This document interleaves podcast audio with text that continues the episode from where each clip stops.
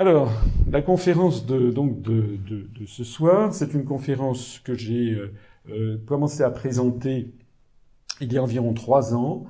Je l'ai, comme euh, ceux qui la connaissent déjà pourront le remarquer, il y a quand même bah, beaucoup de passages qui ont été, enfin certains passages qui ont été mis au goût du jour, un petit peu modernisés, mais dans son essence, dans sa qualité intrinsèque, c'est toujours la même conférence.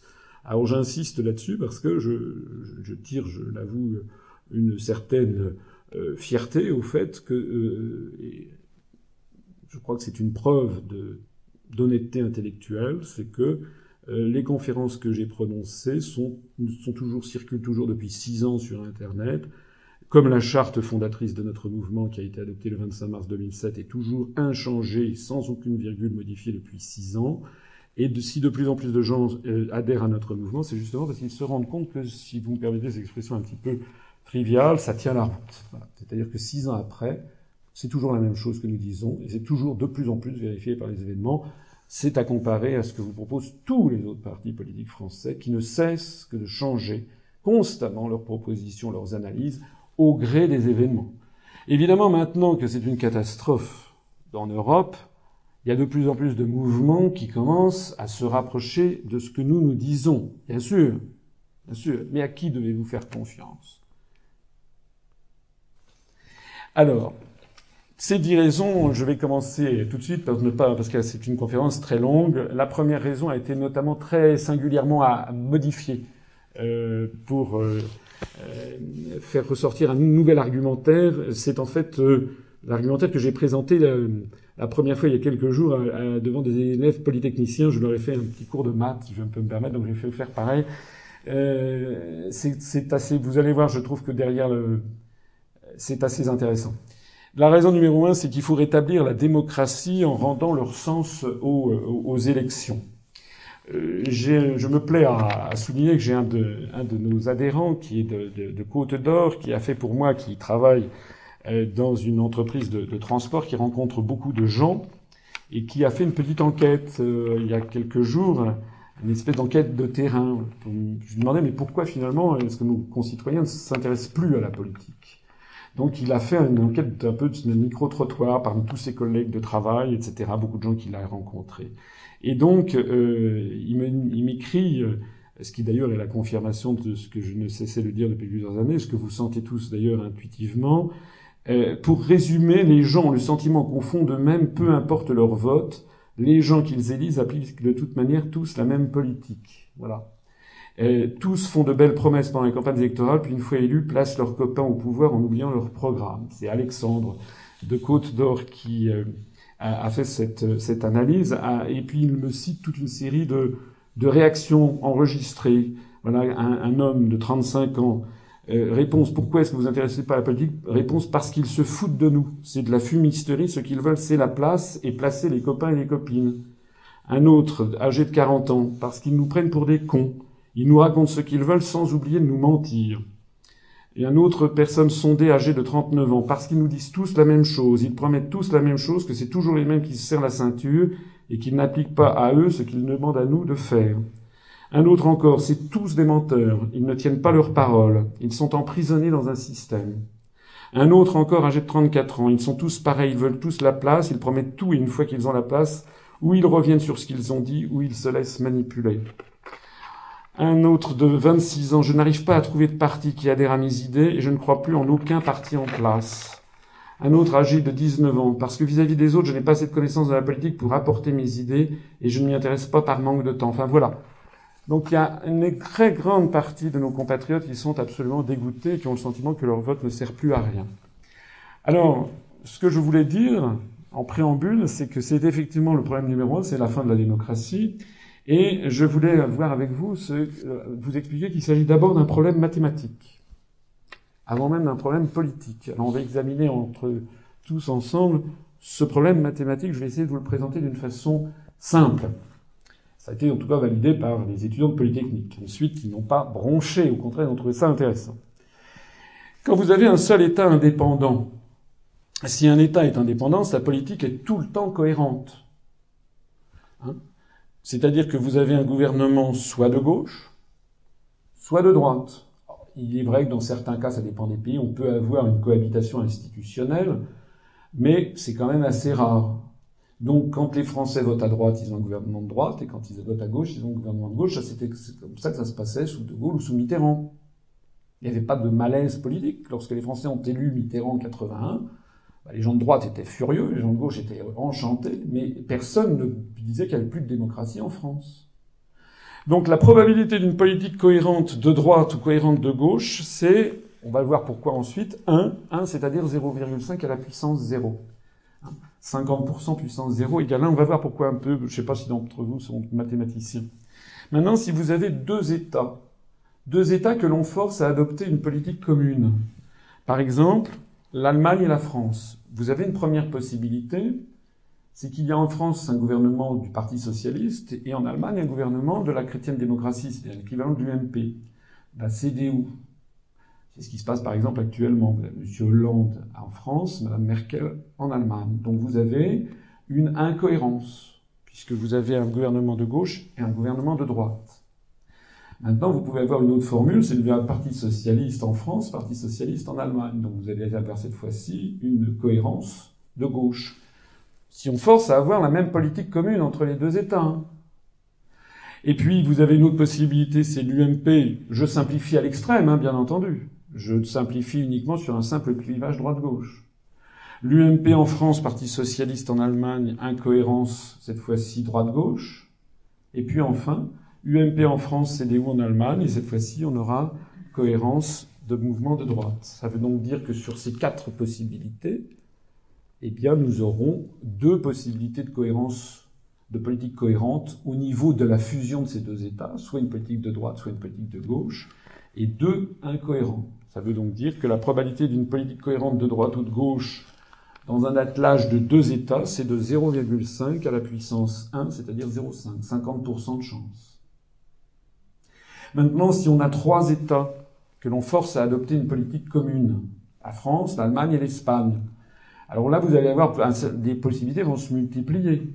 Première possibilité, le Parti socialiste français de droite, la CDU de droite, le Parti socialiste donc de gauche en France, CDU de droite en Allemagne et Partito Populaire, le Parti populaire de droite en Espagne. On aura incohérence gauche-droite-droite. droite.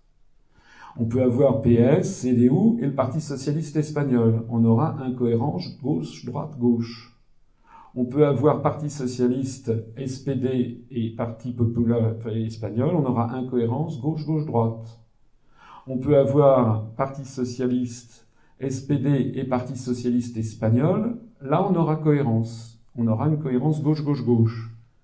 On peut avoir l'UNP en France, la CDU et le Parti populaire, c'est-à-dire droite-droite-droite. Ça sera cohérent mais on peut avoir l'UMP, le CDU et le Parti socialiste espagnol, ça sera incohérent, droite-droite-gauche.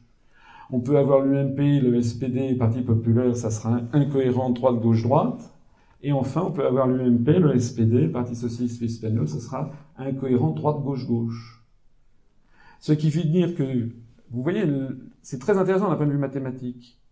Parce que ça veut dire que là, maintenant, avec trois États, on a huit possibilités, il n'y a plus que deux sur les huit de politique cohérente, soit une politique entièrement de droite, soit une politique entièrement de gauche, sinon c'est une politique totalement incohérente.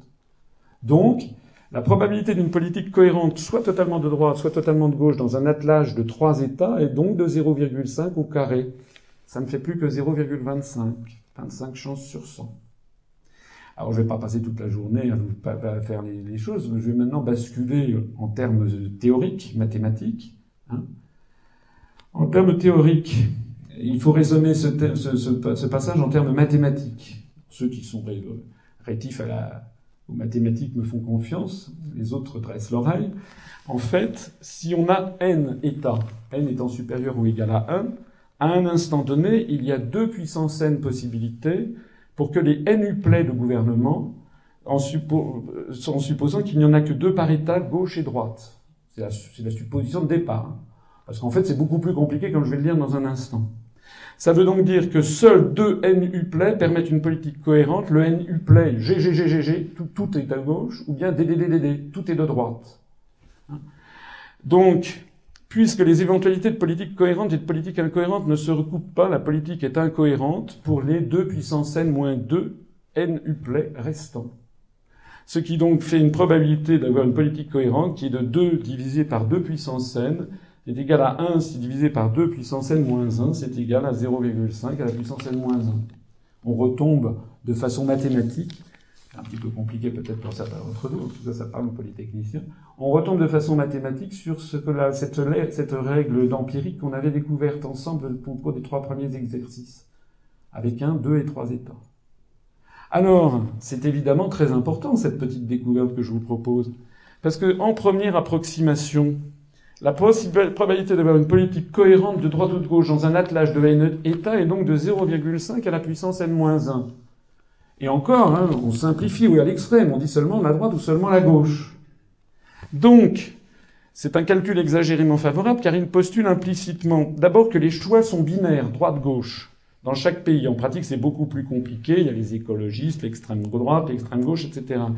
Deuxièmement, ça postule que les gauches et les droites ont des programmes compatibles selon les États, ce qui est totalement faux la gauche, ce qui reste de la gauche française ou la gauche britannique, n'a rien à voir avec, par exemple, la gauche, euh, euh comment dirais-je, grecque.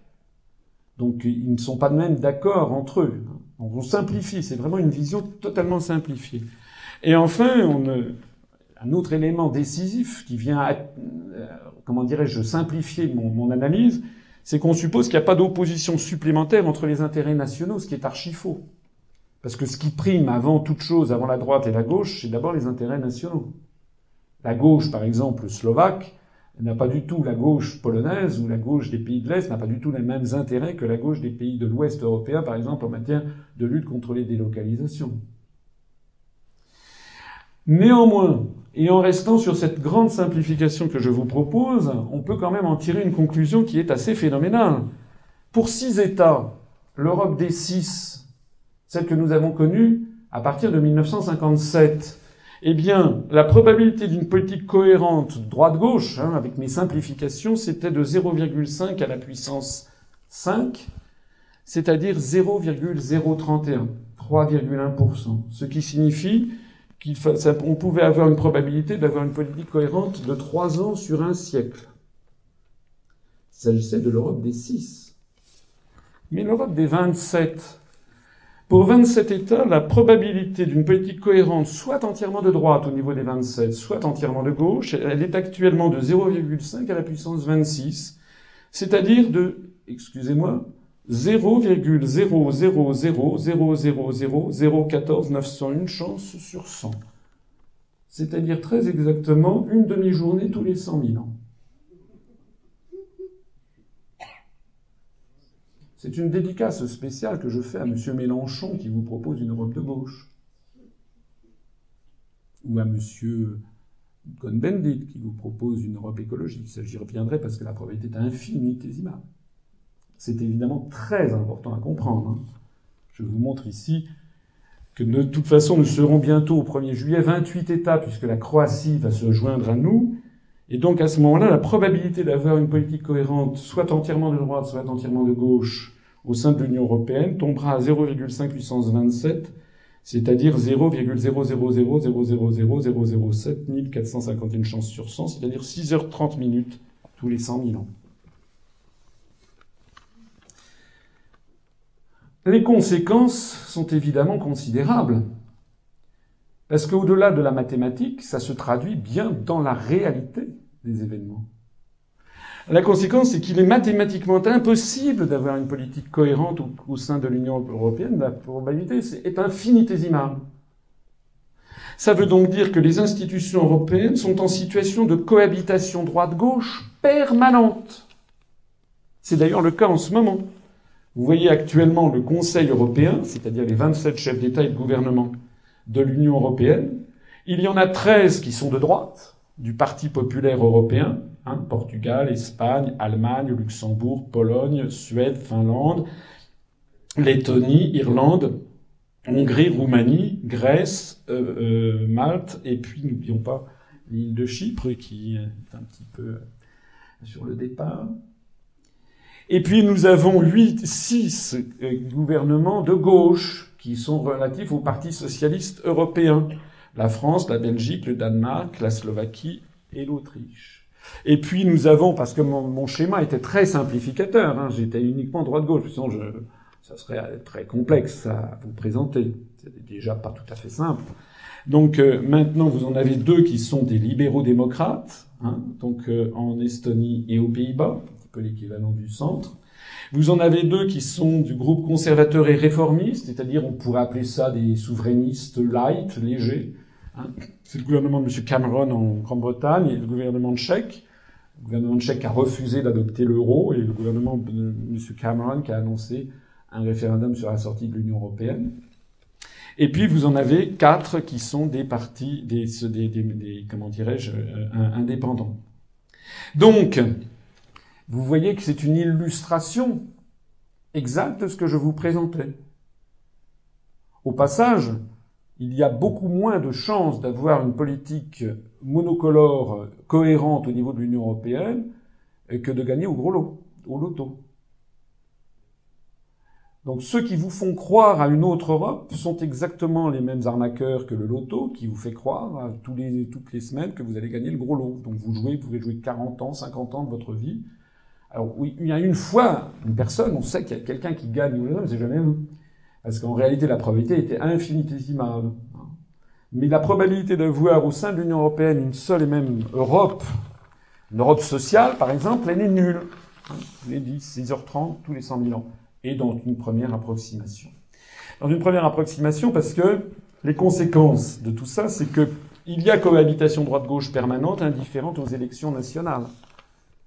Les Français ont voté à gauche, ça n'a rien changé au fait que les autres pays, n'avaient pas voté. Hein, donc il n'y a pas de politique du tout. Ça ne change rien. À Bruxelles, c'est le règne des lobbies qui s'installe, puisque de toute façon, le gouvernement de l'Union européenne, la, Commission, est systématiquement mélangé de droite et de gauche.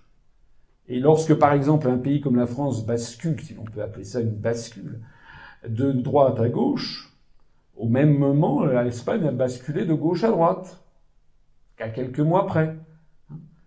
Donc on a face à une espèce de Rubik's Cube insoluble, qui fait qu'à chaque fois, vous avez euh, une impossibilité d'avoir tous les pays de la même couleur. Encore une fois, supposer que même s'ils étaient tous à gauche, ils étaient d'accord, ce qui ne serait pas le cas, parce qu'il y a par ailleurs les intérêts nationaux. Mais je simplifie à l'extrême le raisonnement. Donc les élections nationales dans un État en particulier ne peuvent plus rien changer. D'autant plus que les décisions prises par la Commission s'imposent. Et vous savez que tous les choix stratégiques sont décidés par l'Union européenne. C'est très exactement ce que constatent les Français. Hein. Ils sont furax parce qu'ils ont voté pour Sarkozy en pensant que Sarkozy allait changer, allait améliorer le système, euh, allait diminuer l'endettement public, etc. Ils se sont aperçus que ça ne changeait rien. Après ça, ils étaient tellement furax contre Sarkozy qu'ils ont voté pour Hollande en disant avec Hollande quand même, on va enfin défendre les travailleurs, on va enfin lutter contre les délocalisations. C'était il y a dix mois maintenant, on n'a jamais vu un président de la République sombrer aussi vite dans des abîmes d'impopularité, parce que les Français de gauche on, se disent, encore une fois, c'était euh, cette petite euh, étude qui a été faite donc sur le terrain, c'est ce que disent les gens. Ils sont furax, mais ils sont furax, on ne leur dit pas pourquoi. Moi, je suis assez volontiers prêt à, à dédouaner un petit peu M. Sarkozy, M. Hollande. Je les dédouane pas parce qu'ils sont co-responsables, parce qu'ils refusent de dire ce que je vous dis. C'est donc qu'ils sont complices de cette situation, de ce théâtre d'ombre qui a été transformé, dans quoi on a transformé la démocratie. Mais euh, en gros, euh, c'est fondamentalement parce qu'ils appartiennent et ils soutiennent un système qui de toute façon vide de sens les élections nationales.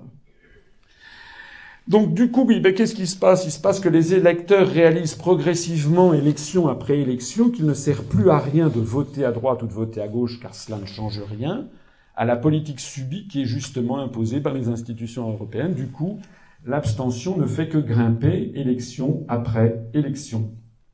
C'est exactement ce que l'on observe d'ailleurs. Ça, c'est le nom, le pourcentage des élections, de l'abstention aux élections européennes en France. Aux premières élections, en 1979, il y avait 42,5% d'abstention, ce qui était déjà considérable. On montre que déjà, À l'époque, beaucoup de Français s'en désintéressaient. Ils ne comprennent pas d'ailleurs ce qui se passe au Parlement européen. D'ailleurs, voyez qu'ils ont, ont des excuses de ne pas comprendre, puisque comme je l'explique souvent, nous avons affaire à, pour la première fois dans l'histoire de l'humanité, une dictature qui s'impose par l'ennui et la complexité.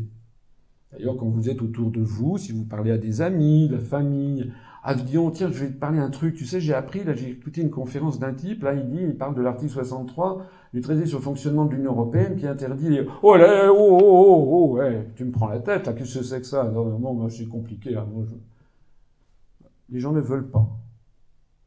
Nous avons donc l'affaire, pour... c'est vraiment très intéressant, hein. c'est, je le disais déjà hier soir, ça renvoie Staline, Hitler, tous les grands dictateurs du monde, euh, au rang d'amateurs. On a pour la première fois une dictature qui s'impose par l'ennui et la complexité. C'est tellement compliqué, c'est tellement emmerdant que les gens ne veulent pas en entendre parler. Alors ça, c'était l'évolution de l'abstention. Il est intéressant de le croiser avec l'évolution du pourcentage de députés français parmi les députés au Parlement européen. Et vous voyez que le nombre de députés, le pourcentage de députés français a diminué au fur et à mesure des élargissements. En 1979, il y avait encore à peu près un député au Parlement européen sur cinq qui était français. C'était avant tous les élargissements. Maintenant, on est tombé à moins de 10 en 2009 avec les élargissements aux dix pays de l'Est en 2005, puis à la Roumanie et à la Bulgarie en 2007. Donc, vous voyez, la courbe entre les deux est intéressante euh, elles sont en miroir. Ça montre que plus la France est diluée dans cette tour de Babel incompréhensible et plus les Français se désintéressent de ce qui s'y passe. Plus le temps passe, plus l'Europe s'élargit, plus les Français s'en désintéressent. À ce rythme, vous avez ici une droite de régression linéaire, c'est un peu mathématique, hein, ma conférence aujourd'hui. Euh, eh bien, à ce rythme, l'abstention devrait mathématiquement atteindre 100% dans 63 ans. C'est-à-dire qu'aux élections de 2074, il n'y aurait plus une seule personne qui irait voter. Ça se passera évidemment pas comme ça, puisqu'il y a un proverbe qu'il faut, qui s'applique, vous savez, dans termes boursiers. On dit les arbres ne montent pas jusqu'au ciel. Ça s'applique également en termes de politique, en termes d'histoire. Il y, il y aura forcément, on lit dans ces évolutions, il y aura forcément une rupture quelque part. On ne peut pas avoir en 2074 des élections continentales où plus personne ne va voter. Alors, ce que je vous montrais, c'était des élections européennes, mais le syndrome se répand maintenant à toutes les élections. J'ai pris ici les élections cantonales. C'est l'antithèse même des élections européennes. C'est l'élection de proximité par excellence avec les municipales. C'est son conseiller général, c'est par canton. C'est vraiment la France rurale. Eh bien, c'était des élections qui étaient absolument insubmersibles euh, au phénomène de l'abstention, puisqu'on voit que de 76 jusqu'à 2008, vous savez que ces élections qui ont lieu tous les trois ans, moitié, moitié de la France puis l'autre, eh bien, on avait une abstention qui était aux alentours de 30 à 35% des voix. C'est-à-dire que c'était vraiment très régulier. Il n'y avait eu qu'une seule exception, c'était en 1988, où il y avait eu 50,9% d'abstention, parce que c'était une, année tout à fait particulière, où les Français avaient été convoqués aux urnes constamment. Ils avaient dû voter premier tour d'élection présidentielle de 1988, vous vous rappelez certainement, où Mitterrand a fini par être réélu, deuxième tour de l'élection présidentielle de 1988, premier tour de l'élection législative de 1988, deuxième tour de l'élection législative de 1988, puis il y a eu en plus de ça, pour couronner le tout, le référendum sur la Nouvelle-Calédonie. Donc du coup, les Français ne voulaient plus aller voter. C'est d'ailleurs pour ça que maintenant on évite d'avoir trop de scrutins nationaux la même année. Donc si on enlève cette pique, vous voyez que c'était en gros très très linéaire, et puis on a eu ce phénomène inouï de 2011 qui a laissé pantois les spécialistes euh, politiques, c'est que d'un seul coup on a eu 56% d'abstention aux élections cantonales, c'est du jamais vu depuis euh, la Révolution française, dans les élections cantonales. Donc ça veut dire que même maintenant, cette élection qui est quand même très proche de la, très proche de la, du, peuple, hein, de, eh bien, euh, désormais les gens ne veulent plus aller voter, les gens sont dégoûtés de la politique. La conséquence également, et ça c'est une dédicace spéciale à tous les groupes, tous les partis politiques français qui vous promettent une autre Europe. Parce que nous, notre spécialité, ce que nous, quand j'ai créé ce mouvement, c'est que je me suis laissé balader par des autres mouvements politiques que j'y avais cru. Un jour, je me suis dit, mais enfin, bon, ça va, cette histoire d'autre Europe, faut quand même arrêter. C'est vraiment une plaisanterie. Ça fait quand même maintenant des décennies qu'on nous promet une autre Europe. Donc toute possibilité de bâtir une autre Europe est vouée à l'échec. Pourquoi? Ben Parce qu'il faudrait une unanimité des 27 gouvernements pour y parvenir. Il faut donc qu'il y ait les 27 gouvernements qui soient d'accord. Alors, à ce propos, c'est ce qui explique qu'on a vu que c'était la probabilité que les 27 gouvernements soient d'accord. On l'a vu avec une, six, en supposant que ce soit un rôle de 1 sur 2, ça veut dire qu'on aurait une probabilité ou un, avec, quand on sera 28 de euh, 6h30 minutes hein, tous les euh, 100 000 ans. Vous l'avez lu. Alors c'est ça qui vous explique, par exemple, le Parti socialiste en 1979 a fait la campagne pour les élections européennes avec le titre Changer l'Europe, vivre au pays. Et puis en 2009, 30 ans après, sa campagne c'était changerl'europe.fr. La seule différence qui s'était passée entre les deux, c'est l'invention d'Internet mais ça veut dire que le Parti socialiste a quand même eu le culot de faire le même slogan à 30 ans d'intervalle. Naturellement, d'ailleurs, on peut être à peu près certain que l'année prochaine, si tout va bien, on va nous promettre encore de changer l'Europe. Ça fait maintenant. En fait, d'ailleurs, lors du traité de Rome de 1957, on a, euh, vous trouverez sur Internet, un texte tout à fait intéressant de Pierre Mendès France, qui était donc socialiste, qui d'ailleurs était très réservé sur la construction européenne et qui proposait une autre Europe, il y a 56 ans.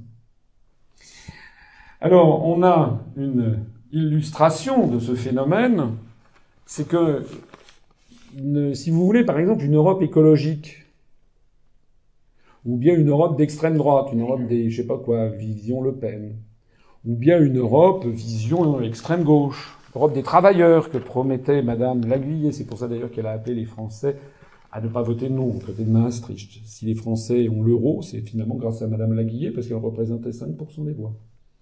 Et si l'on est en train de démolir un à un tous les acquis sociaux des Français pour sauver l'euro, prétendument, c'est finalement à Madame Laguillet qu'on le doit, puisqu'elle appelle le pouvoir de faire échouer ça. Si le flûte ouvrière en, 2000, en 1992 avait appelé les Français à voter non, le non l'emportait largement. Elle représentait 5%, elle a appelé l'abstention, le oui a emporté à 51%, vous savez. Alors donc, j'imagine qu'un courant de pensée ayant 15% de chances de parvenir au pouvoir en moyenne dans chaque pays d'Europe, par exemple l'extrême gauche, vous voyez que je suis quand même très généreux, penser que l'extrême gauche a 15% de probabilité d'arriver au pouvoir en France, c'est quand même très généreux. Penser que les écologistes ont 15% de chances d'arriver au pouvoir en France, c'est très généreux. C'est pas la même chose que les statistiques, que le nombre de voix obtenues. 15% de chance, ça voudrait dire qu'une fois toutes les sept élections, ils peuvent y parvenir. Pour le Front National, ça fait 40 ans que ce parti existe, il a toujours, il n'est jamais parvenu à quoi que ce soit. Pareil pour les écologistes. Pareil pour le Parti communiste, qui a été créé en 1920 et qui, euh, donc, euh, bientôt un siècle après, n'est jamais parvenu au pouvoir. Mais je suppose, pour être gentil, qu'il y a 15% de probabilité. Eh bien, on a, selon le même raisonnement de tout à l'heure, la probabilité d'avoir une politique uniforme des 27 qui est nécessaire pour changer l'Europe, pour avoir justement un traité qui serait un traité d'une Europe des travailleurs ou un traité d'une Europe écologique, eh bien c'est le même raisonnement que tout à l'heure, sauf que tout à l'heure j'étais parti sur la base de 50% de chance d'avoir un gouvernement de droite, 50% de chance d'avoir un gouvernement de gauche. Cette fois-ci, je parle 15% de chance. Donc, pour 27 États de l'Europe élargie depuis 2007, la probabilité d'avoir une politique cohérente, écologiste, la probabilité d'avoir une Europe écolo, ou d'avoir une Europe d'extrême gauche, une Europe des travailleurs, c'est actuellement, avec cette approximation mathématique, c'est de 0,15 à la puissance 26. C'est-à-dire 3,79 10 puissance moins 22. C'est-à-dire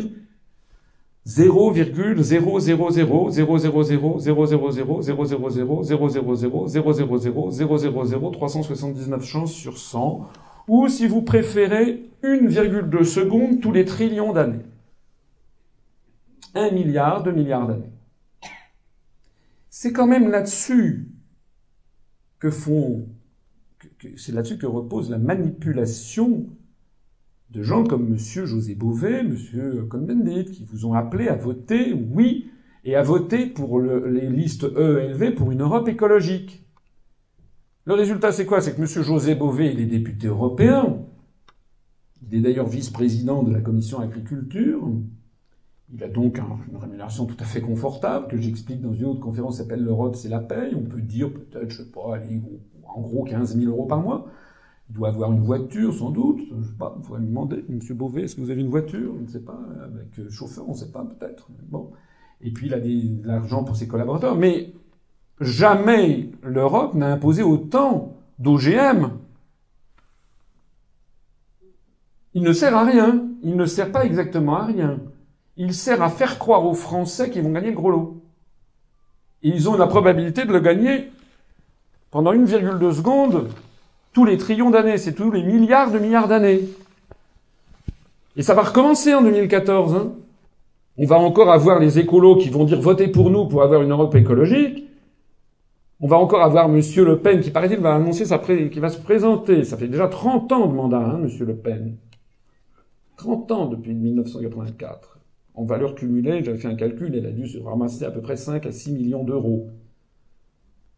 Et donc. Le Pen va être de nouveau candidat pour une Europe des patries, etc.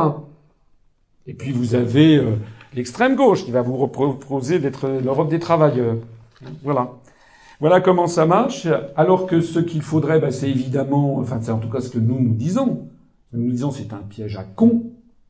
C'est tout a été fait. C'est une illustration mathématique de ce que je présente sous une autre forme dans mes conférences, qui est un, un, proverbe chinois, enfin c'est un stratagème chinois, qui s'appelle le stratagème des chaînes. Il faut bien comprendre qu'il n'y a pas de possibilité d'autre Europe, c'est impossible. Si l'Europe est comme elle est, c'est parce qu'elle a la résultante d'intérêts nationaux totalement contradictoires et qu'elle est pilotée en sous-main par une grande puissance qui a imposé qu'elle puisse se développer, c'est-à-dire les États-Unis d'Amérique. Et maintenant, vous ne pouvez rien changer à rien. D'ailleurs, les événements ne cessent de me confirmer, de confirmer mon analyse. Monsieur Hollande s'est bien fait élire voici moins d'un an en disant qu'il allait refaire le TSCG, qu'il allait le renégocier. Il n'a rien renégocié du tout. Il a fait un bras d'honneur à ses électeurs. C'est comme ça que ça se passe hein, chez McDonald's. Les conséquences ultimes, eh bien, c'est que construire l'Europe, si vous vous mettez maintenant du côté des européistes, ceux qui justement ont les mandats extrêmement rémunérateurs. Ils ont l'argent, le pouvoir, l'accès aux médias, et en plus, ils peuvent, quelqu'un comme moi, le badrer, l'interdire d'antenne, le pestiférer d'antenne, et en plus de ça, ils peuvent se prévaloir d'être des gens extraordinairement moraux, alors que je serais, paraît-il, une espèce d'affreux jojo en réalité, construire l'Europe implique pour les dirigeants européistes de prendre l'habitude de ne plus tenir aucun compte de la volonté réelle des peuples. Ils ne le peuvent pas, c'est la tour de Babel systématique. On ne peut pas même pas reprocher aux européistes d'être euh, finalement euh, contre les peuples, puisqu'ils peuvent toujours s'appuyer sur un peuple contre l'autre. Les intérêts, par exemple, à Chypre ou en Grèce, les intérêts des Chypriotes ou des Grecs sont exactement opposés aux intérêts des, Allemands, des Finlandais, des, pays, des Néerlandais et des Luxembourgeois. Donc tout ceci nous mène à quoi? Eh bien, nous mène à cette euh, illustration de cette citation de M. Padoa Schioppa que je cite presque à toutes mes conférences. Ce monsieur est décédé, il est mort en, 2000, en 2008, je crois. Il était italien, il avait été euh, ce que les Américains appellent un insider, c'est-à-dire quelqu'un qui connaît inside, l'intérieur, qui connaît les choses de l'intérieur, là où on se raconte pas des salades. Donc M. Padoa Schioppa, il était le président du think tank Notre Europe, qui a été créé par Jacques Delors, le président fondateur, et Pascal Lamy, qui est le président d'honneur. Il a été évidemment diplômé des institutions américaines, hein, du Massachusetts Institute of Technology, du MIT de Harvard. Il est l'ancien président du comité directeur du Fonds monétaire international. Il a été ministre de l'économie et des finances italien de 2006 à 2008. Il a été membre du directoire de la Banque centrale européenne. Enfin bref, c'est pas, c'est pas un, c'est pas, c'est pas un ignorant. C'est pas un battleur. Ça n'est pas un humoriste. Ça n'est pas des propos de comptoir. C'est d'autant moins des propos de comptoir que je vais vous rapporter qu'il les a écrits dans une, dans un article qui s'appelait les enseignements de l'aventure européenne, article qui est apparu dans une revue française de grande qualité qui s'appelle Commentaire, dans son numéro 87 de l'automne 99. Et qu'est-ce qu'il a dit, monsieur Padoa Schioppa Il a dit la construction européenne est une révolution, mais les révolutionnaires, même si les révolutionnaires ne sont pas des conspirateurs blêmes et maigres, mais des employés, des fonctionnaires, des banquiers et des professeurs. C'est quand même extraordinaire une révolution de banquiers. C'est pas moi qui le dis. Hein. Vous avez, vous savez, vous me connaissez, mais enfin ceux qui ne me le connaissent pas le découvrent. Je suis trop prudent et j'ai trop, euh, comment dirais-je, de déontologie professionnelle acquise pour ne jamais avancer quoi que ce soit sans que je puisse vous présenter la source. Donc il ne s'agit pas encore une fois d'un Olibrius, il s'agit de quelqu'un qui a été tout à fait dans les allées du pouvoir européiste, qui a été ministre, qui a été au FMI, à la Banque Centrale Européenne, au directoire de la Banque Centrale Européenne, et qui écrit dans une des grandes revues françaises de qualité, qui s'appelle Commentaire, une revue trimestrielle. Et c'est donc lui qui nous explique que la construction européenne est une révolution faite par des banquiers. Il continue en disant L'Europe ne procède pas d'un mouvement démocratique, elle s'est faite suivant une méthode que l'on pourrait définir du terme de despotisme éclairé. Donc le despotisme éclairé, je le, rappelle à chaque fois, ça fait allusion à cette période de l'histoire de l'Europe, au XVIIIe siècle, où il y avait donc deux, essentiellement deux autocrates, d'une part, euh, l'autocrate de toutes les Russies, c'est-à-dire la grande Catherine de Russie, qui avait en gros estourbi son beau-père le tsar, puis son mari le tsar pour devenir tsarine à la place des autres.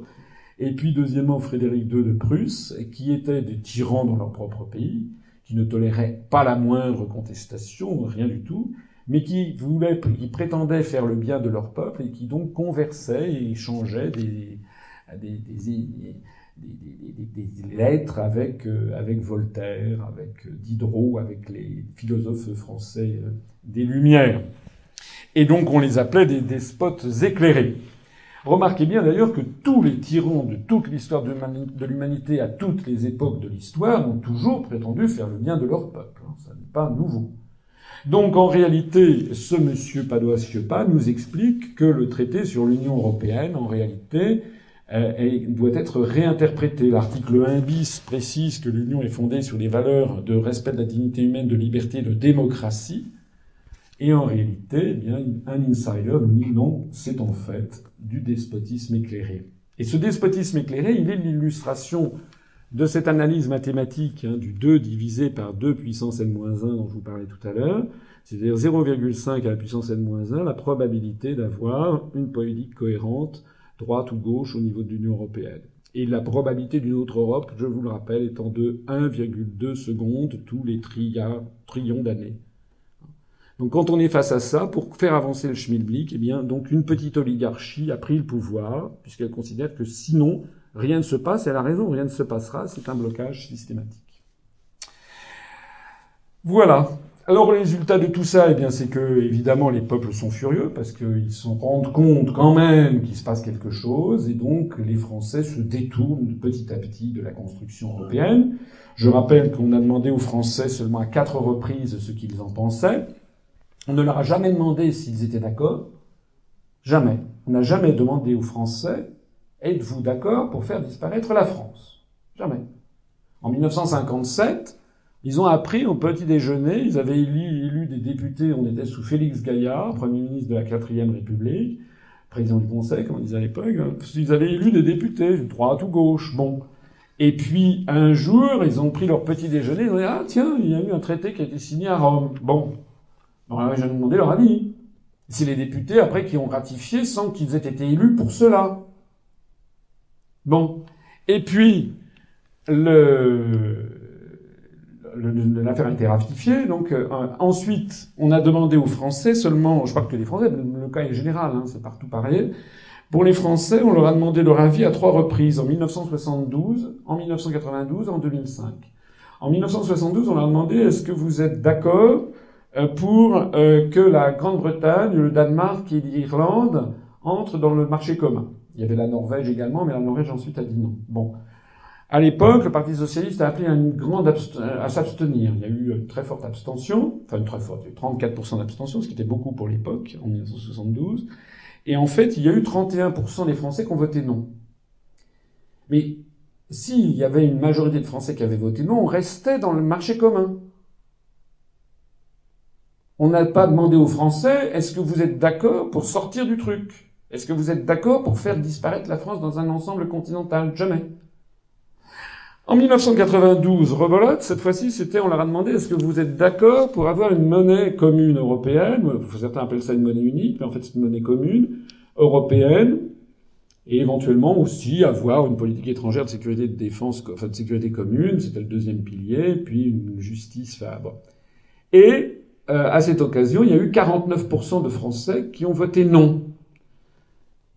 Donc c'est passé à un cheveu. Mais on avait bien dit aux Français que s'ils votaient non, euh, ils restaient quand même dans le marché commun précédent. Ensuite, en 2005, on a eu la Constitution européenne. Et là, on a demandé aux Français, est-ce que vous êtes d'accord pour avoir un président du Conseil de l'Union européenne, une ministre des Affaires étrangères pour parler d'une seule voix, genre de faribole, euh, et avoir une Constitution? Cette fois-ci, les Français ont voté non à 54,7%.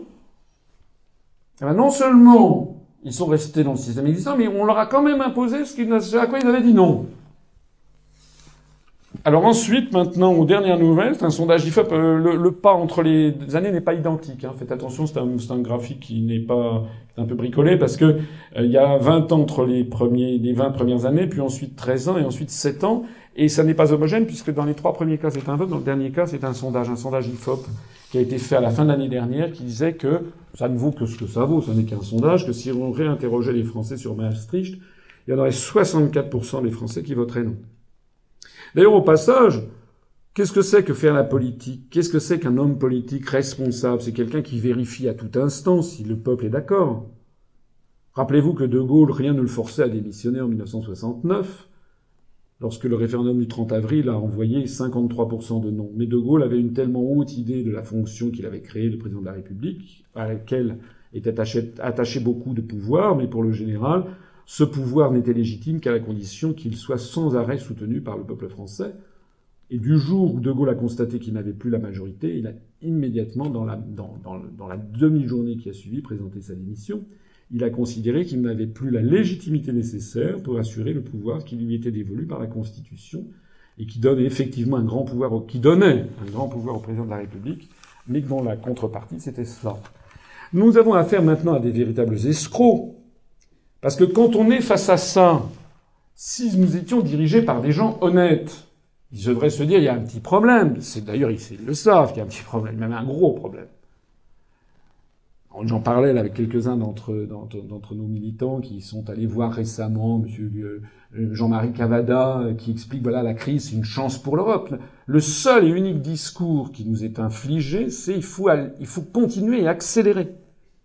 Ça n'est jamais de la faute de l'Europe, c'est parce qu'il n'y en a pas assez.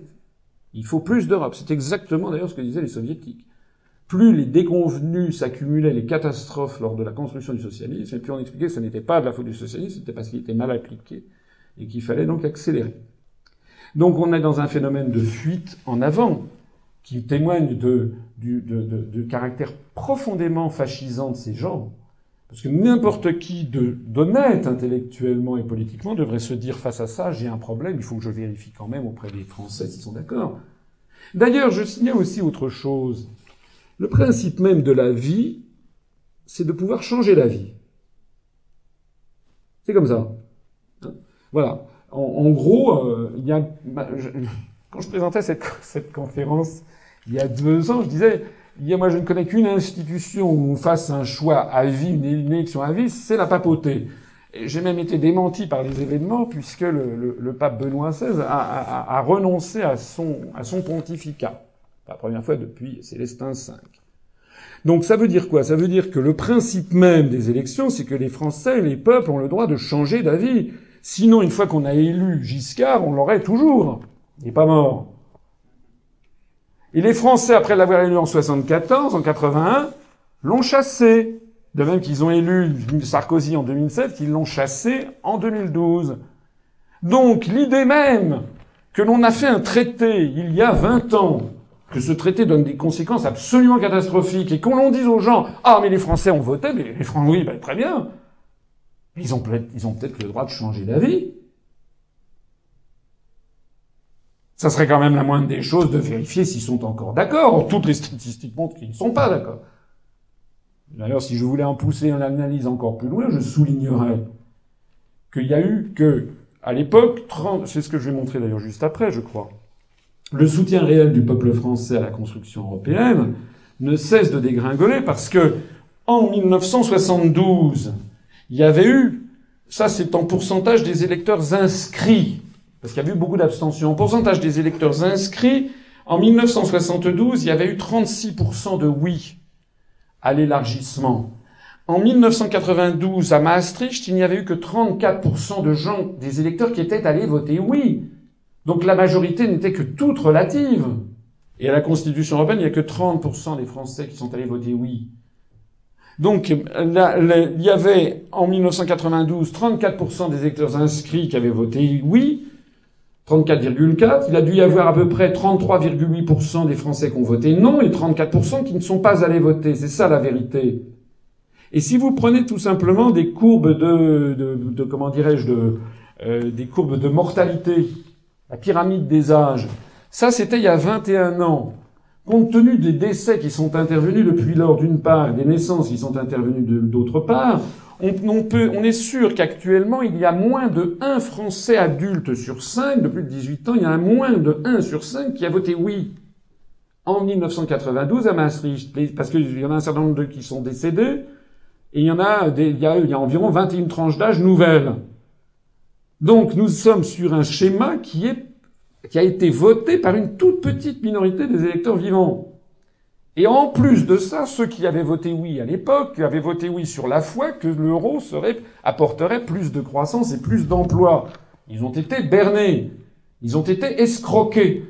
C'est-à-dire que ceux qui, parmi les électeurs français vivants, qui ont voté oui au traité de Maastricht et qui sont contents de ce qu'ils ont voté, on doit être à peu près un, à peu près un Français sur, sur 10 ou sur 15. On est donc face à une réalité politique et sociologique qui est infinitésimale et qui témoigne donc de la suite des événements. C'est la raison numéro un de sortir de l'Europe. Si nous voulons que les Français retournent voter parce que leur vote aura de nouveau du sens, c'est-à-dire on leur aura rendu la démocratie, c'est-à-dire que lorsqu'ils voteront à droite, ils auront une politique de droite, et lorsqu'ils voteront à gauche, ils auront une politique de gauche. Alors il faut que les Français comprennent que la construction européenne rend leurs élections sans aucun effet, Voter à droite ou voter à gauche ne change plus rien. Entre l'Europe et la démocratie, il faut choisir. C'est comme ça. Et je vous l'ai prouvé de façon mathématique. Et je vous ai également prouvé qu'il était mathématiquement impossible d'avoir une autre Europe.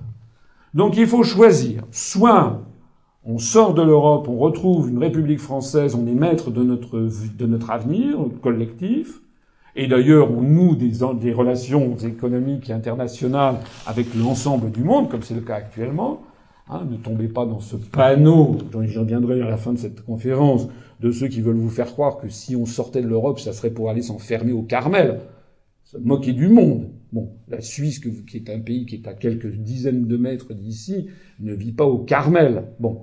Donc ne tombez pas dans ce panneau, mais ne tombez pas non plus dans le panneau de ceux qui vous disent on va changer d'Europe. Je vous ai montré, la probabilité était nulle.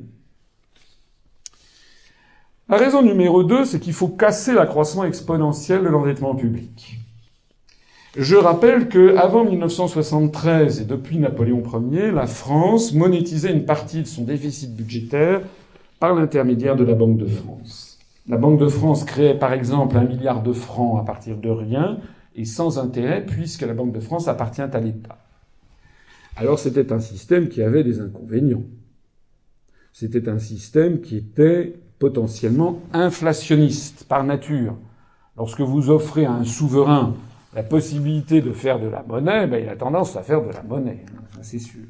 Alors au début, c'est très bien parce qu'il a plus d'argent comme ça, mais comme selon l'adage que ce qui est rare est cher et que ce qui n'est pas rare n'est pas cher, ben plus vous sortez des billets, je présente les choses de façon volontairement simple, plus vous publiez des billets et plus vos billets ne valent rien. C'est bien évident. Donc, c'était un système qui était par nature inflationniste. Mais ce qu'il faut comprendre aussi, c'est que les banquiers, ceux, les révolutionnaires, Hein, de M. Pado Asquepin, les rentiers, c'est-à-dire les gens ayant de l'argent, voyaient d'un mauvais œil que l'État ait le contrôle sur l'économie du pays et sur les taux d'intérêt. D'autant plus qu'il y avait un contrôle des mouvements de capitaux. On a donc parlé à cette, à cette époque de euthanasie des rentiers. Certains ont eu cette formule un peu bizarre. Ça voulait dire qu'en fait, les rentiers étaient piégés dans leur pays respectif. En d'autres termes, par exemple, quelqu'un qui avait une petite fortune qui lui était tombée du ciel parce qu'il faisait un bel héritage, eh bien, était contraint, ne pouvait pas sortir cet argent de France, pas plus d'ailleurs qu'il ne pouvait le sortir de la Grèce ou de l'Espagne et autres, sans autorisation, mais les autorisations étaient rarement données, surtout à des particuliers. Et donc, il était obligé de placer ses fonds dans le pays d'origine, dans le pays où il vivait. Et s'il plaçait ses fonds dans des, par exemple, une caisse d'épargne avec des taux d'intérêt administrés, style 3 ou 4% par an, et si au même moment l'inflation, parce que justement la création monétaire était débridée, l'inflation faisait du 10 ou du 15, comme on l'a vu par exemple dans les années 60, 68, 69, 70, 71, 72, 73, 74, 75, on a eu des taux d'inflation de 15% par an, et eh bien à ce moment-là, eh bien ils étaient piégés puisqu'ils gagnaient, mettons, 5% à la caisse d'épargne, ils perdaient 10% par an avec la dépréciation monétaire. Donc il y avait effectivement un intérêt fondamental des classes dominantes ou possédantes, on peut dire, à modifier ce système. Des campagnes de presse et un lobbying permanent sur les responsables politiques mirent en avant que ce système était anachronique et inflationniste par nature, car l'État ne devant pas payer d'intérêt pour ses déficits publics pouvait être tenté de créer de la masse monétaire de façon excessive, ce qui pouvait être le cas. C'est pas tout à fait vrai, parce qu'on était quand même sous l'empire de l'accord de Bretton Woods qui faisait que les monnaies devaient être convertibles en or. Mais enfin, comme vous le savez, c'est justement en 1971 que, Richard Nixon a fait que Richard Nixon a fait euh, voler en éclats les accords de Bretton Woods en supprimant la convertibilité du dollar en or. Et donc, il n'est pas, euh, comment dirais-je, illogique d'un point de vue historique que la France ait pris cette fameuse loi de 1973, mais dans l'ensemble du monde occidental, des lois identiques ont été prises pour éviter que la fin des accords de Bretton Woods ne donne libre cours à une espèce d'envolée inflationniste généralisée, puisque tous les États pourraient à ce moment-là euh, imprimer autant d'argent, enfin sortir autant d'argent qu'ils en voulaient.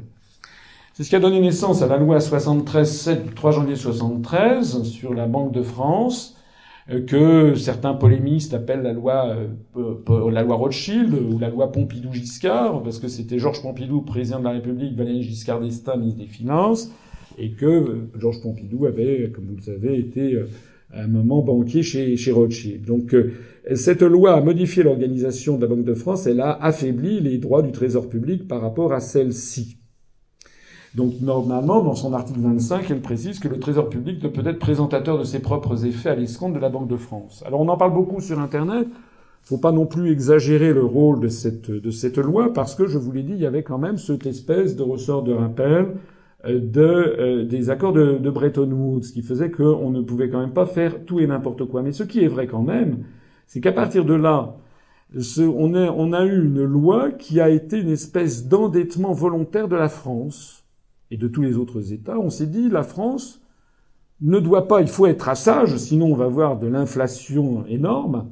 Il faut donc être sage, et comme il n'y a plus la, contrainte de l'étalon or, eh bien, il va falloir que le gouvernement, enfin que l'État, pour parler plus précisément juridiquement, que l'État fasse comme un particulier, c'est-à-dire qu'il s'endette sur les marchés financiers. Voilà. Et donc, en payant des intérêts, ben, ça va lui coûter de l'argent. Donc, du coup, eh ben, il va être sage et donc il ne va pas s'endetter à vitam aeternam. Donc, on aura ainsi une sagesse qui sera imposée par la réalité. C'était comme ça que ça a été présenté. Mais avec cette loi, l'État français s'est donc volontairement privé du droit régalien de gérer de la monnaie, de créer pardon de la monnaie gratuitement. Et du coup, les banques privées, eh bien, et les marchés financiers en ont profité pour s'enrichir aux dépens de l'État Hein et ce qui était auparavant prêté gratuitement, mais avec un risque d'inflation, a désormais été prêté euh, contre intérêt sonnant et trébuchant, avec un risque moindre d'inflation, ce qui d'ailleurs reste à démontrer, puisque certains expliquent qu'en fait l'inflation n'a pas spécialement diminué. Je pense quand même qu'on peut dire que là, elle a un peu régressé, mais c'est vrai qu'on a quand même connu ensuite des périodes euh, d'inflation. En tout cas, cette décision, c'est une décision d'une importance historique très considérable, puisque c'était depuis toute éternité que le souverain, euh, c'est-à-dire soit le peuple depuis 1789, soit le monarque avant 1789 et la reconnaissance de la souveraineté nationale, c'était le souverain qui avait le privilège d'émission monétaire. Dans la, la, Divine Comédie, le grand poète florentin Dante Alighieri, qui vit au début du XIIIe siècle, Il, vous savez, c'est un grand poème, une des grandes œuvres littéraires de l'Europe occidentale. Dans ce, dans ce document, dans ce texte, Dante place le roi de France en enfer. L'argument du poème, c'est qu'il y a, on se promène entre l'enfer, le paradis et le purgatoire, et en enfer, on découvre le roi de France, le très chrétien, c'est-à-dire Philippe le Bel. Et pourquoi est-ce que Dante le place en enfer? Parce que justement, il fait de la dépréciation monétaire. C'est-à-dire qu'à l'époque, les pièces en argent ou en or étaient reniées. C'est d'ailleurs la raison pour laquelle, si vous êtes numismate, il est très difficile de trouver des pièces en or euh, de l'époque médiévale, roi française ou d'autres pays, qui ne soient, qui sont en parfait état. Elles sont pratiquement toutes un peu reniées parce qu'on grattait de l'or, on récupérait quelques, je sais pas, 0,1 gramme. Et si vous faites ça, et bien sûr, 40 pièces, vous, vous refaites une pièce de 4, de 4 grammes. Hein, vous refaites une pièce presque à l'identique. Mais elle est, comme on dit alors, de mauvaise aloi. C'est-à-dire qu'elle n'a pas le même aloi que la pièce d'origine. Et comme vous l'avez compris, si vous faites avec une pièce, euh, avec 40 pièces, vous en faites une nouvelle, ça représente une dépréciation monétaire de 2,5%. Alors, ce système a été rendu obligatoire dans toute l'Union européenne par les traités européens, notamment par l'article 123 qui interdit à la Banque centrale européenne ou Banque centrale des États membres hein, de monétiser les, déficits publics. Alors, de ceci a découlé quelque chose qui est euh, béant, c'est un problème béant devant l'ensemble des, peuples, c'est le fait que nous avons une espèce de cancer euh, financier qui ne cesse de se développer dans tous les pays de l'Ouest, enfin d'Occident, euh, qui est que la dette, la dette publique ne fait que croître de façon irrésistible. Je rappelle que Nicolas Sarkozy avait été élu d'ailleurs pour faire diminuer la dette, et en réalité, non seulement il ne l'a pas fait diminuer, il l'a fait exploser. Et pour bien comprendre, alors il l'a fait exploser pour des raisons, puisqu'il y a eu la crise financière, mais prétendument, au lieu de laisser les banques faire faillite, eh bien, on est allé les sauver, et ceci a débouché sur des euh, déficits budgétaires absolument faramineux de la France. On est monté jusqu'à 8,5% du PIB. Et donc, puisqu'on ne crée pas de monnaie, il a fallu financer ça par appel sur les marchés financiers, ce qui a fait augmenter la dette publique d'autant pour que vous ayez une notion de l'impasse budgétaire dans laquelle nous fonçons à toute allure, qui ne peut se terminer que par un gigantesque feu d'artifice, en France comme ailleurs, mais en France en particulier, je voudrais vous parler de ce qu'on appelle la RGPP. Ce sont les économies réalisées par la révision générale des politiques publiques lancée par M. Sarkozy. M. Sarkozy, président de la République, enfourchant le dada euh, des, médias, dont on sait par qui ils sont tenus, enfin j'en reparlerai tout à l'heure, c'est-à-dire par toute l'oligarchie euro-atlantiste, eh bien M. Sarkozy est parti en guerre contre l'État. Vous savez qu'on ne cesse de dire aux Français que l'État dépense trop, que les fonctionnaires vivent de façon sardanapalesque, comme dans les mille et une nuits. Et donc, euh, on, est, on s'est lancé dans une grande procédure, ministère par ministère, on a dit il faut tout ratiboiser. Alors c'est comme ça qu'il a été décidé qu'un fonctionnaire sur deux ne partirait plus à la euh, partant à la retraite ne serait pas remplacé, qu'il a été décidé de fermer des plateformes hospitalières pour centraliser, euh, comment dirais-je, euh, des hôpitaux à des niveaux régionaux, ce qui pose d'ailleurs des problèmes de transfert, ce qui pose des problèmes d'investissement par ailleurs. Euh, il a été décidé de fermer des écoles, des commissariats de police, de fermer euh, des, des, des, casernes de sapeurs-pompiers, etc., etc., pour faire des économies. Et puis de moins en moins de gens partout. Hein. Dans les, les, préfectures, par exemple, j'ai vu visiter une, préfecture de région il n'y a pas très longtemps. Le préfet me montrait euh, l'état de déchéance de l'État, parce que c'était un très très bel, un très beau très belle préfecture du XVIIIe siècle, dans un ancien palais épiscopal. Et euh, j'y étais au mois de février, il y avait des décorations de Noël pour passer entre les salons, des salons avec des grandes boiseries Louis XV, enfin c'est tout la parade de l'État. Bon. Et euh, comme le préfet était très sympathique et que j'étais assez à l'aise avec lui, je me suis permis de dire, Monsieur le préfet, vous fêtez Noël assez tardivement. On disait le 15 février, c'était un peu, un petit peu narquois de ma part. Euh, et il m'a dit, mais savez-vous pourquoi nous faisons cela? Dit, ben, Et il m'a montré que derrière les décorations de Noël qui avaient été laissées, puis les, branches de sapin, eh bien en fait il y avait des étais qui soutenaient le mur, parce que le mur s'effondrait. Vraiment des préfectures qui sont en train de, on se croirait dans une pièce de Ionesco, et les préfectures qui sont au, en sens, au sens étymologique en train de s'effondrer. Il n'y a plus de, de frais de fonctionnement nulle part. En revanche, les collectivités locales, elles se servent goulûment, puisque ça, c'est c'est formidable, c'est la décentralisation. Alors, je reviens à mon propos, parce que sinon je vais faire une conférence fleuve. Les économies réalisées par la RGPP, le non-remplacement d'un fonctionnaire sur deux, la rationalisation des administrations, la fermeture des, des, services publics, les hôpitaux, les écoles, les commissariats, etc. Les économies qui ont été réalisées de 2008 à 2011 sur 4 ans ont été très exactement de 11,9 milliards d'euros. Et à 2012, on peut mettre à peu près, euh, à peu près de l'ordre de 15 milliards d'euros. C'est-à-dire qu'on peut compter que ça a rapporté 3 milliards d'euros d'économie chaque année. En cumulé, hein. L'économie totale de, depuis qu'a été lancée cette politique, c'est 15 milliards d'euros. Mais ce qu'il faut savoir, c'est que la dette publique au même moment a augmenté de 600 milliards d'euros.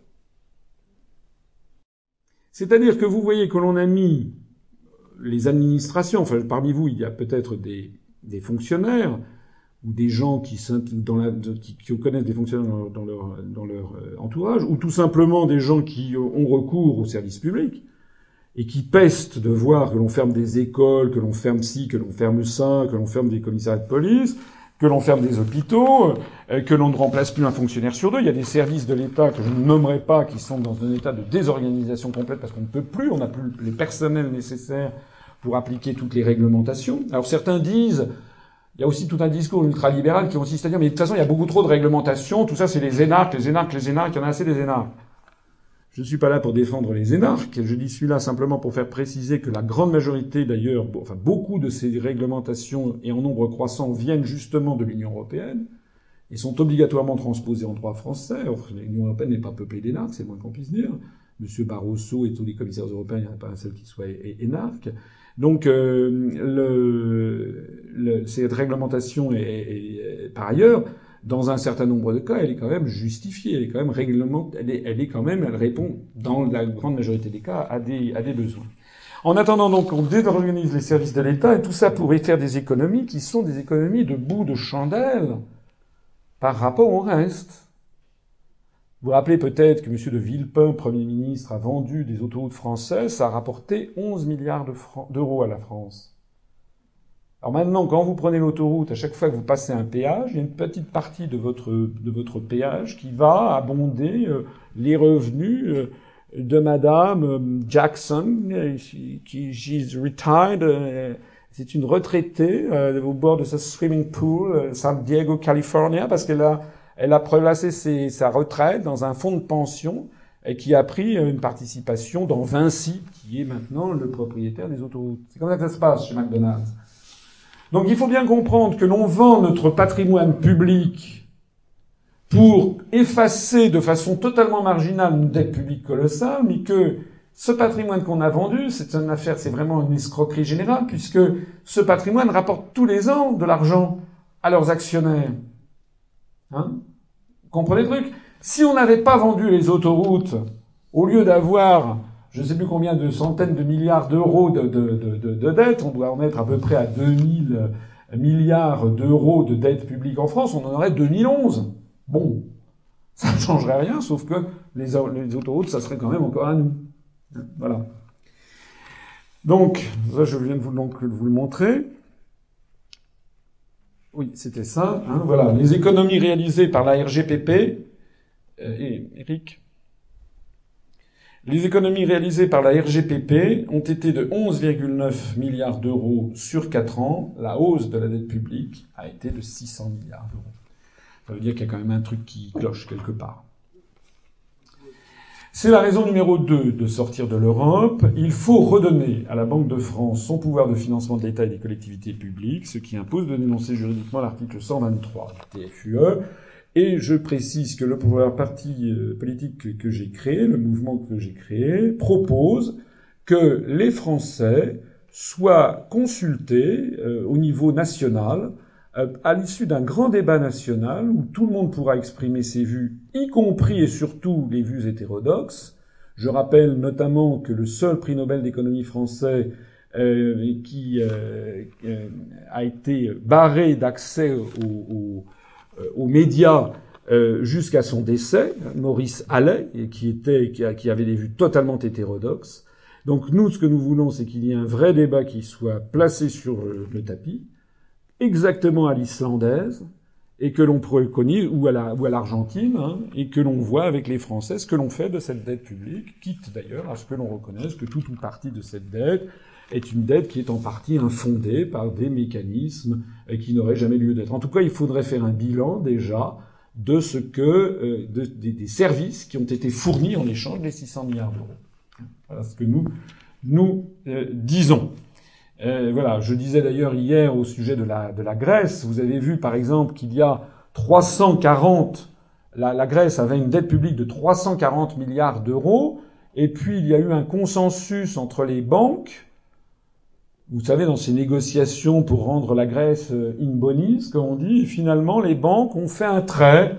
On a dit les banques ont fait un effort, les banques ont fini par faire un trait sur 50 milliards d'euros, 60 milliards d'euros, ben allons donc. Mais si on fait des traits sur 50 ou 60 ou 80 milliards d'euros, c'est qu'il y a un petit problème. C'est ce que je disais hier. C'est comme si, par exemple, vous faites faire une réparation à un bien qui vous appartient, vous apportez ça au réparateur, et puis il vous dit, ben voilà, ça vous coûte 1850 euros. vous dites, mais vous plaisantez ou quoi? Moi, je pensais que ça allait me coûter 50 euros. Alors vous commencez à entrer en négociation, puis il dit, bon, je vous fais un prix, c'est pas 1850, en fait, la facture, ça sera de 320 euros. Ben, vous dites, ben, c'est un arnaqueur. Ça veut dire que ces sommes sont des sommes virtuelles. Hein. voilà.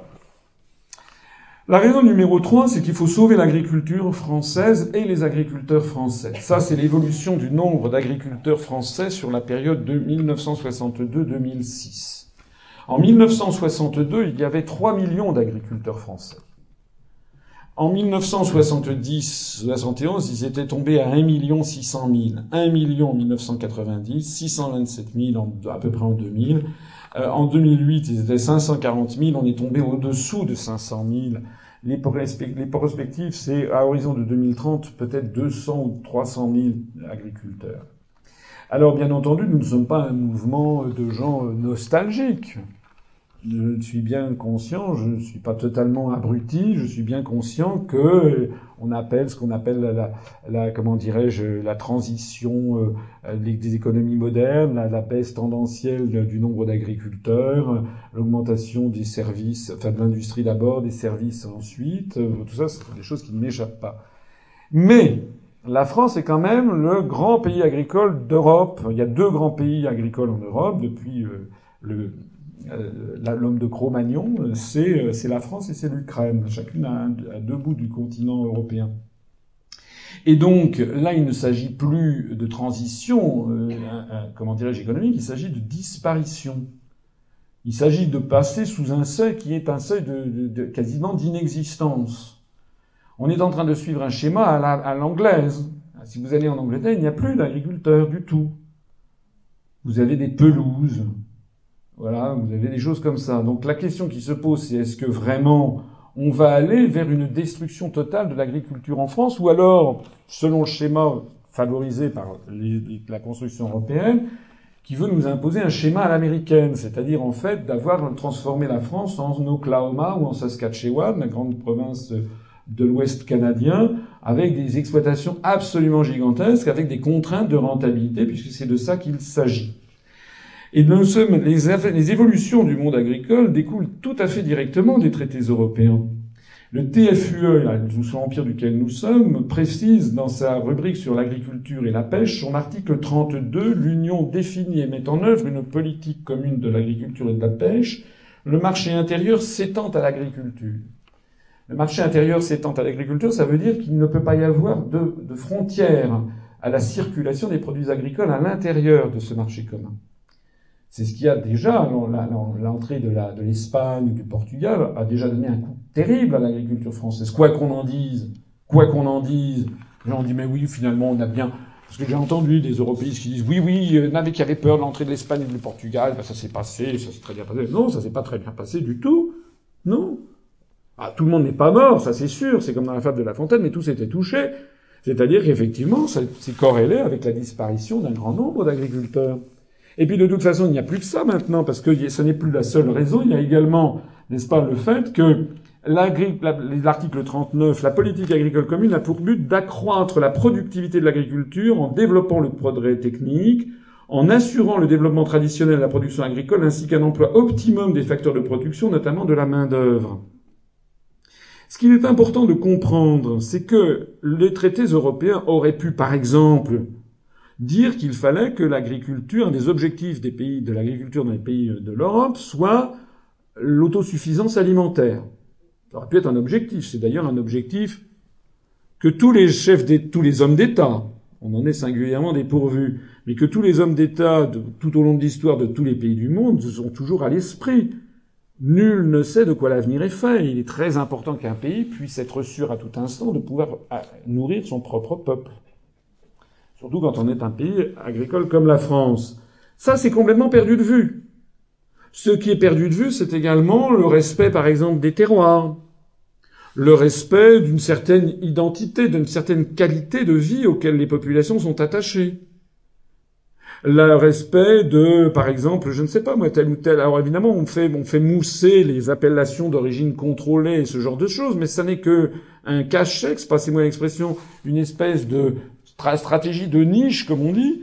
Mais la réalité de l'agriculture, c'est qu'elle disparaît à toute allure, d'autant plus qu'on ne l'a pas seulement mise en contact avec les productions agricoles d'Espagne ou du Portugal, mais également avec les productions agricoles du monde entier.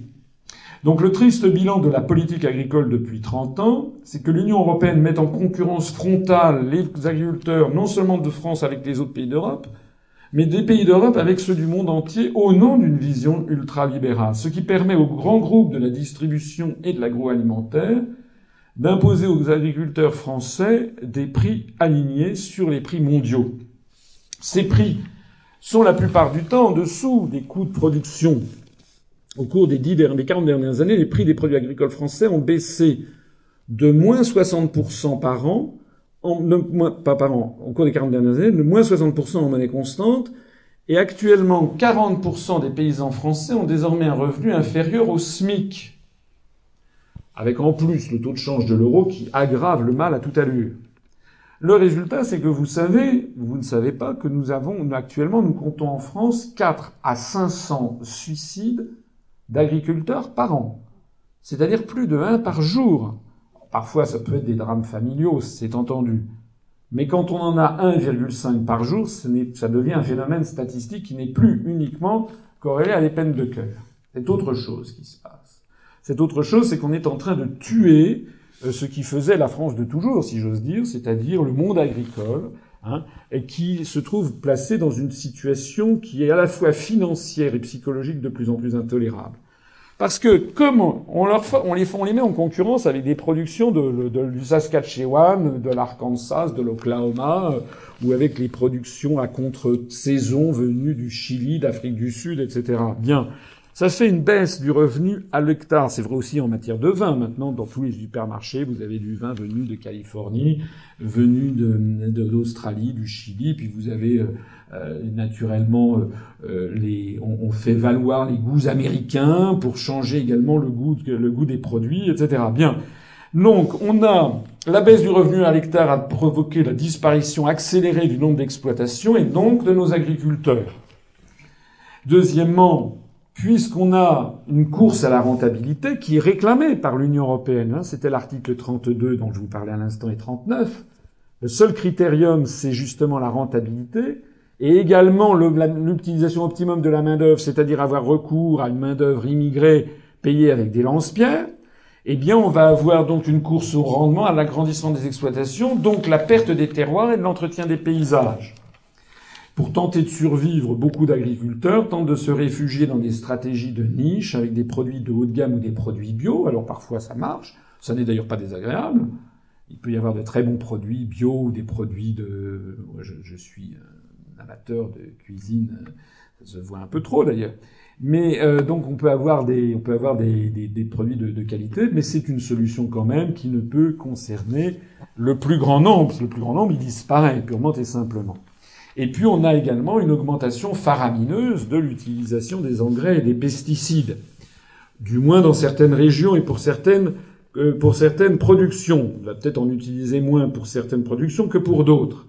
Alors bien sûr, certes, on me dit oui, maintenant on s'oriente vers des fermes bio, vers un plus grand respect du concept d'agriculture raisonnée, comme vous le connaissez, qui sont des, je pense, euh, la voie du progrès. Mais tout ceci, c'est encore une fois la partie émergée de l'iceberg. La réalité, c'est quand même ceci, c'est qu'en même on est obligé d'avoir une agriculture de masse, sinon on disparaît selon les canons venus de Washington. Le pire de tout, c'est qu'au même moment, le prix de vente aux consommateurs ne baisse pas. Hein Ça permet aux grandes chaînes de distribution d'augmenter leurs profits. C'est de ça qui se passe. C'est que vous avez un phénomène de ciseaux qui s'ouvre. D'une part, les agriculteurs gagnent de moins en moins d'argent à l'hectare. Ils sont donc obligés de faire tout ce que je viens de dire. Et d'autre part, les consommateurs, eux, ne voient pas du tout baisser le prix dans les hypermarchés. Alors quel est le mystère? Ben, Le mystère, il est très simple.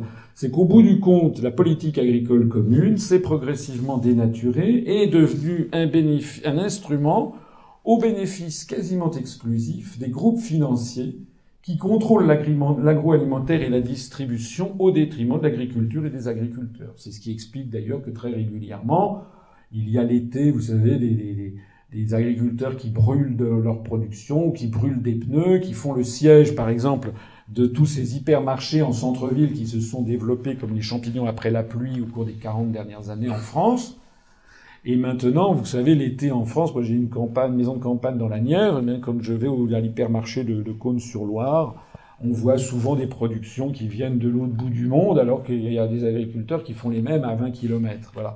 Alors c'est vrai que depuis quelque temps, il y a eu une tentative euh, avec certaines chaînes de distribution et puis les pouvoirs publics qui ont essayé d'imposer qu'il y ait des rayons où l'on propose des productions locales avec des avec des, des productions locales. Mais enfin tout ceci, c'est encore une fois un cotère sur une jambe de bois puisque les réalités économiques qui sont imposées par le marché euh, commun agricole et par l'orientation ultralibérale des traités européens, eh bien, pousse à euh, une, euh, euh, à une, comment dirais-je, à une destruction progressive et rapide de notre modèle agricole. Un exemple des conséquences de la construction européenne dans la filière fruits et légumes, par exemple, ils ont beaucoup besoin de beaucoup de main d'œuvre à l'été. Bon, les producteurs français sont placés dans une situation impossible. La législation française oblige impose le SMIC. En gros, de l'ordre de 9 à 10 euros de l'heure pour les ouvriers saisonniers. Or, les ouvriers saisonniers, c'est presque exclusivement travailler 9 à 10 euros de l'heure pour ramasser, par exemple, des cerises ou des choses comme ça dans les vergers. C'est presque exclusivement des salariés agricoles venus du Maghreb, de la Turquie ou des pays de l'Est, de la Pologne, de l'Ukraine et de la Moldavie. Mais au même moment, le SMIC n'existe pas en Allemagne. Il n'existe pas, en tout cas, il existe par branche, mais il n'existe pas dans l'agriculture. Ce qui fait que les concurrents allemands, eux, payent les mêmes ouvriers saisonniers 5 à 6 euros de l'heure. Donc le résultat des courses, ben, ça veut dire qu'il y a une distorsion de concurrence. Et donc, qu'est-ce qu'ils font? Ben, Les agriculteurs, la chambre d'agriculture qui s'occupe des questions de fruits et légumes, la filière fruits et légumes, avait saisi le Premier ministre M. Fillon en disant il nous faut au moins des dédommagements. Et donc euh, la France a voulu dédommager ses agriculteurs pour cette, euh, ce qui revient à fonctionnaliser les agriculteurs. Ça revient encore une fois à dénaturer leur métier. Au lieu qu'ils cultivent et qu'ils vendent, qu'ils vivent du produit de leur, il faut qu'ils se partent, qu'ils partent, qu'ils partent dans des circuits labyrinthiques de, de paperasse et d'administration pour essayer d'avoir, de survivre. Et en plus de tout, eh bien naturellement, la Commission européenne a interdit à l'État cette distorsion de pallier cette distorsion de concurrence par des aides aux agriculteurs en considérant que c'était contraire à la libre concurrence dont je vous ai rappelé que dans l'article 32, eh bien, il est prévu que les produits agricoles sont, euh, obéissent au système du euh, marché intérieur. Le résultat de tout ça, c'est que il n'y a pas 50 mystères, il n'y a pas 50 solutions. Hein.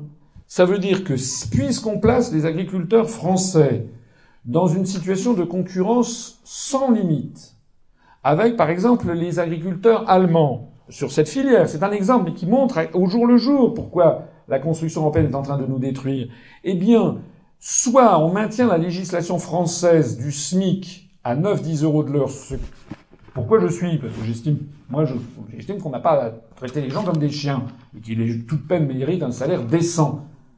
Donc, on maintient le SMIC à 10 euros de l'heure et à ce moment-là, ben, on sombre parce que ça n'existe pas en Allemagne. D'ailleurs, le, modèle allemand dont on nous rebat les oreilles en ce moment, vous savez qu'il y a quand même des gens très pauvres en Allemagne et qui sont payés d'ailleurs de plus en plus avec des lance-pierres.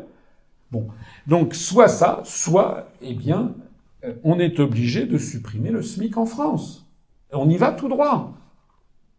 Nous, nous proposons la troisième pouvoir, c'est-à-dire de dire nous, on en sort.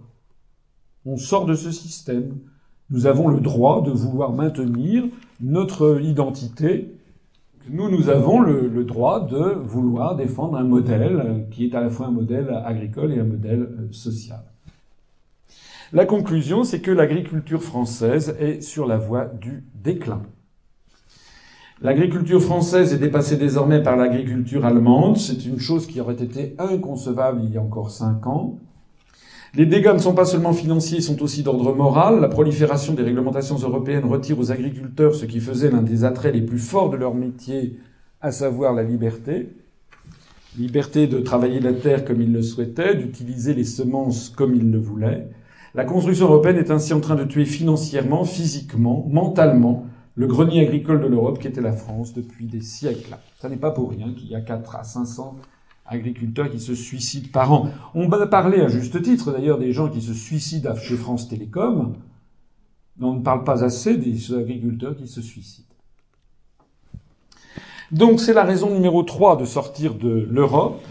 Si nous voulons que les agriculteurs français sauvent leur agriculture et leurs agriculteurs, alors, eh bien alors il faut que la France dénonce juridiquement plusieurs articles des traités européens, notamment les articles 32 et 39 du traité sur le fonctionnement de l'Union européenne.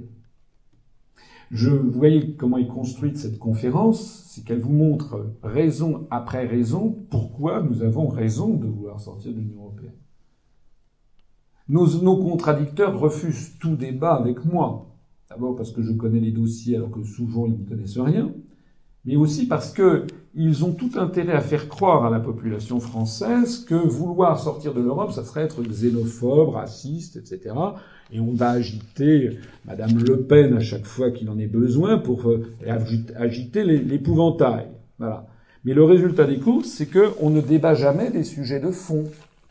Hein. Donc les gens qui vous disent euh, comment ça, euh, vous voulez sortir de l'Europe, vous êtes des nostalgiques et des ringards, je dis mais vous voulez y rester, donc vous êtes directement responsable du fait qu'il y a déjà, en, rien qu'en matière agricole, 500 agriculteurs qui se suicident tous les ans.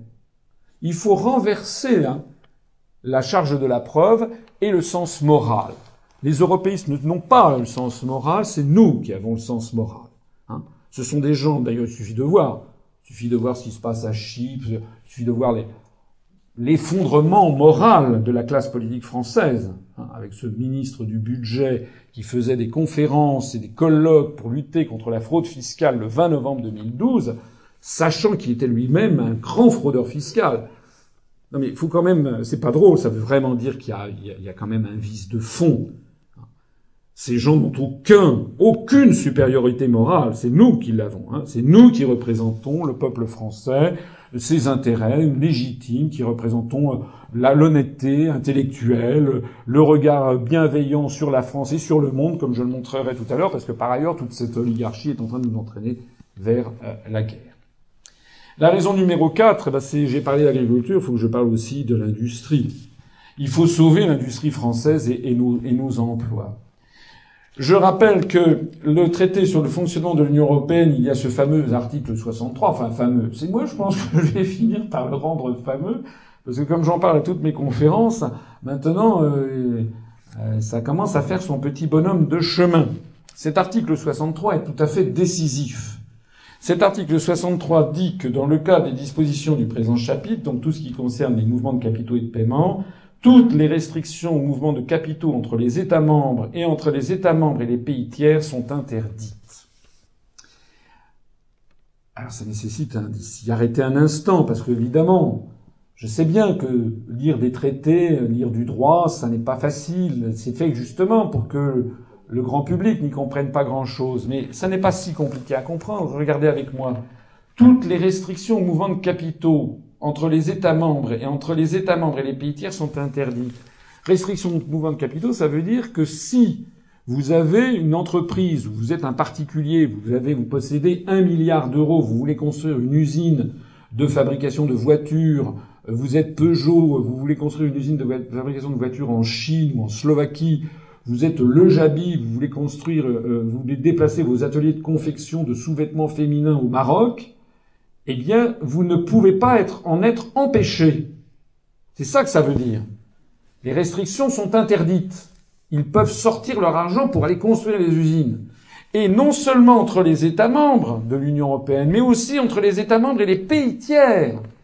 Vous voyez dans cette formule les pays tiers toute l'arnaque des européistes qui vous disent on va faire une Europe puissance. Si on avait voulu faire une Europe puissance, on n'aurait jamais mis les pays tiers.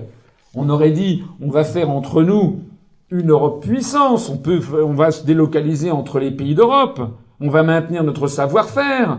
Mais pas du tout, on a mis les pays tiers. Ça veut dire qu'en effet, Peugeot va pouvoir aller investir en Chine. En effet, euh, telle entreprise informatique va pouvoir aller investir à Bangalore dans le Karnataka en Inde du Sud. En effet, le Jabi va pouvoir aller investir au Maroc. Et donc à chaque fois, ça va faire des usines que l'on va fermer en France. C'est ça que ça veut dire. Et je me permets d'insister auprès de vous sur quelque chose dont je découvre que mes compatriotes finalement ne le savent pas. C'est d'ailleurs normal qu'ils ne le savent pas puisque personne ne leur a jamais dit. Comment ça se fait qu'on parle de délocalisation maintenant? Pourquoi on n'en parlait pas en 1972 Pourquoi on n'en parlait pas au même du temps de Mitterrand, du début en 82 On n'en parlait pas? Alors il s'est passé quoi? Eh bien ce qui s'est passé, c'est ça. Ça, c'est directement le traité de Maastricht. C'est ça qui s'est passé. Je me permets de souligner ce point. Lorsque, par exemple, en 1900, mettons en 1975, une entreprise française, imaginons que ça lui ait traversé l'esprit, ça n'était pas la mode de l'époque, mais ça lui ait traversé l'esprit de dire je vais construire une usine à l'autre bout du monde à des tarifs très, très faibles. Elle n'en avait pas le droit. Elle devait aller demander une autorisation c'est ce que l'on appelait le contrôle des mouvements de capitaux. Et donc le président de Peugeot, Peugeot Citroën, ou de Renault, ou de n'importe quoi, ou de, ou de la TECOR, ou de, pour le, ou de Alstom, ou de je sais pas quoi, eh bien devait prendre sa canne et son chapeau. D'ailleurs, il n'avait en général ni il avait simplement un costard cravate, son attaché caisse. Il devait aller prendre rendez-vous au ministère des Finances et voir la direction du Trésor, et puis voir ensuite éventuellement le cabinet du ministre en disant j'ai un projet d'investissement pour créer une usine, je sais pas au Bangladesh ou bien euh, au Pakistan, au Vietnam, en Chine, en Inde, euh, en, Tunisie. Voilà, euh, est-ce que vous êtes d'accord? Et à ce moment-là, ben, c'était le ministère des Finances qui, dans sa grande sagesse, disait oui ou non. Alors oui, ce n'était pas toujours non. Par exemple, Peugeot s'est installé en Iran. Pourquoi les pouvoirs publics avaient donné l'autorisation à Peugeot de s'installer en Iran? Bah Parce que l'Iran était un marché prometteur, en pleine croissance, et puis parce qu'il s'agissait de fabriquer pour le marché local et qu'il n'y aurait pas de réexportation vers la France. C'était tout bénéfice. Donc ça a été oui. Mais maintenant, ça n'est plus possible. Dans d'autres cas, c'était non. Maintenant, ça n'est plus possible parce qu'il y a non seulement l'article 63, mais il y a l'article également dans cet article 63. Il est précisé d'ailleurs que toutes les restrictions au paiement entre les États membres et entre les États membres et les pays tiers sont interdites. Ça veut dire vous ne pouvez pas non plus interdire les versements financiers dans un sens ou dans l'autre, notamment rapatrier les profits et les capitaux. Donc c'est un feu vert aux entreprises pour expatrier leurs usines dans des pays à très bas de coûts de salaire. Mais il y a également l'article 32 qui dit que dans l'exercice de ces missions, il, il y a la nécessité de promouvoir les échanges commerciaux entre les États membres et les pays tiers, afin d'accroître la force compétitive des entreprises et de favoriser une expansion de la consommation dans l'Union. Ça veut dire qu'en matière industrielle, c'est comme l'agriculture. En matière industrielle, on aurait pu avoir des traités qui auraient dit la priorité des priorités, c'est de maintenir l'emploi industriel en zone Europe, c'est de maintenir le savoir-faire industriel, de conserver nos emplois, de favoriser la, modernisation de nos outils industriels. Ils auraient pu avoir ça. Là, on aurait pu dire légitimement c'est une Europe puissante, mais ça n'a pas été fait. Et ça n'a pas été fait pour les raisons que j'ai dites en préambule c'est que pour, que ça, aurait pu être fait si tout le monde avait été d'accord, mais les Anglais n'étaient pas d'accord, les ultralibéraux n'étaient pas d'accord, le Luxembourg qui n'a pas d'industrie et qui est le pays où, du, du grand capital, si l'on peut dire, n'était pas d'accord. C'est pour ça qu'on n'a pas pu avoir ça et qu'on pourra jamais avoir ça. Je vous l'ai dit, 1,2 secondes sur, par trillion d'années, la possibilité, probabilité. C'est justement parce que nous sommes liés à des pays qui n'ont pas ces intérêts-là, puisqu'ils n'ont pas d'industrie, mais que leur intérêt, c'est de maximiser le profit des détenteurs de capitaux, que nous sommes dans cette situation. Et vous voyez bien que là, ce que l'on promeut, c'est de promouvoir les échanges commerciaux. Mais quand euh, on va fabriquer des soutiens-gorge, excusez-moi, mais c'est un cas réel, c'est le cas de Jabi, des sous-vêtements féminins au Maroc et qu'on les rapatrie en France, eh bien on promeut les échanges commerciaux avec les pays tiers, ça c'est incontestable. Avant on n'achetait pas de soutien-gorge au Maroc, maintenant on en achète. Avant on n'achetait pas de voitures en Roumanie, maintenant on en achète. Avant on n'achetait pas de chaussures fabriquées au Bangladesh, maintenant on en achète. Donc on favorise, c'est le point A. Deuxièmement, on accroît la force compétitive des entreprises. Ben oui, en effet, puisque les entreprises maintenant peuvent faire travailler à très très bas coût de salaire des, des, des, des Indiens, des Bangladeshis, parfois des enfants, il faut tenir compte des, conditions de salle et des conditions sociales sur place, plutôt que des salariés euh, des Vosges ou, euh, ou, du Nord, par exemple, en matière textile. Je pense à ça parce que je pense aux questions textiles. Bon, donc là, on favorise la, force des compétitifs des entreprises. Enfin, une expansion de la consommation dans l'Union, bah oui. On propose aux, populations dans l'Union européenne euh, des, des, produits parfois à très bas coût. Je pense par exemple à cette entreprise euh, de textile, de, vêtements que vous connaissez tous, enfin en, particulier les, dames, euh, qui s'appelle Zara. Zara qui a été créée par un Espagnol il y a une vingtaine d'années, une trentaine d'années, et qui maintenant devient une des plus grandes entreprises mondiales de textile, et qui, ce monsieur, le fondateur de Zara, est en passe de devenir l'une des cinq plus grandes fortunes mondiales. Alors d'où vient cette fortune et d'où vient la fortune de l'entreprise Zara? Eh bien tout simplement parce que cette entreprise fabrique des vêtements, notamment pour femmes, qui sont des vêtements à la mode. Ils ont des chaînes, des, des, flux tendus. Ils n'ont pas de collection, ça change constamment. Il faut acheter dès qu'il y a une jolie robe qui passe, il faut l'acheter parce qu'on la retrouvera pas trois semaines après. Ce sont des allotements qui sont passés, qui sont fabriqués au Bangladesh, en Inde, à des prix inimaginables. Il y a d'ailleurs des mouvements, des manifestations, il y a des gens qui font la grève de la faim, il y a eu un incendie au Pakistan dans une usine euh, qui a fait des morts, tout ça évidemment a été caché aux Français, aux Espagnols, aux, Japonais, parce que le Zara est partout. Donc, le consommateur est bien content d'acheter chez Zara effectivement une petite robe ou un petit t-shirt à un prix assez sympa, ça, c'est le, consommateur, il est content. Le problème, c'est qu'il n'est plus salarié. Parce qu'il a perdu son emploi. Donc ces phénomènes dits de mondialisation ont introduit une espèce de schizophrénie chez les peuples, c'est-à-dire que le côté consommateur est content d'acheter chez Zara un truc à bon marché, mais il n'a plus d'argent pour l'acheter, en gros. Parce qu'il plus, il n'y a plus de, de moins en moins d'emplois et que l'ensemble de la société est en train de verser dans l'appauvrissement généralisé avec son cortège d'augmentation continuelle de violence, de lutte contre la violence, donc de surveillance de la société, donc de nouveau de plus de plus de violence. Voilà le schéma dans lequel on est on est lancé tout ça parce que pour permettre euh, à, à, à, des, à des consommateurs de s'acheter une petite robe ou un petit t-shirt à prix sympa, mais vous voyez à quel prix?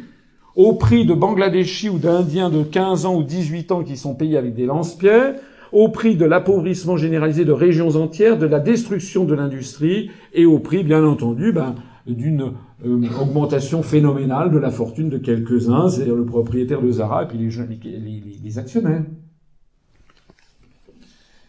Alors, par ailleurs, s'ajoute à tout ceci la Banque Centrale Européenne, l'article 282, qui prévoit que l'objectif principal du système européen de banque centrale, je n'en parle pas, j'en ai longuement parlé hier dans ma conférence sur la tragédie de l'euro, hein, il n'y a pas, je rappelle que la monnaie, euh, l'euro n'est pas une monnaie euh, unique, mais une monnaie commune. Donc toutes les banques centrales ont continué d'exister, banque centrale nationale, et donc chaque État conserve sa monnaie nationale, sauf que la monnaie nationale s'appelle l'euro, et que c'est une créance sur la banque centrale nationale de chacun des pays différents. J'ai expliqué hier longuement en quoi ce système était en train de mener à une explosion générale.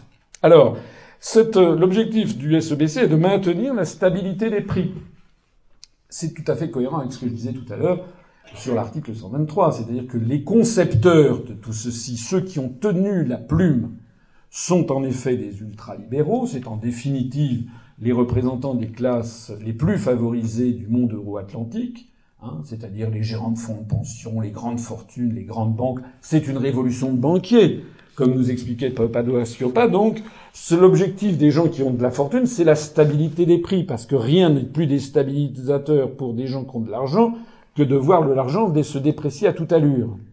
Donc c'est le seul objectif qui a été fixé. Mais on aurait pu avoir, pour la Banque Centrale Européenne, et pour le SEBC et pour l'euro des objectifs qui eussent été tout à fait différents. Par exemple, le maintien d'un chômage le plus bas possible. Par exemple, le maintien de la préservation de la compétitivité des, économies en se basant sur l'économie, par exemple, la moins compétitive, le maintien en zone euro du plus grand potentiel possible de savoir-faire industriel, pas du tout. C'est seulement l'objectif de la lutte contre l'inflation et on précise bien que la Banque centrale européenne est indépendante des institutions euh, et des gouvernements. Mais comme je le rappelais hier, on n'est jamais indépendant de, de ça n'existe pas, l'indépendance totale n'existe pas. Quand on est bébé, on est dépendant de son papa et de sa maman. Quand on est adolescent aussi, même si, ça, même si ça, ça coûte parfois.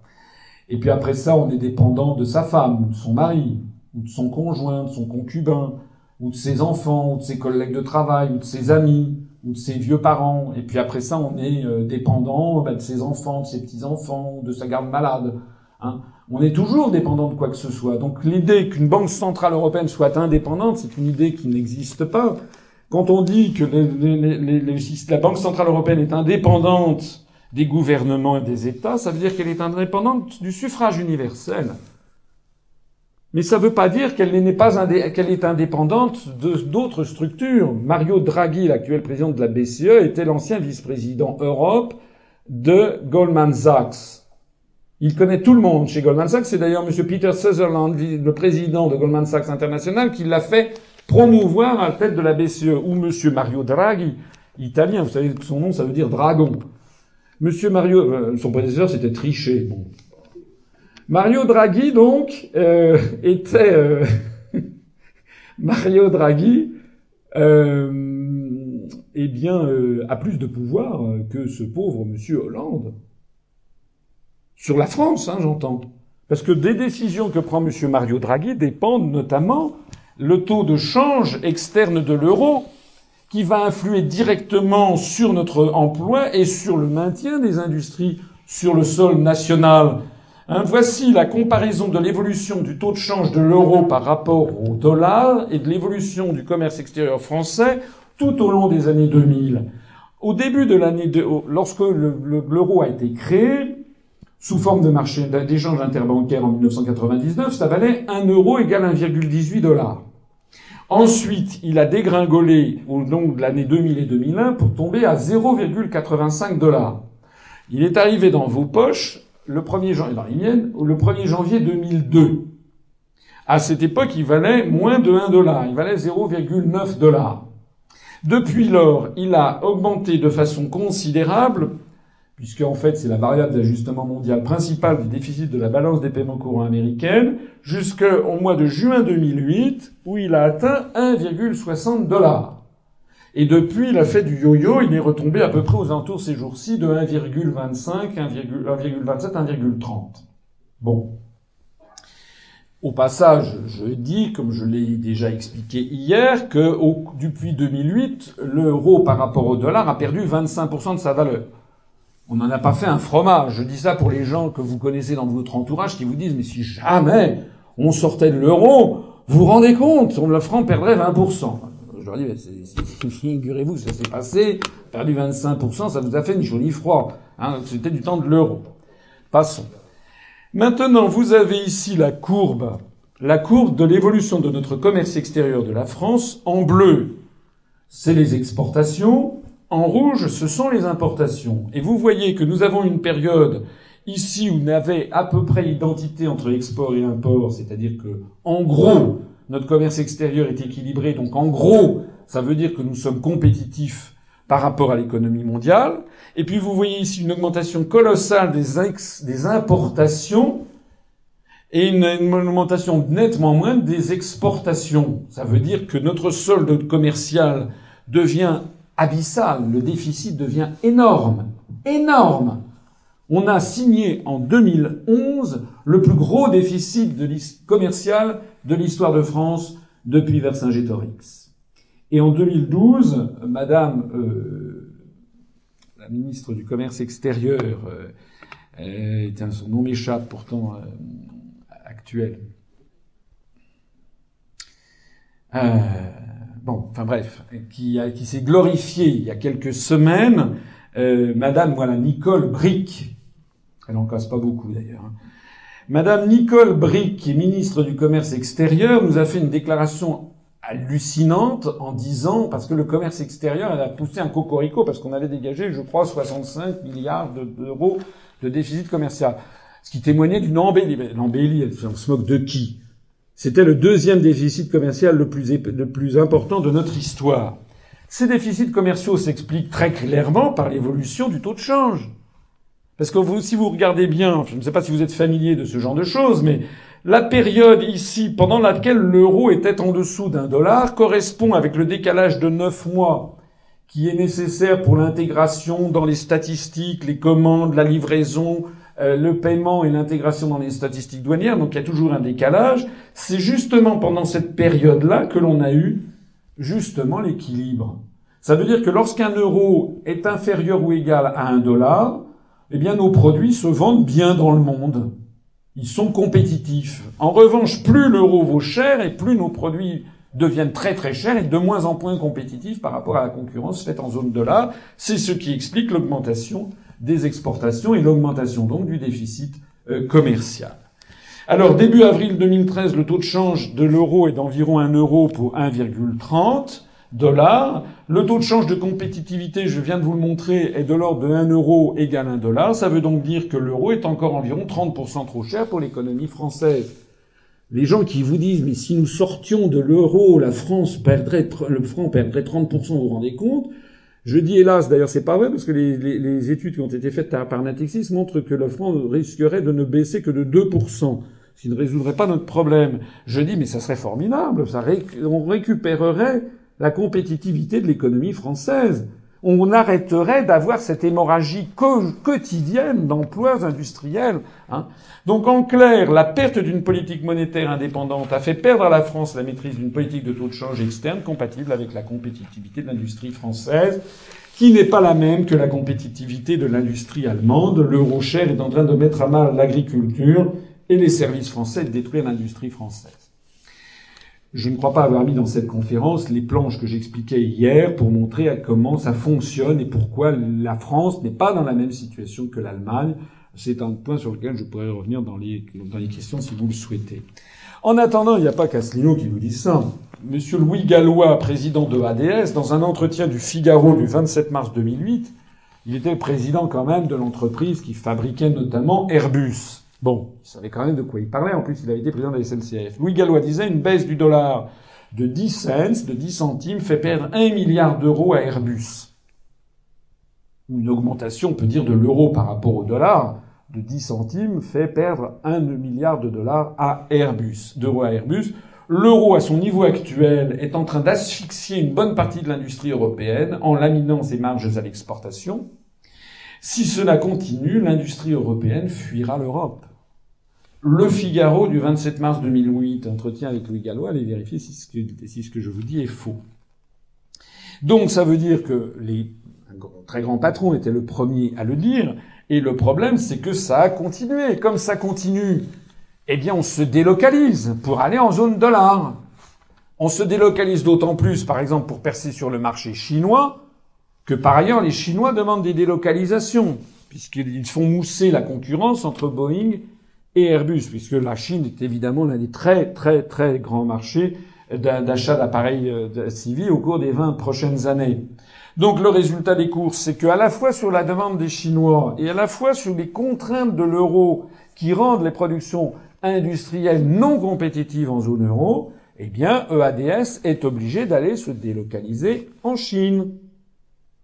Et puis il n'y a pas que EADS, je prends cet exemple parmi bien d'autres. Donc le résultat, c'est qu'une partie de la production des Airbus A320 est désormais entièrement effectuée en Chine, dans une usine flambant neuve de la ville de Tianjin. Alors les gens me disent oui, mais c'est que du montage, c'est pas encore de la fabrication. Oui, bien sûr, C'est comme les gens qui me disaient en Alsace il y a deux jours, mais non, mais cette région Alsace, ça ne nuit en rien à la souveraineté française, pas du tout. Ça, c'est toujours les propos lénifiants pour ne vous pas, vous savez, pour ne pas vous faire comprendre le processus qui est en cours. Oui, bien sûr, les Chinois ne vont pas sortir un Airbus à 380 du jour au lendemain. Ce sont des, ce sont des industries très lourdes. Il faut avoir des, à la fois du savoir-faire, des ingénieurs, des appareils, tout un outil industriel sur place. Mais la tendance, elle est là, elle est là et bien là. Ça, c'est l'inauguration donc de cette usine. On a à Tianjin le, le, premier Airbus à 320 fabriqué en Chine a été livré à la compagnie chinoise Sichuan Airlines. Et vous savez, c'est une des compagnies régionales. Il y a un certain nombre de compagnies régionales en Chine depuis que le, gouvernement chinois a, fait éclater le monopole de la compagnie CAC, qui était la compagnie nationale auparavant. Donc, le premier Airbus entièrement monté en Chine, l'Airbus A320, a été livré à la Sichuan Airlines le 23 juin 2009. Ensuite, on sait que, voilà, fin 2009, l'usine chinoise de Tianjin a produit 11 Airbus, 6 A319 et 5 A320. En 2011, l'usine chinoise de Tianjin a produit 48 Airbus par an. Donc on est passé à un par semaine. Combien de copies d'Airbus hein, va-t-il y avoir Que restera-t-il de l'industrie aéronautique française dans 15 ans, en 2025 ou 2030 D'autant plus que ça n'est pas faire offense aux Chinois que j'aime beaucoup. Je suis souvent allé en Chine, c'est un pays que je connais, que je connais bien. Mais d'autant plus que les Chinois ont le génie, comme tous les peuples d'Extrême-Orient, de la copie puisque c'est valorisé dans leur culture. Hein. Nous, nous sommes une culture où on dévalorise la copie, on valorise le, le, geste singulier de l'artiste fou. Euh, en Chine, pas du tout. En Chine, on valorise la théorie confucéenne, hein, c'est d'apprendre auprès d'un sensei, comme on dit en japonais, d'un professeur. On apprend, on apprend, on apprend à, à écrire pendant des dizaines d'années l'écriture chinoise. Donc, on valorise la copie. Alors en plus, c'est évidemment dans l'intérêt industriel, mais ça veut bien dire que euh, dans moins de dix ans, euh, il y aura plus deux fabricants d'avions au monde. Il y aura Boeing, Airbus, et puis il y aura un des principaux nouveaux concurrents, ça sera le fabricant chinois. Et puis comme Boeing est, est subclaquant avec son affaire de Dreamliner, et puis comme Airbus se délocalise à cause de l'euro, nous sommes en train de tuer Airbus. Alors on présente Airbus comme un grand fleuron de la construction européenne, alors que j'insiste sur le fait que ça n'a rien à voir. Hein. Vous savez que Airbus n'a rien à voir avec la construction européenne. Ça a été lancé par Charles de Gaulle, qui justement, comme il refusait l'entrée de la Grande-Bretagne dans le marché commun, avait voulu montrer qu'il n'était pas anti-anglais, et donc avait lancé un processus de coopération industrielle internationale. Donc Airbus, c'est une coopération internationale. On est bien d'accord là-dessus. Vous savez que dans l'Airbus A380, le premier pays fabricant, ce sont les États-Unis d'Amérique, avec 38% de part de marché, de part intégrée dans l'avion. Hein, dans l'Airbus A380, le très grand porteur, euh, toute l'électronique embarquée, plus les trains d'atterrissage, c'est américain. Et puis en plus, euh, toute une grande partie de l'avionique. Donc euh, ça, c'est je l'explique dans une autre de mes conférences. si demain la France sort de l'Union européenne, elle sera toujours dans Airbus. Ça n'a rien à voir. C'est pas un traité, c'est une coopération internationale. Pareil pour Ariane Espace. Hein. Bon, d'ailleurs, il y a beaucoup de pays de l'Union européenne qui ne sont pas dans Airbus. Il y a même la majorité des pays de l'Union européenne ne sont même pas un clou dans Airbus, un rivet, alors que vous avez dans les Airbus une coopération très importante. Vous avez dix entreprises japonaises, des entreprises sud-coréennes, singapouriennes, canadiennes, russes, euh, américaines euh, dans l'Airbus. Bien. Alors, tout ceci mène à quoi? Eh bien, mène à ceci, c'est-à-dire l'effondrement du nombre d'heures travaillées dans l'industrie en France, depuis 1997 jusqu'à 2011. C'est un suicide économique silencieux. L'industrie française a perdu un tiers du total des heures travaillées en 15 ans. Je vous parle beaucoup de suicide, mais parce que la France est en train de se suicider. Nous sommes, nous sommes en train d'un pays qui est en train de se suicider, au, au, sens propre comme au sens figuré. Les agriculteurs se suicident, l'agriculture française dégringole, l'industrie française, regardez cette courbe. Le contrepartie contraposé de ça, c'est ça. Actuellement, chaque jour, chaque jour, la France perd 4 à 500 emplois. Chaque jour, la France perd une usine. Chaque jour, plus de 1500 Français basculent en dessous du seuil de pauvreté. calculé par l'INSEE pour l'année 2010. En 2012, je pense qu'on va être plutôt à plus de 2000 Français qui basculent en dessous du seuil de pauvreté. Voici la situation. Une situation qui est calamiteuse, qui dure maintenant depuis 15 ans. En fait, qui est directement corrélée à l'adoption du traité de Maastricht, de l'euro, de la prétendue mondialisation inévitable, c'est-à-dire de la suppression de tous les contrôles aux échanges de capitaux, de marchandises et de services. Ce n'est le fruit direct. Et que font ceux qui sont à l'origine de ça? Ils continuent à plastronner dans les médias, les Jacques Attali, les Jacques Delors, sont en train de nous donner dire ce qu'il faut faire maintenant, alors que tout ce qu'ils ont dit s'est traduit par une catastrophe, ayant été mise en pratique. Nous avons des j'allais dire un gros mot, nous avons des clowns comme M. Montebourg, qui se fait nommer ministre du redressement productif. Il a fait quoi pour redresser productivement la France depuis un an? Rien, parce qu'il ne peut rien faire. Parce que la clé du problème, c'est l'article 63. Elle est là, la clé du problème. Tant que nous n'aurons pas cassé ce système qui permet aux entreprises de, délocaliser tout ce qu'elles veulent et leurs usines, on ne peut pas lutter contre la, la, les délocalisations. Sinon, c'est de la fumisterie. Voilà la réalité de la situation. On a certains, d'ailleurs, je crois qu'il y en a un qui est dans la salle, qui de nos de nos militants, qui euh, était allé voir Monsieur Mélenchon. Vous voyez qui c'est, Mélenchon? Monsieur Mélenchon, qui a toujours des propos euh, extraordinaires, n'est-ce pas, pour euh, mobiliser le peuple de gauche, les ouvriers, etc. Il a, il a, ça, il, ça, il est fort en gueule, on peut le dire. Mais il ne parle jamais de ça. Ce sont des formules. Alors on a un certain de nos militants qui sont allés le voir, qui ont dit, Monsieur Mélenchon, est-ce que vous pourriez parler de l'article 63 du TFUE Et il a répondu quoi? Ils sont dans la salle. Camarades, on parle pas de ça Non, il a dit, il y a des caméras, on va nous descendre. On parle pas de ça. Voilà. Il y a des caméras, on va nous descendre, on parle pas de ça. Ah bon? Mais qui, il sert à quoi, monsieur Mélenchon? Il sert en fait à drainer sur son nom 10 à 12% des gens pour ensuite, au deuxième tour, aller les faire voter pour monsieur Hollande, qui est l'artisan même de la catastrophe. C'est comme ça que les choses se passent. Je n'exagère pas. C'est d'ailleurs pour ça qu'il y a de plus en plus de gens qui viennent m'écouter, parce qu'ils savent, voient que c'est la vérité. Et si vous en doutez, si vous découvrez, allez voir mes conférences. Regardez l'actualité dans un mois, dans deux mois, dans cinq mois, dans six mois, dans un an. Vous verrez. Et ça va continuer. Tant que les Français ne seront pas sortis de ce cancer, n'auront pas balayé toute cette classe politique qui verrouille indûment tout débat, parce que la moindre des choses, si nous, si nous étions en démocratie, c'est que je puisse débattre.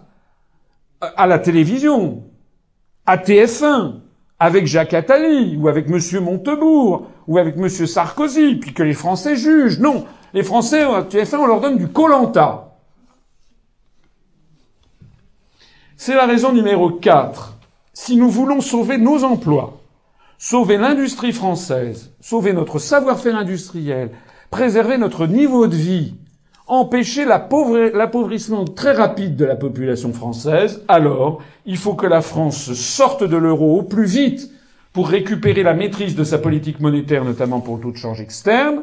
Deuxièmement, il faut que la France dénonce juridiquement de nombreux articles des traités européens qui favorisent, qui poussent qui, qui, donne un dynamisme phénoménal à toutes les délocalisations, c'est-à-dire les articles 32, 63, 282 du traité sur le fonctionnement de l'Union européenne. Ces traités dont M. Mélenchon ne veut pas parler parce qu'il a peur des caméras, paraît-il. Mais il n'a pas seulement peur des caméras, il a aussi peur de ses, de ses électeurs, puisqu'il ne leur dit dans aucune conférence publique. D'ailleurs, il n'en parle pas non plus dans ses documents électoraux. Et enfin, il appelle à voter pour M. Hollande, qui est justement le partisan de ces traités. J'aurais pu dire la même chose d'ailleurs à droite. Hein. La raison numéro 5, c'est qu'il faut maîtriser les flux migratoires afin de ne déstabiliser ni la société française, ni les sociétés des pays d'émigration. C'est un sujet empoisonné. Je rappelle que le mouvement politique que j'ai créé n'est ni de droite, ni de gauche, il rassemble des gens de tous les horizons. Et c'est un sujet sur lequel je parle toujours avec beaucoup de prudence parce que je sais trop qu'il y a derrière des drames humains considérables. Donc ce que nous nous disons, c'est que plutôt que les Français se disputent, et on les fait se disputer sur ce sujet de façon vicieuse, parce que c'est un sujet empoisonné, avec évidemment derrière tout ce que l'on peut imaginer en termes de fantasmes, en termes de submersion, de péril jaune, de péril ci, de péril ça, d'islamisation. Donc ça, c'est un sujet rêvé pour que les Français se disputent. C'est comme le mariage pour tous, sans jamais parler des vrais sujets qui sont derrière.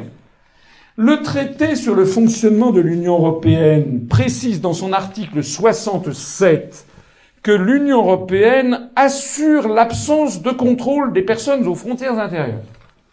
Il faut quand même lire cet article. Il faut quand même lire cet article à tête reposée. Parce que moi, j'avais jamais vu ça. En général, on assure des contrôles.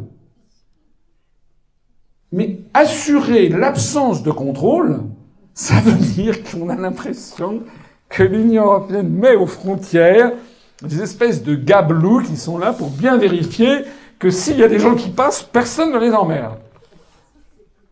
C'est comme voilà, c'est exactement interdit d'interdire. En effet, c'est comme le même, c'est le même schéma que euh, l'interdit. Toute, toute restriction aux échanges de capitaux est interdite, n'est-ce pas? On assure l'absence d'interdiction euh, des, des, des contrôles de capitaux. Bon, ça veut donc dire quoi? Ça veut dire que l'Union européenne délibérément veut démanteler les, les pouvoirs des pays euh, d'Europe en matière euh, de tout simplement de gestion de l'entrée sur leur territoire. Mais ça, ça n'existe nulle part ailleurs au monde. Hein. Tous les États du monde gèrent l'entrée sur leur territoire. À commencer d'ailleurs par les États-Unis d'Amérique, que l'on nous présente constamment comme étant le paradigme, le modèle du XXIe siècle. Je trouve toujours extraordinaire les gens qui me disent Ah, mais comment Vous voulez réintroduire les frontières? Mais vous n'y pensez pas, mais vous êtes dément. Et les mêmes qui me disent 15 secondes après, les États-Unis, il faut faire comme les États-Unis, il faut faire les États-Unis d'Amérique comme les États-Unis. Mais qui, quel est le pays au monde le plus nationaliste, le plus fermé sur le monde, qui, qui, qui a, du fait de, notamment de Patriot Act, a imposé des, des, des, des, passeports biométriques, impose de, on, vous, on vous met quasiment euh, dans la tenue d'Adam ou d'Ève quand il faut monter à bord d'un avion, on vous vérifie euh, ce que vous avez dans les souliers ou ce qui, si vous n'avez pas du TNT dans vos baleines de soutien-gorge, ce sont les États-Unis d'Amérique. Bien. Alors, on nous dit que ça, ça, cette l'Union européenne doit développer une politique commune en matière d'asile, d'immigration, de contrôle des frontières extérieures. Ce que je trouve extraordinaire, c'est que personne ne le dit aux Français et en particulier d'ailleurs pas Madame Le Pen. On fait les, Français, on les fait se battre avec ceux qui vont faire une politique sur l'immigration ci, sur l'immigration ça, et ci, ça, mais personne n'en a plus le pouvoir puisque c'est l'Union européenne. Donc ce que nous nous disons, et nous sommes tout à fait cohérents avec notre charte, c'est que nous disons que vous soyez pour une politique sévère vis-à-vis de l'immigration. Il y en a chez nous. Que vous soyez pour une politique de très large accueil de l'immigration. Nous en avons aussi chez nous. Donc ils considèrent par exemple que l'immigration, sur long terme, permet à la France, ce qui n'est d'ailleurs pas faux, d'avoir une démographie qui est assez dynamique. Hein, ça veut dire par exemple que d'ici 2050-2060, la France sera peut-être plus peuplée que l'Allemagne. Ce qui n'est pas rien hein, en termes de puissance et de survie d'une collectivité nationale. Bon. Et puis il y en a qui sont, ben non, il faut avoir une politique entre les deux. Nous, nous ne prenons pas parti. Nous, nous accueillons tout le monde et tous les gens se viennent chez nous parce qu'ils ont compris que nous leur donnons la vérité. On leur dit ça ne sert à rien de se bouffer le nez puisque de toute façon c'est pas nous qui décidons. Donc on se rassemble pour reprendre le pouvoir et puis une fois qu'on aura repris le pouvoir, ça sera aux Français de décider. C'est d'ailleurs ce que j'ai proposé dans mon programme, euh, qui est notre programme depuis le 3 décembre 2011, c'est-à-dire de la même façon que nous voulons un grand débat où on met tout sur la table sur les questions d'endettement public et de voir si le concept de dette odieuse ne peut pas s'appliquer à tout ou partie de l'endettement dont nous souffrons, et d'avoir un schéma éventuel à l'islandaise sur, ou à l'Argentine, voir comment sortir de cette affaire dont tous les experts savent que jamais on ne pourra rembourser, pas seulement la France, mais d'ailleurs l'Allemagne, le Japon, les États-Unis, tout le monde sait qu'on ne pourra pas rembourser ces, dettes-là. Donc remettre à plat le système depuis le début. Nous proposons qu'il y ait la même chose en matière d'immigration, c'est-à-dire qu'il y ait des grands débats nationaux où on mette les Français devant leurs responsabilités, en se gardant de tout populisme au passage, c'est-à-dire en soulignant effectivement que l'immigration pose des problèmes, c'est tout à fait exact, en soulignant aussi que si les gens viennent en France, ce n'est pas en général pour le plaisir, c'est aussi tout simplement pour survivre, parce que quand vous vivez dans la zone du Sahel, eh bien, euh, les gens meurent de faim. Parce que nous sommes dans un schéma par ailleurs euh, qui est un schéma euh, de grande, comment dirais-je, de grand déséquilibre, n'est-ce pas, de la répartition des richesses dans le monde, et que lorsque les gens crèvent de faim, ben, ils crèvent de faim, ils font tout pour essayer de ne pas crever de faim et pour faire nourrir leur famille. Alors, nous insistons aussi sur le fait que l'article 79 de la, du TFUE prévoit justement que c'est l'Union européenne qui fixe les orientations en matière de regroupement familial, qui régisse la liberté de circulation et de séjour, qui règle les problèmes d'immigration clandestine, tout ce dont personne ne vous parle. On l'a d'ailleurs vu lorsque, par exemple, M. Sarkozy avait voulu faire un, un coup euh, politique en faisant, euh, euh, comment dirais-je, reconduire à la frontière des Roms en, grand nombre, c'était Madame Viviane Reding, commissaire européen, qui avait menacé de traîner la France devant la Cour de justice de l'Union européenne pour non-respect, parce que ça n'est pas la France que ça découle. Tout ça, ça découle du traité d'Amsterdam de 1997. Hein. Voilà. Donc en réalité, désormais, ce n'est plus la France qui décide de qui entre sur son territoire, ce sont les visas des États Schengen, donc ce sont les gens qui entrent sur les territoires français quand ils viennent de tout le reste du monde, effectivement, c'est nous qui les contrôlons aux frontières, parce que ce qui est le plus singulier de toute cette affaire, c'est que la France, le, cas général, c'est encore que nous contrôlons aux frontières. D'ailleurs, quand vous partez, si ça vous est déjà arrivé d'aller à Djerba, en Tunisie, ou d'aller à Tokyo, ou à New York, ou à Londres, ou à, ou à Dublin, qui ne sont pas dans l'espace Schengen, euh, ou d'aller à Moscou, à Rio, Mexico, euh, Bangkok, etc., vous passez les frontières, vous passez, hein, vous, subissez des contrôles aux aéroports français. Les Français trouvent ça tout à fait normal, d'ailleurs. Et pareil quand ils arrivent à l'étranger. Hein. Mais à part, donc, à part ça, beaucoup d'étrangers qui arrivent, par exemple, au Portugal, en Espagne, en Italie, dans l'espace Schengen, ensuite entre eux, totalement sans contrôle. Alors, cet affaire d'immigration, c'est vraiment, euh, le, comment dirais-je, le réceptacle de tous les populismes et de tous les des propos les plus ahurissants qui soient. Je rappelle cette déclaration qui a dix ans, mais qui n'a pas perdu une ride, et qui était Monsieur Nicolas Sarkozy, qui à l'époque était ministre de l'Intérieur, dans le journal Le Monde, avait publié un point de vue qui était sur le thème Pourquoi des sans-papiers? Et voilà ce que disait Monsieur Sarkozy. Pourquoi des sans-papiers? Voici 20 ans que la situation ne fait qu'empirer. 20 ans que la situation ne fait qu'empirer. L'augmentation massive du nombre des visas délivrés par les pays de l'Union européenne depuis plusieurs années est à l'origine de l'accroissement de l'immigration illégale dans notre pays.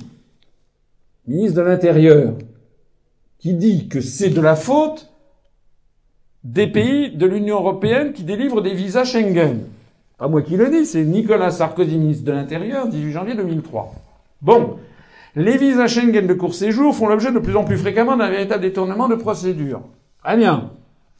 Il convient, et le temps presse, de définir, le temps presse, c'était il y a dix ans, de définir au niveau européen une politique de l'immigration au mieux commune, mais au minimum qui ne serait plus contradictoire. Parce qu'effectivement, les politiques sont complètement contradictoires entre les différents États. Le schéma euh, du blocage continuel.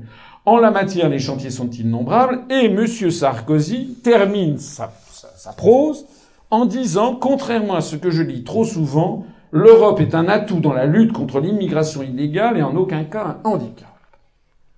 Alors, excusez-moi, mais c'est pratiquement un cas pathologique, c'est un cas psychiatrique. Il faut quand même que vous relisiez ce texte. C'est un article qui s'appelle Pourquoi les sans-papiers dans le monde du 18 janvier 2003 où M. Sarkozy commence par dire que l'augmentation massive du nombre des visas délivrés par les pays de l'Union européenne est à l'origine de l'accroissement de l'immigration illégale. Donc c'est l'Europe qui est à l'origine des problèmes, puisqu'avant justement il n'y avait pas ça. Et il termine en disant, contrairement à ce que je lis trop souvent, c'est-à-dire qu'il avait dû se lire sans doute le premier paragraphe, l'Europe est un atout dans dans la lutte contre l'immigration illégale et en aucun cas un handicap. Bon, écoutez, c'est vraiment se payer la tête du monde. On prend vraiment les gens pour des imbéciles. Voilà, on prend les gens pour des imbéciles. Je voudrais insister sur un aspect que je trouve également assez sordide dans ces questions d'immigration, c'est que les États-Unis, euh, la Commission européenne veut, veut singer les États-Unis, y compris dans leur côté de rapine sur le, le, le, bien le plus précieux que possèdent les pays du monde, c'est-à-dire euh, les gens qui sont chez eux. C'est-à-dire que, comme vous le savez, les États-Unis, euh, comme une espèce d'économie négrière, a décidé d'octroyer des, des, green cards et fait de la sélection, a fait de la sélection pour drainer des cerveaux. Eh bien, c'est ce que les Européens viennent de faire en créant la blue card. C'est écrit en européen, comme vous le voyez, c'est-à-dire en américain. The European Union welcomes highly educated professionals. Donc là veut dire l'Union européenne accueille des professionnels hautement éduqués. C'est un copier de cette green card. L'Union européenne organise désormais le pillage des pays du Sud de leurs highly educated professionals. On a quand même quelque chose d'un cynisme inouï. Parce que ça veut dire quoi? Ça veut dire qu'on s'est que tout simplement des gens ont fait des calculs, que ça coûte je crois que quelqu'un qui est licencié en droit ou licencié en maths, ça coûte à peu près 250 000 euros à fabriquer. Parce qu'il faut avoir une maman qui, euh, qui, euh, qui est enceinte, donc euh, bon, elle, elle, elle, il, y a, il, y a, la sécurité sociale. ensuite, elle va être prise en charge donc par la sécurité sociale pendant l'accouchement et puis après les premières années, les premiers mois. Et puis ensuite, il va y avoir le bébé qu'il va falloir euh, nourrir, euh, loger, blanchir. Euh, il va falloir des crèches. Il va falloir après ça une école maternelle, puis une école du premier, de, comment, comment dirais-je, primaire, puis ensuite le collège. Et puis ensuite, il va falloir le lycée, et puis le passer le bac, et puis ensuite éventuellement aller à la fac. Bon. Et puis pendant ce temps-là, ça va durer 20 ans, 22 ans à le nourrir, le loger, le blanchir. Bon. Et donc, selon certains calculs que j'ai passés, on estimait ça à 200, 250 000 euros. Ben, pourquoi se gêner quand ça peut être gratuit? On va en chercher au Sénégal. C'est ça, hein c'est ça la politique d'immigration qui est voulue maintenant. C'est aller piller les pays du Sud, ce qui fait leur seule vraie richesse. Parce que si dans ces pays du Sud, vous leur prenez tous les, tous les highly educated professionals à qui s'adresse cette carte, eh bien, vous, tout simplement, vous les empêchez de se développer. Voilà le résultat de la situation. C'est pour ça que, sur ces sujets, il y a besoin, à mon avis, d'une très grande explication et d'un grand partenariat avec les pays du Sud. On n'a pas à aller piller les pays du Sud. Voilà. C'est une honte. Donc, il faut que la France, si nous voulons maîtriser les flux migratoires, afin de ne pas déstabiliser la société française, parce que par ailleurs, dans des sociétés où il y a des taux de chômage records, comme c'est le cas en France, il est évident, eh bien, qu'il y a assez facilement le bouc émissaire qui est tout trouvé, qui est les immigrés qui viennent prendre les emplois. Donc, euh, ce n'est pas nécessaire non plus d'agiter la population sur ces questions. C'est un fait objectif. Donc si on ne veut pas déstabiliser la société française d'une part, la société des pays d'immigration d'autre part, eh bien il faut que la France dénonce juridiquement de nombreux articles des traités européens, notamment les articles 67, 77, 79 du TFUE. Alors on poursuit avec maintenant la raison numéro 6, c'est qu'il faut protéger la santé publique et l'environnement. Je rappelais tout à l'heure, au moment où je parlais de l'agriculture, que les traités européens favorisent une agriculture hyper productiviste. Donc, de plus en plus de pesticides la, dans la consommation. On en trouve constamment. Et donc, on voit de plus en plus se développer des scandales sur les pesticides. Les traités européens imposant une agriculture hyper productiviste obligent les agriculteurs, du moins dans certaines zones, à utiliser de plus en plus d'engrais et de pesticides. On voit apparaître de la tératologie, c'est-à-dire des, naissances avec des gens qui ont des problèmes, euh, des malformations. Vous savez que la qualité euh, du sperme des, euh, des, des hommes occidentaux est en chute libre, la, capacité de se reproduire de la population est en chute libre, on incrimine de plus en plus d'ailleurs les pesticides, etc. Eh bien, aucune réflexion n'est autorisée sur le sujet. Vous avez monsieur, monsieur José Beauvais qui fait des, des grandes proclamations, mais il a créé un blog qui s'appelle Un paysan pour l'Europe. M. José Bouvet, qui est paysan comme je suis moine tibétain d'ailleurs, vous savez, Il s'appelle Joseph Beauvais. Ses parents étaient des chercheurs. Il a passé sa, son enfance en Californie. Parfaitement l'américain. Donc simplement, c'est au moment de l'affaire du Larzac, sans doute une, une agence de com lui a dit de se faire le, look d'Astérix. Bon.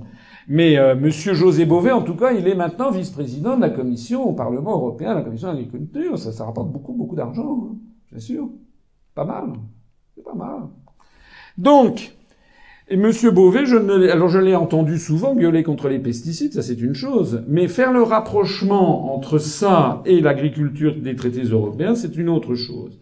Quant à expliquer, comme je le disais au début de cette conférence, que la probabilité d'avoir une Europe écologiste, c'est à peu près 1,2 secondes par trillion d'années, ça, vous ne l'entendrez jamais.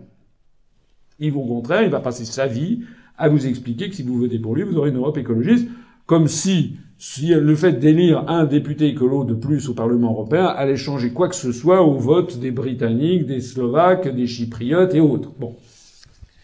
Alors l'Union européenne oblige les États à introduire les OGM. Vous le savez, suite notamment au lobbying de Monsanto et de BASF. Je vous ai expliqué au début de cette conférence qu'il n'y a pas de peuple européen et qu'il n'y a pas de changement politique possible puisqu'on est en situation de cohabitation permanente. Donc nous sommes dans un truc où il n'y a aucun citoyen. Les citoyens d'Europe, ça n'existe pas. Hein. Ça n'existe pas. Le peuple européen, on peut le dire, mais ça n'existe pas. Bon. Donc en plus de ça, ça n'intéresse personne. Personne n'y va. Et donc la Commission européenne est peuplée de lobbyistes. C'est-à-dire c'est très très emmerdant hein, d'aller à Bruxelles. Mais si vous êtes payé pour ça, vous y allez. Si c'est votre job. Si vous êtes employé par Monsanto, vous allez voir le chef du bureau Tartemuche à la Commission hein, au, Berlaymont, comme on dit à Bruxelles, et puis vous allez lui apporter des dossiers en disant voilà, là on vous a proposé, c'est un projet de directive, c'est génial, c'est formidable, regardez tous les avantages. Tout le monde fait ça. Hein. Le lobby des ascensoristes, euh, le lobby des gens. Vous, savez qu'en permanence, si vous avez un, appartement dans un immeuble, euh, vous avez, vous savez que maintenant tombe comme comme à gravelotte des nouvelles réglementations constamment. Alors il faut réparer tous les ascenseurs, puis après ça il faut mettre sur les toits, sur les terrasses, il faut mettre des garde-fous. Et puis après ça, il faut, euh, enfin, il y a toujours un nouveau truc qui vient de sortir. Et tout ça, c'est le fruit des lobbyistes qui sont à Bruxelles. Ben, c'est formidable. Vous allez voir des lobbyistes Bruxelles, vous allez voir un, un chef de bureau, un burlingue au fond, qui doit être, je sais pas moi, euh, laiton avec sa secrétaire étant, étant espagnol, et puis euh, le, le, chauffeur étant français ou je sais pas quoi. Et puis, et ces gens-là sont payés d'ailleurs très grassement, et puis vous leur donnez clé en main, vous allez voir en disant, écoutez, il y a un problème de fond dans la société française, c'est le problème des ascenseurs. Donc il faut absolument réformer tous les ascenseurs de France pour qu'ils soient à des nouvelles normes. Et d'ailleurs, tiens, au fait, on a pensé à vous, euh, si ça vous intéresse, on fait un séminaire euh, sur le problème des ascenseurs dans le monde occidental. Ça se passe aux Maldives, vous pouvez venir avec votre épouse. C'est pendant 15 jours au moment de Noël et du jour de l'an. Ça vous intéresse?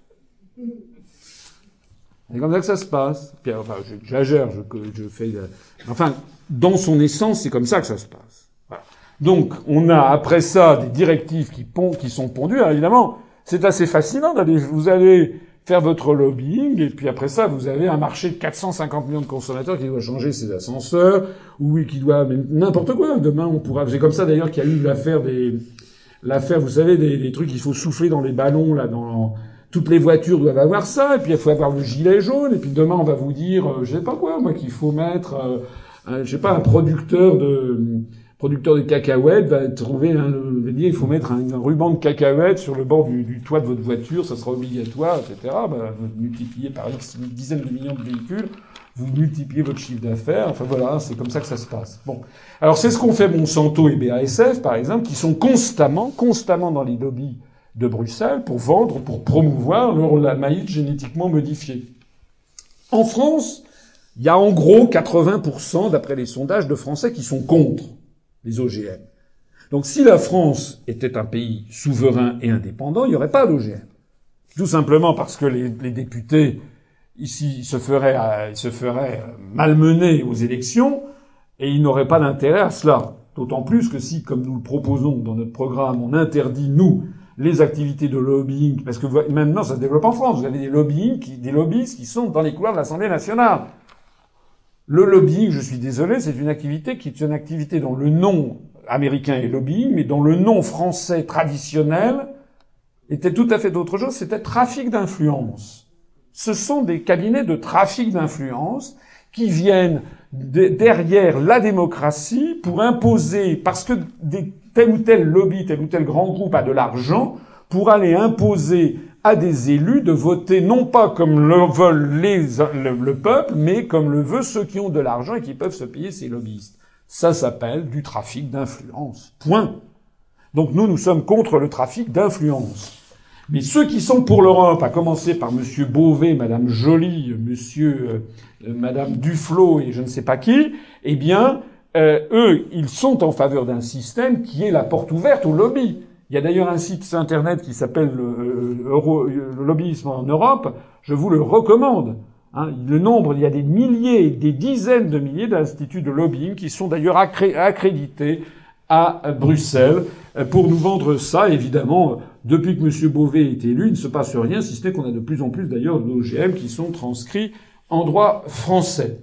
La Commission européenne, comme vous le savez, a décidé de réintroduire euh, les farines animales euh, qui étaient pourtant responsables de la maladie de la vache folle. Donc ce sont ces produits délicats, ces mets raffinés qui sont constitués de carcasses de charognes, de viande et d'os ou de plumes de mammifères qui seront donnés à manger aux porcs, aux volailles et aux poissons.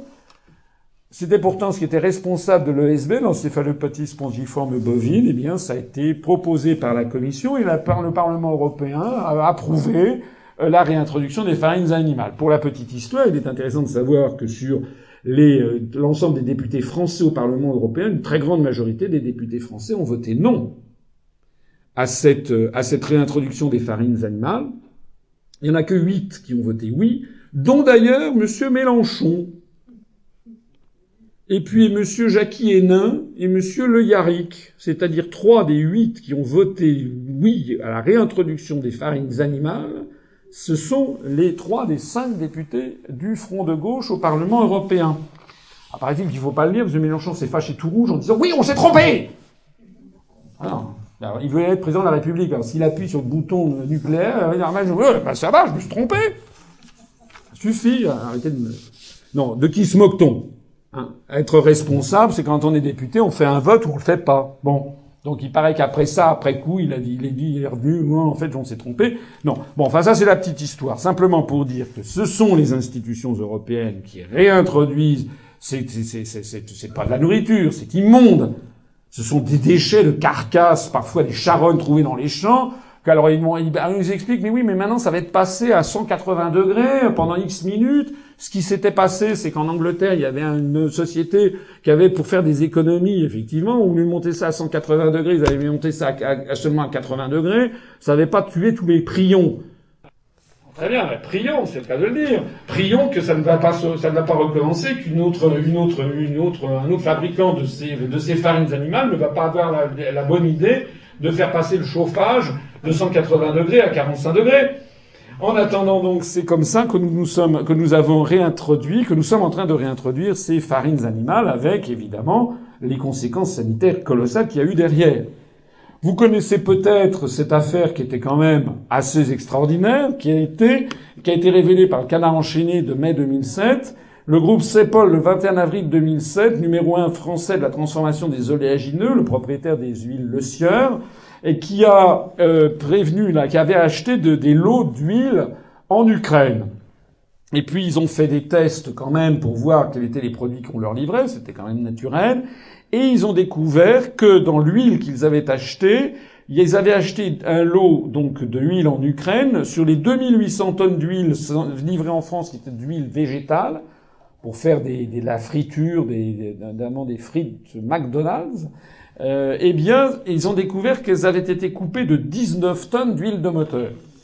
L'huile de moteur, c'est un hydrocarbure, vous savez, c'est à peu près comme si on vous mettait du kérosène ou, du fioul lourd, en gros. Hein, c'est un, c'est un, c'est un, c'est un hydro, c'est un, voilà. Et donc c'est évidemment euh, absolument euh, impossible à, pour la consommation humaine.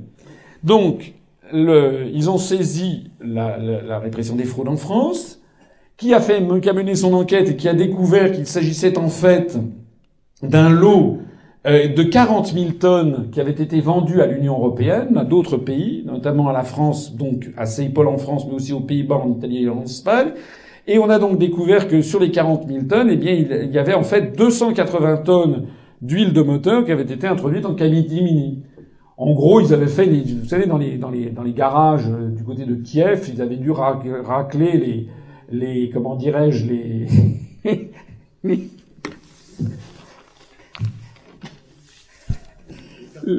voilà, les carters d'automobile. Vous savez, quand on fait les, quand on fait le, la vidange, la vidange de l'huile, ils avaient raclé ça pour mettre ça dans l'huile végétale en envoyant ça aux consommateurs. Non, mais c'est dément. C'est évidemment de la, c'est de la haute criminalité quand même. Enfin, les pays de l'Est sont quand même bon. C'est de la haute criminalité dont il s'agit. Eh bien, ce qui s'est passé, si je vous raconte cette histoire-là, c'est que la Commission européenne, par sa décision du 5 mai 2007, a décidé d'autoriser l'huile de moteur à hauteur de 10%. C'est pas moi qui le dis. On a ici, par exemple, les articles les articles afférents. Pourquoi? Ben Parce que ce qui a prévalu, c'est toujours le même système, c'est-à-dire la circulation, la libre circulation dans le marché intérieur. On remet pas en question. Comprenez, ça allait, ça risquait de créer des problèmes aux actionnaires de CEPOL ou de je sais pas quoi. Et donc, de façon exceptionnelle, la Commission européenne a autorisé l'huile de moteur à hauteur de 10%, donc dans les mayonnaises, les plats cuisinés, la vinaigrette industrielle, etc. On se moque de qui? Si nous avions été là comme tout à l'heure sur l'affaire des OGM, en France, ce truc était interdit. Il y avait le service de répression des fraudes. Donc normalement en France, le lot était condamné et on, pourchassait les gens. Voilà. En fait, de plus en plus, et comme vous allez le voir, euh, et comme je l'écris, nous sommes en fait aux mains d'une mafia. Les Européens, c'est un gang international. Il faut regarder les choses telles qu'elles sont. Il n'y a plus aucun souci de quelque façon que ce soit en agriculture, en industrie, euh, sur les questions, euh, on va le voir en une question militaire, les questions de paix, les questions de consommation, de santé. La seule chose qui prime, c'est partout et toujours la loi du fric et l'omerta générale, on se protège. Voilà. Alors l'Union européenne a refusé d'introduire et même d'étiqueter la, consommation de viande clonée. C'était des députés allemands qui avait demandé que l'on puisse préciser aux gens, parce que vous savez que maintenant, vous savez ou vous ne savez pas que désormais les cochons sont de plus en plus clonés, hein, c'est-à-dire ils ne passent pas par la case euh, fécondation, enfin c'est une fécondation, euh, je sais même pas si c'est une fécondation in vitro, non, c'est du clonage, et donc euh, les certains députés allemands euh, disaient ça serait sympa quand on achète une tranche de jambon de savoir si c'est un vrai ou si c'est un cloné. Bon, eh bien la Commission européenne a donc euh, répondu qu'elle était hostile, elle a interdit la proposition euh, d'interdiction de la consommation de viande clonée, puisque certains voulaient interdire ce type de, viande, mais elle a interdit également l'information des consommateurs. C'est-à-dire, vous n'avez, il est interdit, c'est comme tout à l'heure, elle, assure de même qu'elle assure l'absence de contrôle aux frontières, elle assure l'absence d'information des consommateurs euh, sur pour savoir si vous, mangez un, un, porc cloné. Alors, par ailleurs, on a eu l'affaire de la grippe porcine. Euh, vous savez, c'est ces histoires de grippe qui reviennent régulièrement. D'ailleurs, je l'avais annoncé, ceux qui me suivent depuis un certain temps pourront constater que là encore, ce que j'avais dit se révèle exact, puisque je faisais remarquer qu'il y a une espèce de rythme triennal. Rythme triennal puisque euh, on a, euh, dans la saison 2005-2006, on a d'un seul coup d'un seul expliqué aux populations du monde entier qu'il y avait un risque terrible qui était en train de se répandre, qui était le risque de la grippe aviaire. Alors vous aviez des informations qui arrivaient de, de, de la banlieue de Mexico, on vous apprenait qu'il y avait eu 52 personnes 3 qui étaient mortes de la grippe aviaire. Après ça, c'était dans un chenil avec des dindons euh, en Indonésie où il y avait eu 17 morts. Alors tout ça circulait à toute allure.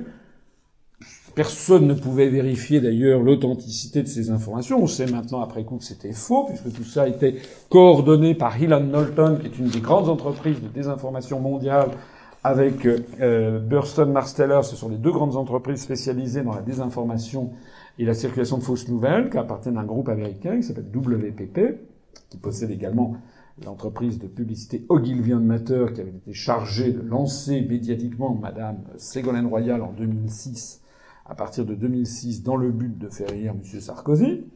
Mais ça, c'est une autre histoire. Et eh bien donc, à partir de 2005, on a eu d'un seul coup d'un seul la grippe aviaire. Et d'un seul coup, on a dit, il y a un remède, un seul remède, c'est le Tamiflu. Le Tamiflu fabriqué par les laboratoires Roche. On a appris ensuite que le brevet du Tamiflu était fait par un petit laboratoire pharmaceutique américain qui s'appelle Gilead Sciences, qui ne possède que 10 brevets, un tout petit, un tout petit labo, mais il se trouve que parmi ses actionnaires, eh bien, figure monsieur Donald Rumsfeld, qui était à l'époque au gouvernement américain, celui de la Défense. Donc c'est vraiment de la, du, du, grand banditisme, hein, ce dont on parle. Donc, que, la, une grande campagne d'information mondiale avait été lancée pour paniquer les populations et pour acheter du Tamiflu. Et le Tamiflu, donc en France, a été relayé par l'Union européenne sur la grippe aviaire. Donc ça a duré, la France à l'époque a acheté des quantités de doses de Tamiflu.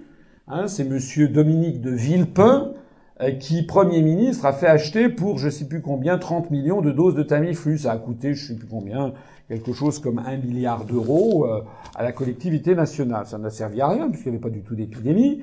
Et euh, donc ça, en tout cas, ça s'est allé dans les, dans les caisses du laboratoire Roche, laboratoire pharmaceutique, dont on dit d'ailleurs, vous avez qu'il joue un certain rôle dans l'enrichissement de Monsieur Cahuzac. Bon, en attendant, ce laboratoire Roche a dû lui-même financer certainement Gilead Sciences. Le problème, c'est que ce Tamiflu, la durée de vie des doses, c'est environ un an, un an et demi. Donc, la France a acheté ça, mais tous les pays d'Europe, sur instruction de l'Union européenne. Et puis, après ça, évidemment, on achète ça en 2006, et puis, au bout de deux ans, le truc est périmé. Donc, qu'est-ce qu'il faut faire? Il ben, faut relancer la machine. Donc vous aviez aimé la grippe aviaire de 2005 et 2006, vous allez adorer la grippe porcine de 2009-2010. Et donc rebolote, en septembre 2009, la Commission européenne a incité les États à acheter en commun des vaccins contre le virus H1N1. Voilà comment ça s'est passé. Et quand j'expliquais ça voici deux ans, je disais, vous verrez, en 2013, on va avoir l'encéphalite des dindons. C'est pas l'encéphalite des dindons, mais vous avez vu que la presse bruisse en ce moment d'une nouvelle grippe aviaire ou porcine. Alors paraît-il qu'il y a eu 20 morts, 25 morts en Chine. Personne n'est allé vérifier ça, mais on nous ressort le H1N1. Ben oui, tous les trois ans, c'est un marronnier, comme on dit dans le métier. C'est-à-dire que tous les, tous les trois ans, on va nous expliquer qu'il faut acheter du Tamiflu. Alors je signale à ce propos que la santé publique relève de l'article 168 du traité sur le fonctionnement de l'Union européenne, la protection des consommateurs, l'article 169. Alors on vous fait un truc style Constitution Staline de 1936, un niveau élevé de protection de la santé humaine est assuré dans la définition et la mise en œuvre de toutes les politiques et actions de l'Union. Ça, c'est le genre de truc pipeau. Euh, vous voyez comment, au, concret, tous les cas que je viens de vous montrer, c'est faux. Ce qui est beaucoup plus important, c'est dans l'article 169, qui précise que tout ce qui concerne la protection des consommateurs s'exerce dans le cadre de la réalisation du marché intérieur. Réalisation du marché intérieur, c'est un mot codé hein, dans, dans, la novlangue des européistes de cette, de, ce, de, ce, de cette organisation mafieuse internationale. Ça veut dire le business. C'est-à-dire que toute mesure qui permettrait, qui empêcherait de faire du business et de dégager le maximum de fric à l'intérieur de l'Union ou à l'extérieur doit être bannie. Donc à chaque fois que vous avez ça, ça veut dire tout ce qui précède est évidemment sous réserve que ça ne soit, nuise pas aux affaires. La raison numéro 6 de sortir de l'Europe, c'est que si nous voulons protéger notre santé, notre environnement, alors il faut que la France dénonce juridiquement de nombreux articles des traités européens, notamment les articles 168 et 169 du TFUE. La raison numéro 7, c'est d'arrêter le pillage de notre patrimoine national et rétablir de puissants services publics à la française. Je rappelle qu'il y avait un chef d'État en France, il y a déjà un certain temps, en 1965, qui s'appelait Charles de Gaulle, qui avait compris dès le milieu des années 60 le système de raquette généralisé que nous allions subir si nous laissions les Américains faire avec le système du dollar. Puisque les dollars, les Américains avaient imposé à l'issue de la Seconde Guerre mondiale une monnaie qui serait imposée dans, qui serait acceptée dans le monde entier comme monnaie de règlement et de réserve, et la contrepartie, c'était que cette monnaie devait être assise sur un stock d'or qui en assurait la valeur. C'était ce qu'on appelait les accords de Bretton Woods avec le Gold Exchange Standards, enfin l'échange, les de change or sur la base de une once d'or, c'est-à-dire 31,1 grammes, égale 35 dollars l'once. Ça empêchait donc les Américains de, de, de, publier, de faire autant de monnaie qu'ils le voulaient. J'en ai parlé tout à l'heure. Il avait donc exigé le respect de cet étalon de change or dans une célèbre conférence du 5 février 1965 de mémoire, parce que c'était l'époque où, suite à Kennedy puis Johnson, les Américains intervenant de plus en plus massivement au Vietnam dégageaient des déficits de plus en plus importants, euh, y compris des déficits commerciaux, et, et donc émettaient du dollar. Euh, euh, le déficit budgétaire de l'État américain amenait à la création monétaire, et il y avait de plus en plus de dollars émis qui étaient complètement déconnectés des valeurs de l'or qui sont détenues à Fort Knox. Bien. Donc, De Gaulle, conseillé par Jacques Rueff, avait compris que si on laissait les Américains agir de la sorte, eh bien, on pourrait leur donner un pouvoir mondial, puisqu'ils avaient la monnaie mondiale, et sinon, s'ils peuvent en, fabriquer autant qu'ils en veulent, qu'est-ce qui pourrait les empêcher? Alors, du temps de De Gaulle, les Américains s'étaient tenus à peu près, n'avaient pas abusé, mais deux ans, De Gaulle meurt le 9 novembre 1970, et quelques mois après, hein, de, les Américains brisent les accords de Bretton Woods le 15 août 1971.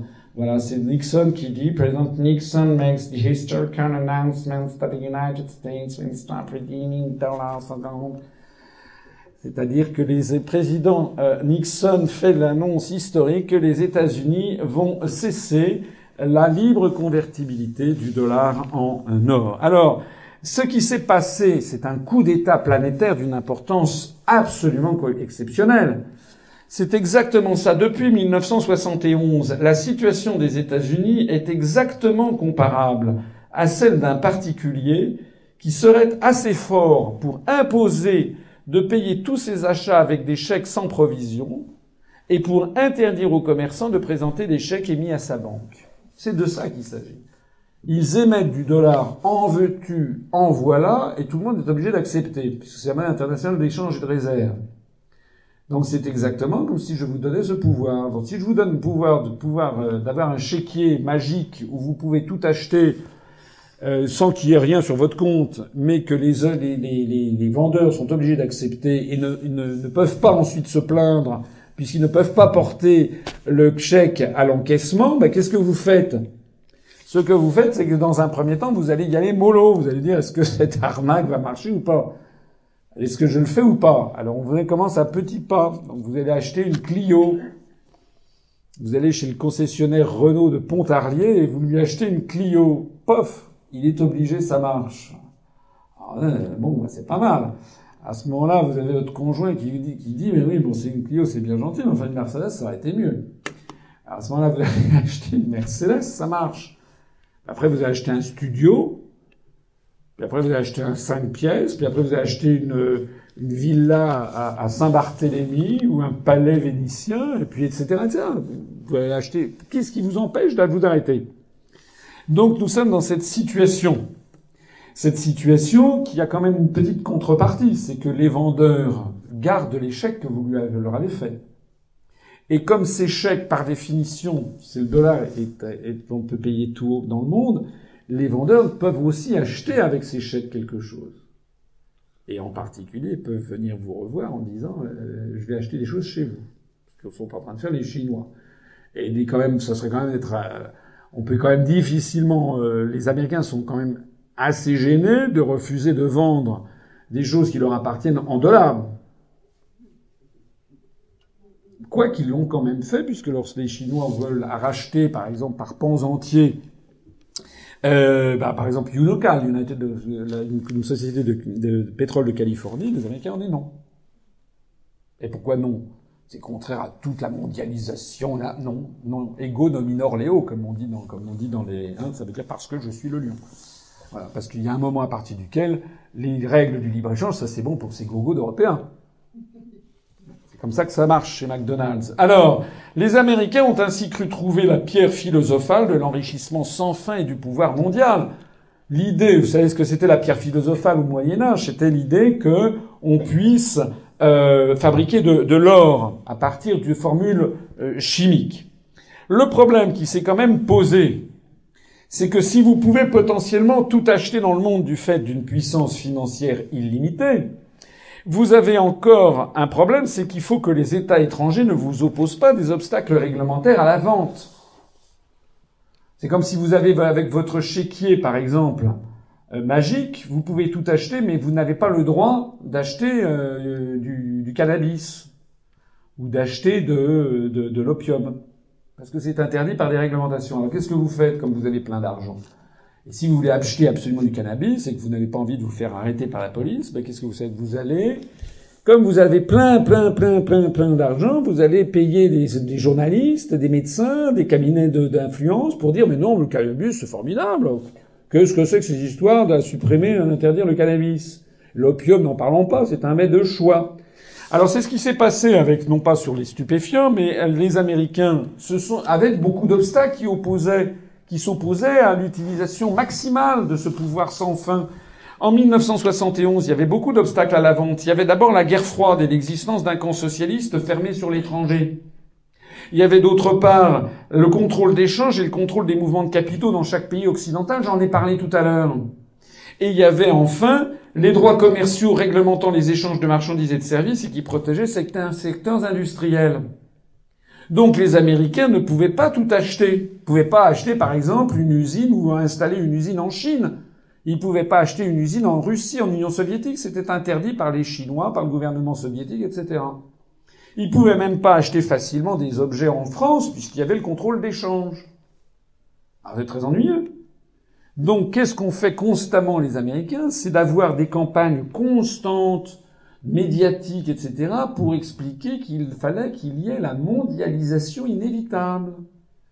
C'est-à-dire le démantèlement de tout ça, au nom d'une prétendue fatalité cosmique, n'est-ce pas? Qui était quoi ah bah oui, il y a la mondialisation, on n'y peut rien. Ah bon, on n'y peut rien. Ah bon, pourquoi?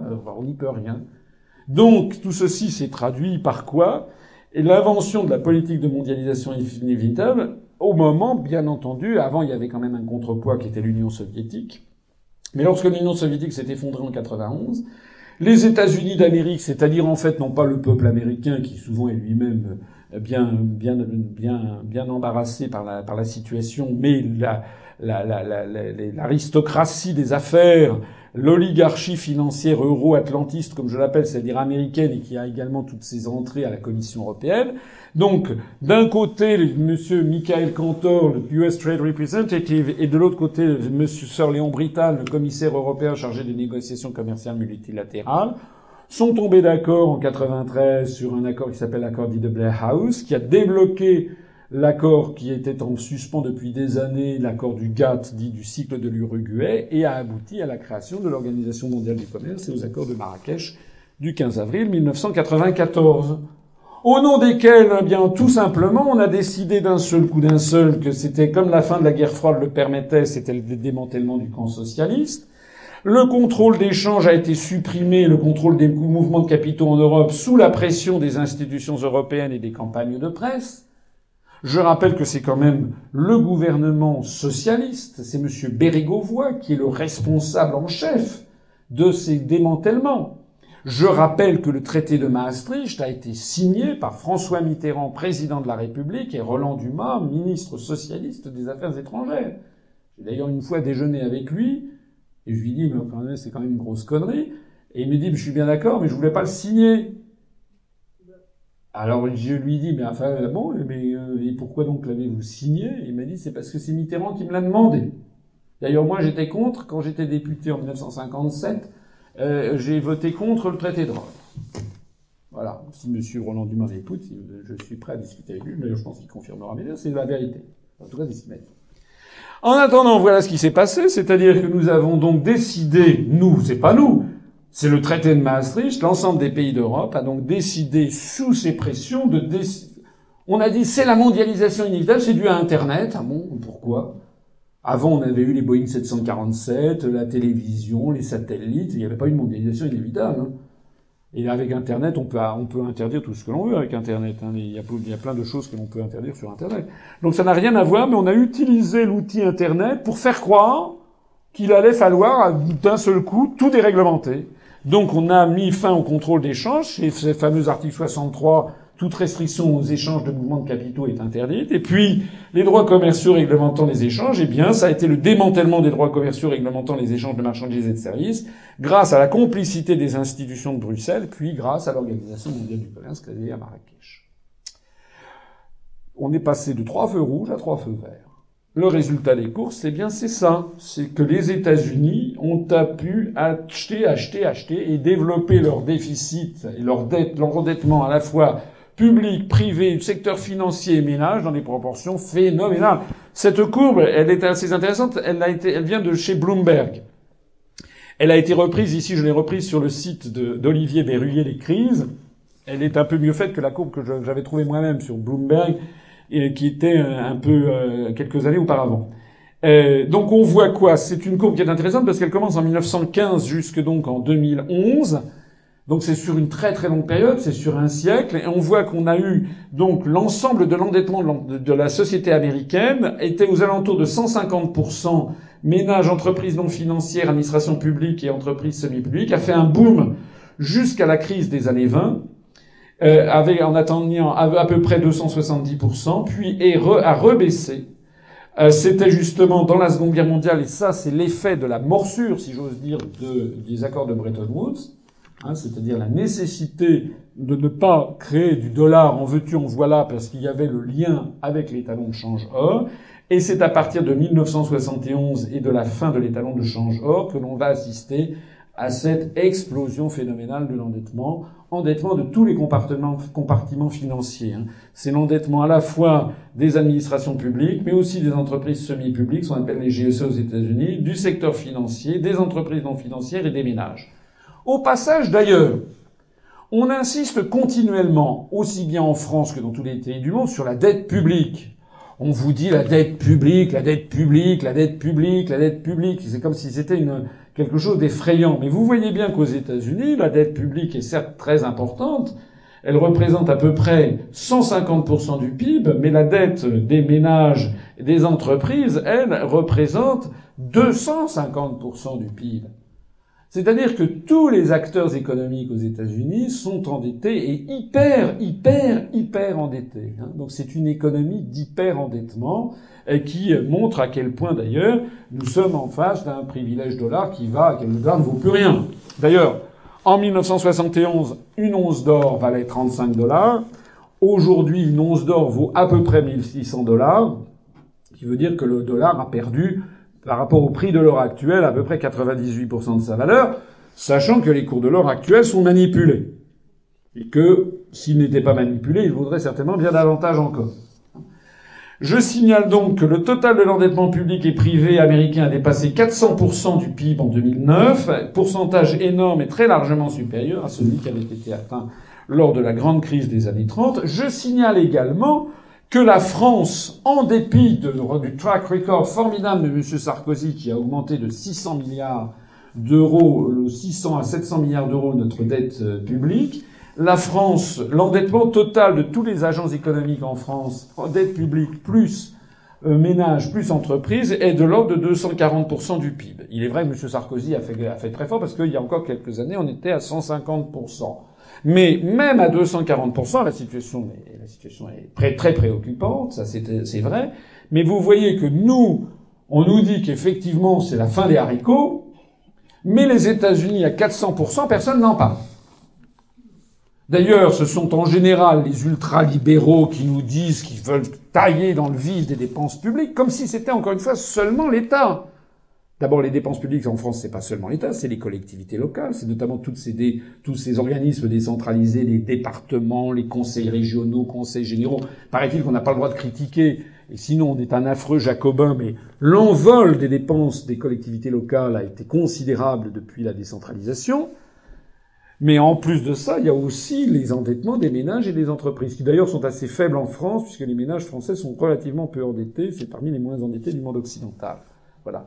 Donc notre situation financière est mauvaise, mais que dire, que dire de celle des États-Unis d'Amérique?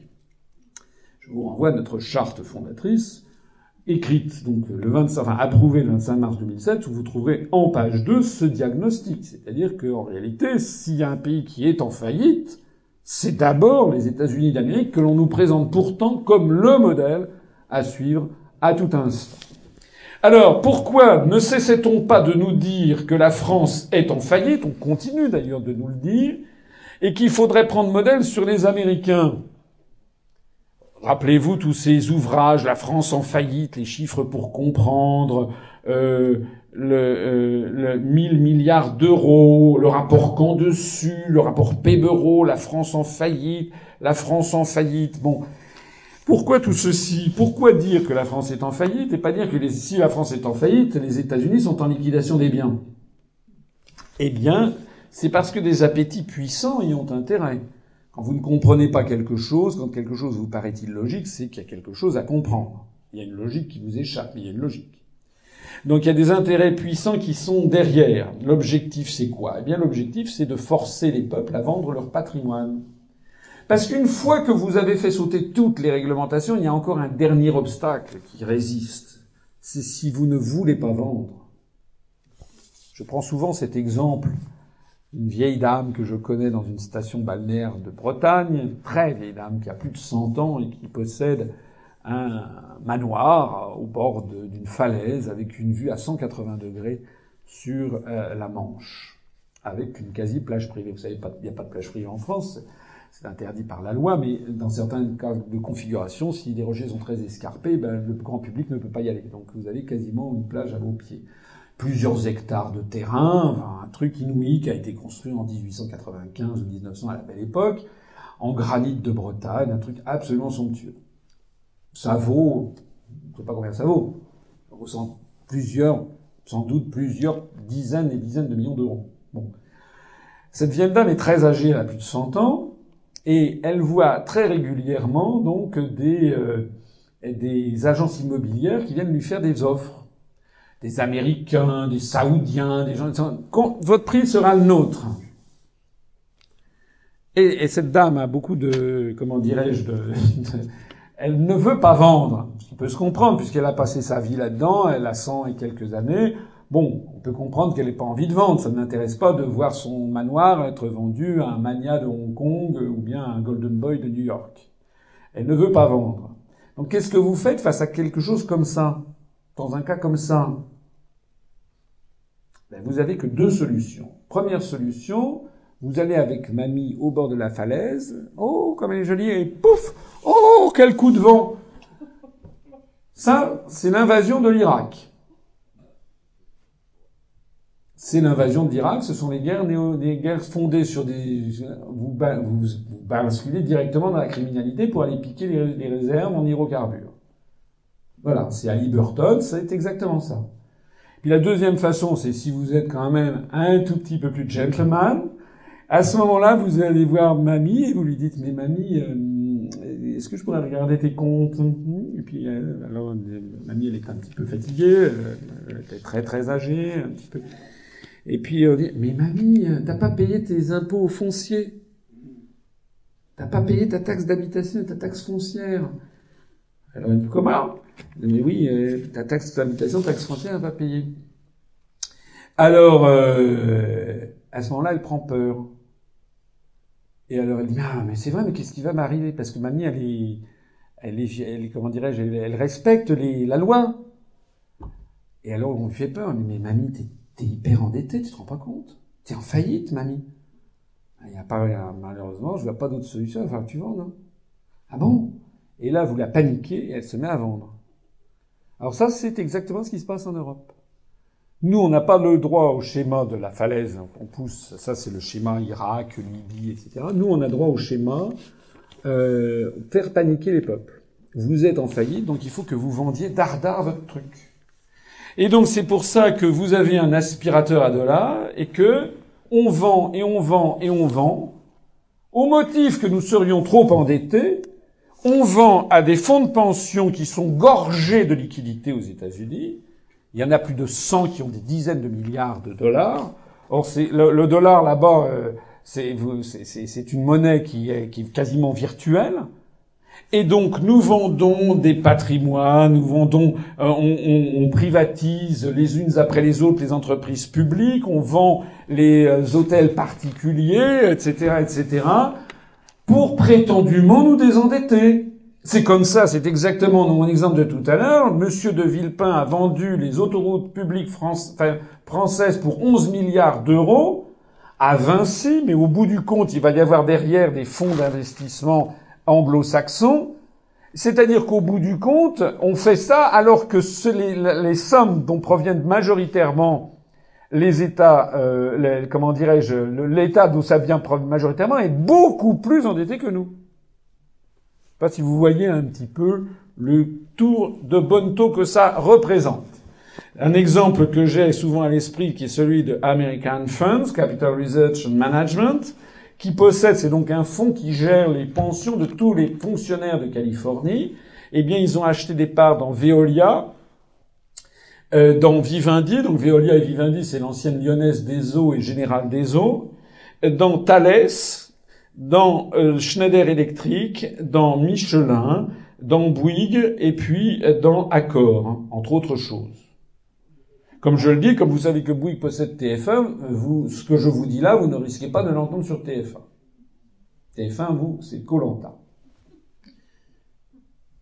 Donc, Ayant acheté ceci, eh bien, vous avez l'exemple ici, par exemple, des réseaux d'adduction d'eau.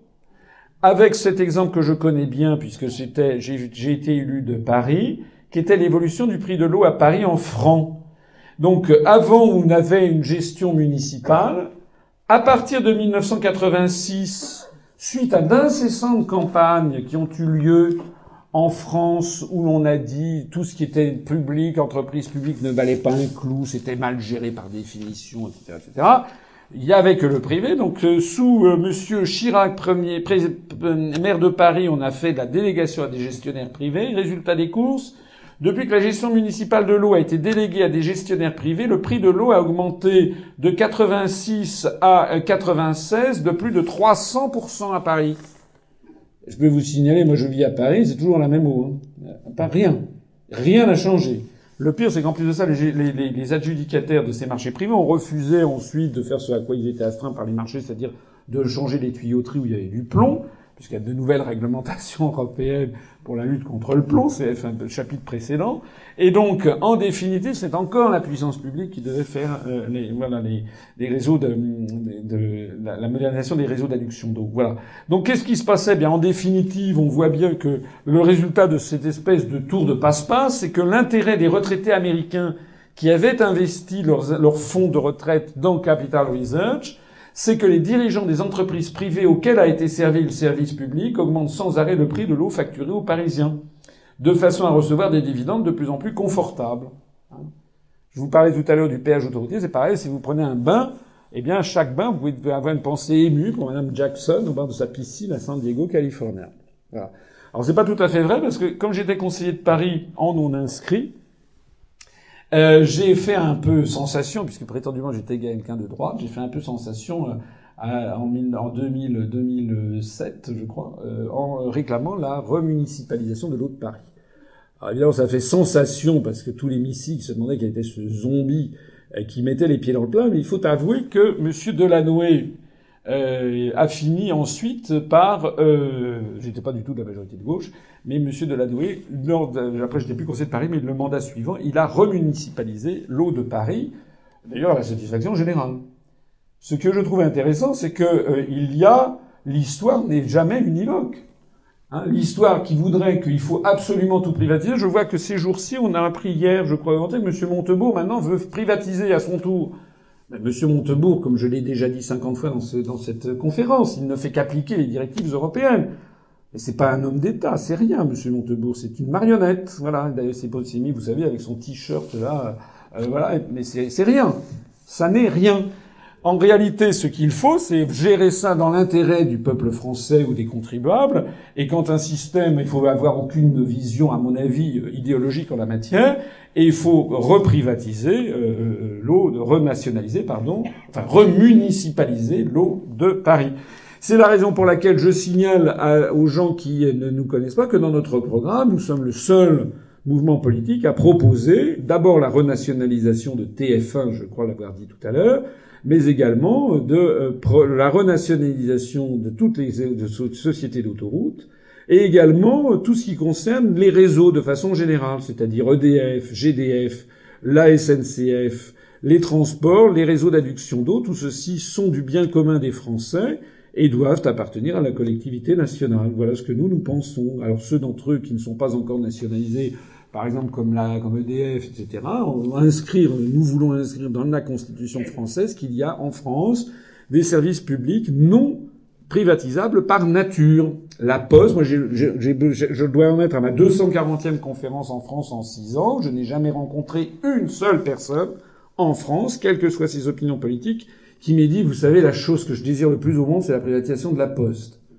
Ça n'existe pas. Voilà. Les Français, ils ont un modèle qui remonte à très loin. Je l'explique souvent. C'est le modèle qui, date de Louis IX, avec les établissements de commun profit, puisque en 1245, le roi de France a eu le premier, pour la première fois dans l'histoire, a eu l'idée de créer des hospices pour indigents, donc des manants, des paysans illettrés, etc., qui, euh, qui étaient, euh, qui avaient des maladies, étaient reçus dans des hospices qui étaient financés par la cassette du roi. les Français ont, exigé la canonisation du roi. Il est devenu Saint Louis dès la fin du XIIIe siècle. Voilà. Et ça, c'est très important pour notre mentalité collective. Les Français ont besoin d'un État régulateur et qui assure, un minimum de justice sociale. Nous sommes comme ça, voilà, et tous les gens, que ça va bien au-delà de la droite et de la gauche. Beaucoup de gens de droite sont d'accord. C'était d'ailleurs sur ce consensus national qui était fondé le programme du Conseil national de la résistance de 1944, dont nous nous sommes très largement inspirés pour notre propre programme. Ce n'est pas parce que nous voulons inscrire que la EDF, GDF, EDF c'est très important EDF, hein, parce que c'est des, des, investissements, sont des investissements sur 30 ou 40 ans. Tous les spécialistes savent que c'est une catastrophe de confier au privé des, des, des industries dont le cycle d'investissement est aussi lourd. C'est une ineptie. Hein. Donc c'est pas pour rien d'ailleurs que la France était devenue le premier électricien mondial. C'est une catastrophe, c'est une calamité de, de, revenir sur ce schéma qui, a, qui, a, qui, a, qui avait donné des très grands résultats. EDF, GDF, La Poste, la SNCF, euh, les réseaux de, traitement des eaux et les euh, euh TFE, pas toutes les, on admet qu'il y ait des sociétés privées de télévision, mais pas la première chaîne qui a une part de marché colossale dans la formation de l'opinion publique. Et puis également donc les, les réseaux d'adduction dont je ne pense pas en avoir oublié. Je précise aussi que nous avons prévu de tout établissement financier ayant besoin d'un secours de l'État sera ipso facto nationalisé. Voilà. C'est pas un programme, c'est le programme commun de la gauche de 1972 qui allait bien, bien, bien au-delà. Nous, c'est un programme à minima. Je suis obligé de constater que c'est le programme le plus à gauche de tous les programmes existants. Parce que si vous regardez dans le détail ce qui est, ce qui est proposé à, à gauche, c'est rien. Je le dis d'autant plus que moi, je suis, paraît-il, un homme de droite. Alors, traité sur le fonctionnement de l'Union européenne, c'est l'article 106. L'article 106 est un article terrible puisqu'il précise que les entreprises chargées de la gestion des services d'intérêt économique général, les entreprises publiques, ou présentant le caractère d'un monopole fiscal sont soumises aux règles des traités, notamment aux règles de concurrence. Cet article 106, dont là encore personne ne vous parle, il inscrit dans le grave dans le marbre le fait que la Commission européenne et que l'Union européenne vise à placer constamment les entreprises dans les règles de concurrence. C'est pour ça, par exemple, que nous avons vu ce que je considère comme absolument scandaleux, l'ouverture du marché du gaz en France à JP Morgan ou à Goldman Sachs par le gouvernement Fillon. Et pourquoi est-ce qu'ils ont fait ça? C'est pas par bon Goldman Sachs et JP Morgan bien sûr parce qu'ils sont de tous les mauvais coups, mais parce qu'il y a les instructions venant de la Commission européenne et des traités, notamment l'article 106, c'est que les entreprises doivent être mises en situation de concurrence. Et pourquoi donc? C'est ça qui est en train de détruire nos services publics. Hein. C'est pour ça qu'il faut réagir, et ça n'est pas parce que ça suffit de dire d'incriminer spécialement Sarkozy, Wörth ou je ne sais pas qui qui sont bien entendu partie prenante, mais d'ailleurs on voit bien que la gauche en ce moment ne sait plus quoi dire, parce qu'ils sont en train de faire tout ce qu'ils reprochaient à Sarkozy et à, et de faire.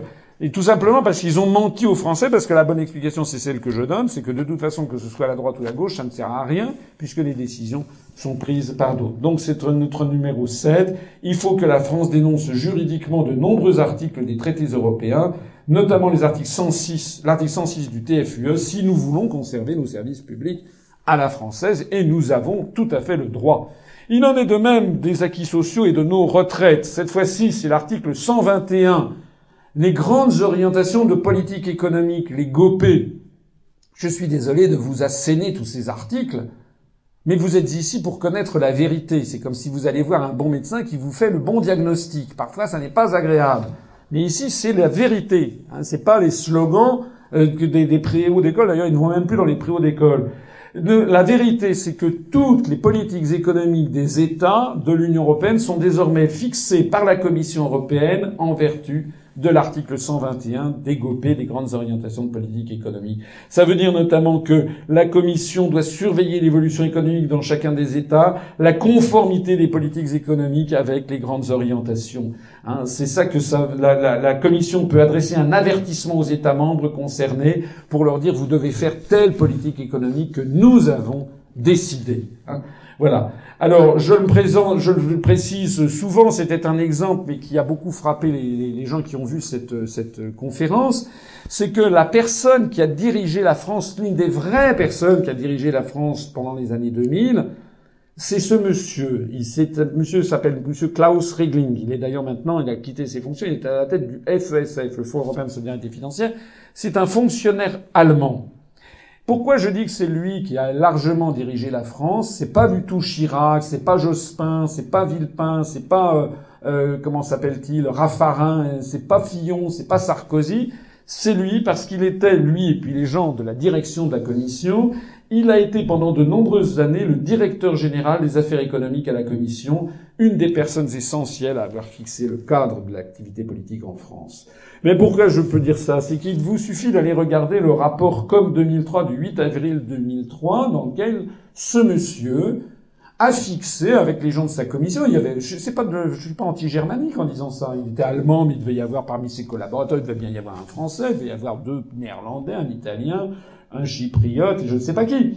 La question n'est pas là, c'est que ce sont des gens qui ne sont pas élus, qui ne parlent absolument pas au nom du peuple français, et qui prennent des décisions d'une importance phénoménale, puisque ce sont tous les cadrages politiques et économiques, au nom des traités européens sans aucune légitimité. Alors qu'est-ce qu'ils avaient décidé? Qu'est-ce qu'avait décidé M. Regling La politique décidée pour la France en 2003, c'était abaisser le déficit public sous la barre de 3% du PIB en 2004 ou plus tard. Ça a volé en éclats, comme vous le savez, à cause de la crise de 2008. M. Sarkozy a fait monter ça à 8,5%. Mais nous sommes toujours sous l'Empire, parce que ça revient en force. Et maintenant, vous savez qu'on ne nous demande plus un déficit public de, de 3%, mais on nous demande de revenir à l'équilibre euh, budgétaire. Réduire le coût de la main-d'œuvre, notamment pour les bas salaires. Ce qui veut dire le démantèlement des protections sociales, la multiplication des CDD, vous avez vu, vous allez voir dans les mois qui viennent que M. Hollande va probablement être obligé de supprimer le concept même de CDI.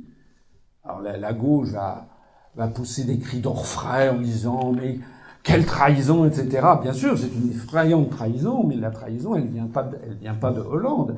Elle vient du fait que Hollande est un menteur, comme Sarkozy, comme tous, puisqu'ils ne disent pas qui décide. Ceux qui décident, c'est là que ça se passe. Personne ne vous en parle de réformer le marché du travail en simplifiant la protection de l'emploi et en imposant des schémas d'emploi et de carrière plus flexibles. Vous savez ce que ça veut dire simplifier la protection de l'emploi en langue européiste Ça veut dire justement supprimer les CDI.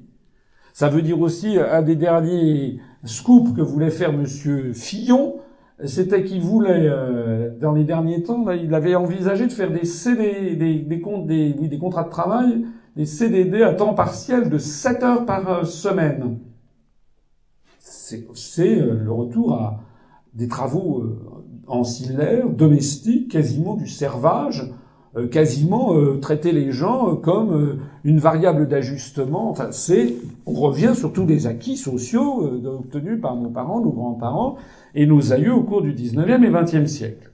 Voilà. Le quatrième point, réformer complètement notre système de retraite. Le cinquième point, élever l'âge effectif de la retraite. C'est Bruxelles qui l'exige. C'est déjà passé à 67 ans en Allemagne avec objectif 70 ans. Ça nous a été fixé à nous aussi. Hein. Donc M. Hollande a été élu en disant qu'il la retraite à 60 ans. Il a fait un truc, une espèce de face-saving device, un petit truc qui ne s'applique qu'à quelques dizaines de milliers de personnes. Mais en réalité, vous allez voir ce qui va se passer. Nous allons vers l'augmentation de l'âge d'effectif de la retraite, enrayer la spirale des dépenses dans le, des dépenses dans le secteur de la santé. C'était un autre titre de ce rapport. C'est la raison pour laquelle à peu près tous les six mois, nous avons euh, vu qu'il y avait des médicaments qui étaient déremboursés par les par les par l'État, hein, par la sécurité sociale. C'est la mise en œuvre de ces réformes. Le point numéro 7, mettre en concurrence les marchés de l'énergie, notamment gaz et électricité, c'est ce que je vous disais tout à l'heure. L'irruption de JP Morgan et de Goldman Sachs sur le marché du gaz et de l'électricité en France, qui est un pur scandale, parce que vous imaginez bien que Goldman Sachs International n'a aucune de se ficher perdument d'assurer la livraison de gaz d'un habitant de Pontarlier. C'est pas ça son problème. Son problème, c'est de dégager le maximum de pognon. C'est donc d'emmener ensuite sur des niches où il va maximiser le profit pour d'ailleurs évincer les services publics, pour que les services publics aillent sur ce qui reste de services publics sur les choses les moins rentables, ce qui détruira d'ailleurs le modèle économique de nos services publics. Voilà tout ça, eh bien, j'éprouve personnellement beaucoup de tristesse, pour pas dire de scandale, à voir les manifestants manifestations organisées par nos syndicats. Ça, c'est près de, c'est à Paris, c'est près du boulevard Beaumarchais, boulevard des Filles du Calvaire, etc. Tout au long de l'année 2011, on a eu des dizaines et des dizaines de milliers de Français qui sont descendus pour manifester contre la réforme des retraites. Ils ont tout à fait raison de manifester contre la réforme des retraites. La question n'est pas là. Ce que la question, euh, en revanche, elle est sur un tout autre sujet. Elle est sur le fait que la CGT, la CFDT, Force ouvrière, l'UNSA et la CFTC, c'est-à-dire cinq, je ne parle pas, il y en a quelques autres qui n'y sont pas, mais ces cinq syndicats qui sont les cinq principaux syndicats français, font partie de la Confédération européenne des syndicats, la CES, hein, qui est euh, qui a été longtemps dirigée par Monsieur John Monks, qui est dirigée maintenant par une par une dame, et cette CES est constitués en fait de, syndicats qui sont dans la main de la Commission européenne. Ils sont financés par la Commission européenne pour promouvoir les réformes de structure. Nous avons un système de type soviétoïde, c'est-à-dire que les syndicats sont devenus désormais des courroies de transmission de l'idéologie au pouvoir. Donc les syndicats, nous n'avons plus, pour ceux d'entre vous qui, comme moi, ont passé la cinquantaine et ont des souvenirs d'enfance, euh, nous ne sommes plus du tout avec la CGT des années 60, 70, qui, est, vrai dire, elle était la courroie de transmission de l'Union soviétique à cette époque. Mais maintenant, c'est tout à fait autre chose.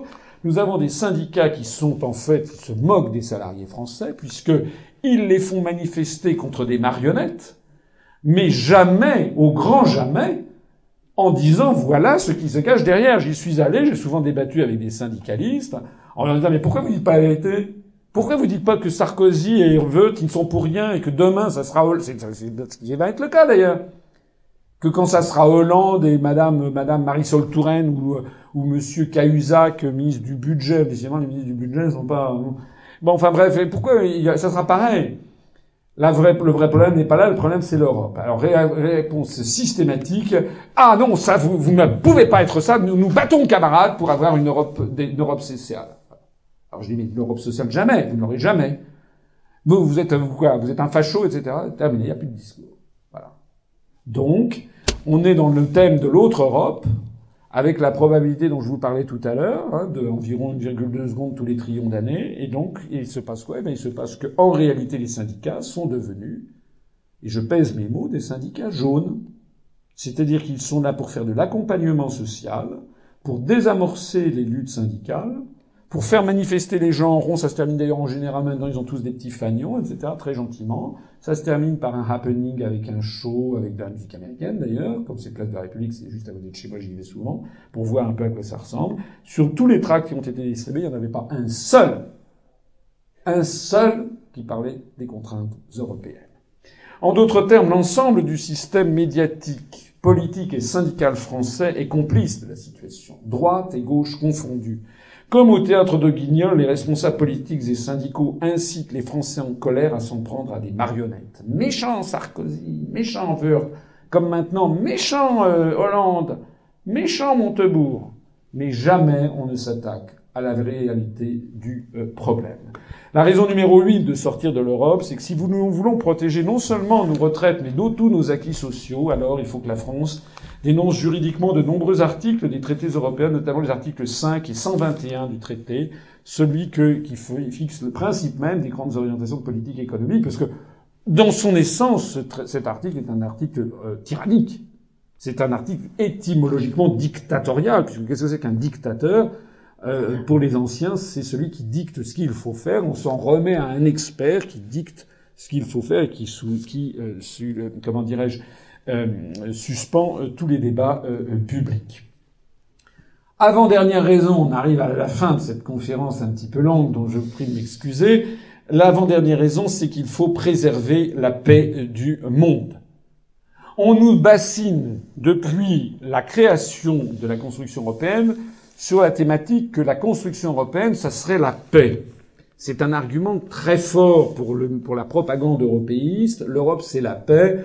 Et à ce moment-là, si vous êtes contre, à ce moment-là, on vous fait passer pour un nostalgique de Verdun, du chemin des dames, etc. En réalité, comme le dit euh, le proverbe, qui veut faire l'ange fait la bête. Il est vrai que dans les débuts, le, la, la, les, débuts de la construction européenne, poussés d'ailleurs portés à l'époque par l'Église, on parlait de Denis de Rougemont, du père Congar, enfin toute cette période des années 50 et 60, ça a permis une ouverture des esprits vers les, pays alentours qui n'étaient pas mal venus. J'en ai personnellement bénéficié. Je suis allé dans des familles en Allemagne pour apprendre l'allemand, en Angleterre pour apprendre l'anglais. Tout ça, c'est très bien. Mais le problème n'est plus là. Le problème, c'est que nous avons maintenant affaire à une construction dictatoriale qui s'inscrit dans un schéma de réflexion qui est celui des chocs, du choc des civilisations. Nous l'avons vu avec l'affaire en Irak au moment de cette guerre illégale déclenchée par la puissance américaine pour des raisons d'appropriation d'hydrocarbures. Hein, C'était la mamie qu'on jette du haut de la, de la, falaise dont je parlais tout à l'heure. C'est une, une rapine, c'est un, c'est un vol. C'est du néocolonialisme pur eh bien, seule la France s'y est opposée à l'époque, le fameux discours de Dominique de Villepin à l'ONU en 2003. Deux États de l'Union européenne ont fait semblant de s'y opposer, c'est-à-dire l'Allemagne et la Belgique, et tous les autres, tous les autres, étaient du côté américain. Pour soutenir cette idée que Saddam Hussein avait des armes de destruction massive et qu'il fallait donc y aller mettre le haut là. C'est le, le, un pur scandale, puisque en réalité, on sait maintenant, les Américains eux-mêmes ont reconnu qu'il n'y avait aucune arme de destruction massive en Irak. J'ajouterais que les seuls qui avaient des armes de destruction massive dans, en, l'espèce, c'était les Américains eux-mêmes, puisqu'ils sont gorgés. Et je rappelle que les États-Unis d'Amérique dépensent à eux seuls plus de dépenses pour le militaire chaque année que tous les autres pays du monde réunis. Le budget américain, c'est plus de 50% du budget militaire mondial. Donc s'il y a une puissance qui est absolument une puissance militaire et impériale, ce sont les États-Unis avec plein d'armes de destruction massive, des armes secrètes d'ailleurs, sur les rumeurs, avec de nombreuses rumeurs qui circulent que je, ne voudrais ni accréditer ni démentir, mais il y a des recherches effrayantes qui sont faites dans la matière. En l'espèce, si la France, la France en faisant ça, a d'ailleurs désobéi, c'est le cas de le dire, elle a violé le deuxième pilier du traité de Maastricht, puisque normalement nous aurions dû être solidaires des autres pays de l'Europe. Je voudrais dire à tous ceux qui me disent que l'Europe c'est la paix de regarder un petit peu tout ceci, toutes ces, photos plus épouvantables les unes que les autres, de ce crime de guerre que nous commettons en Afghanistan, où la France est présente avec l'intermédiaire de l'ISAF, avec les forces de l'OTAN et avec un certain nombre de partenaires européens. Ici, ce sont malheureusement Malheureusement, les journalistes ne font plus le travail qu'ils faisaient, notamment aux États-Unis dans les années 60 et 70. Vous connaissez la charte de Munich qui avait a été le sommet de la déontologie des journalistes. Maintenant, c'est bien fini. Maintenant, les crimes de guerre, ça n'existe plus quand c'est commis par le camp occidental, ça s'appelle une bavure. Donc maintenant, nous sommes devenus des escargots. On passe notre temps à faire des bavures. Il n'y a plus de crimes de guerre jamais. Il n'y a plus d'incrimination non plus. Les tribunaux pénaux internationaux, ça n'est plus que pour ceux qui ne sont pas, pour les États qui ne font pas partie de ce que la novlangue appelle la communauté internationale. La communauté internationale étant les États-Unis d'Amérique et l'Union européenne. Tout le reste est en dehors de la communauté internationale, à peu près. Voilà, donc on voit se dérouler ici des horreurs, des escadrons de la mort, n'est-ce pas, qui proposent, qui posent en rigolant auprès de photos de cadavres d'adolescents euh, afghans. Enfin, je vous passe ces détails absolument horribles, qui font bien entendu le tour du Moyen-Orient, du monde entier, et qui nous assimilent, nous, parce que ne serait-ce que nous y avons des soldats, Alors maintenant, on se désengage un petit peu d'Afghanistan, mais nous avons commis des horreurs en Libye. En ce moment, nous soutenons, en Libye, on a d'ailleurs fait venir des mouvements islamistes que l'on prétend combattre maintenant au Mali. On soutient euh, en Syrie la, la, désintégration du régime syrien pour transformer ça comme l'Afghanistan, comme l'Irak, comme le Soudan, comme la Libye. Maintenant, c'est le tour de la Syrie, c'est pour en faire des foyers de purulence là où il y avait des États euh, centralisés qui tenaient la route, qui n'étaient certes pas des démocraties, mais enfin bon, euh, moi je connais assez bien le Moyen-Orient, je peux vous dire qu'entre l'Irak de Saddam Hussein, la Syrie de Hafez el-Assad, que j'ai connu avant Bachir el-Assad, et d'un côté, et puis le royaume d'Arabie saoudite de l'autre, il n'y a pas photo hein, sur quel est le régime le plus démocratique. Bon. Or, comme par hasard, les forces euro-atlantistes passent leur temps à désintégrer les régimes laïques du parti basse, c'est-à-dire les régimes les plus progressistes du monde arabe, même si c'était effectivement des dictatures, mais dans le monde arabo-musulman, il y a quand même beaucoup de dictatures. Puis d'ailleurs, bon, quand on s'appelle États-Unis et que l'on a des, dizaines de prisonniers à Guantanamo depuis 12 ans, sans aucun procès, sans aucun contact avec un avocat, ce qui viole tous les droits internationaux, on, évite quand même aussi de, prendre la pose de, la démocratie modèle. Mais en attendant, on est en train de désintégrer par cette politique européenne sous contrainte états-unienne, on est en train de désintégrer tous les pays qui justement empêchaient le développement des phénomènes islamiques que l'on prétend dénoncer par ailleurs. Les milliers de bavures, le conflit afghan a fait plus de 12 000 morts de 2001 à 2012. 88 soldats français sont morts en Afghanistan. Alors je rappelle que tout ceci découle de notre appartenance à l'Union européenne aussi. Pourquoi nous sommes rentrés dans l'OTAN? Parce qu'il y a l'article 42 du traité sur l'Union européenne. Il y a deux traités. Il y a le traité sur le fonctionnement de l'Union européenne, le TFE, et le traité sur l'Union européenne, qui s'appelle le TUE. Ça tombe bien. Le TU. C'est tout un programme sur la politique de sécurité et de défense commune de l'Union européenne. Alors ouvrez grand vos yeux et vos oreilles, même si vous êtes fatigués en cette fin de conférence, parce que ça vaut quand même le détour. La politique de l'Union, au sens de la présente section, n'affecte pas le caractère spécifique de la politique de sécurité et de défense de certains États membres. Elle respecte les obligations découlant du traité de l'Atlantique Nord pour certains États membres qui considèrent que leur défense commune est réalisée dans le cadre de l'organisation du traité de l'Atlantique Nord OTAN et elle est compatible avec la politique commune de sécurité et de défense arrêtée dans ce cadre. C'est pratiquement à, faire à mettre dans un encadré, à mettre ça au-dessus de vos toilettes tous les, les matins pour y réfléchir parce que c'est vraiment euh, euh, assez extraordinaire comme formulation, j'avoue. Euh, on y trouve dans une seule et même phrase, il est question à trois reprises dans la même phrase de l'OTAN. Une fois sous le sigle OTAN, une autre fois sur le sigle Organisation du traité de l'Atlantique Nord, une autre fois sous, sous l'intitulé de traité de l'Atlantique Nord. En gros, ça veut dire l'Europe a une politique étrangère et de sécurité commune qui est fixée par les traités, puisque ça a vocation à devenir les États-Unis d'Europe. Bien. Enfin, ça c'est pas dit, mais maintenant on le dit de plus en plus.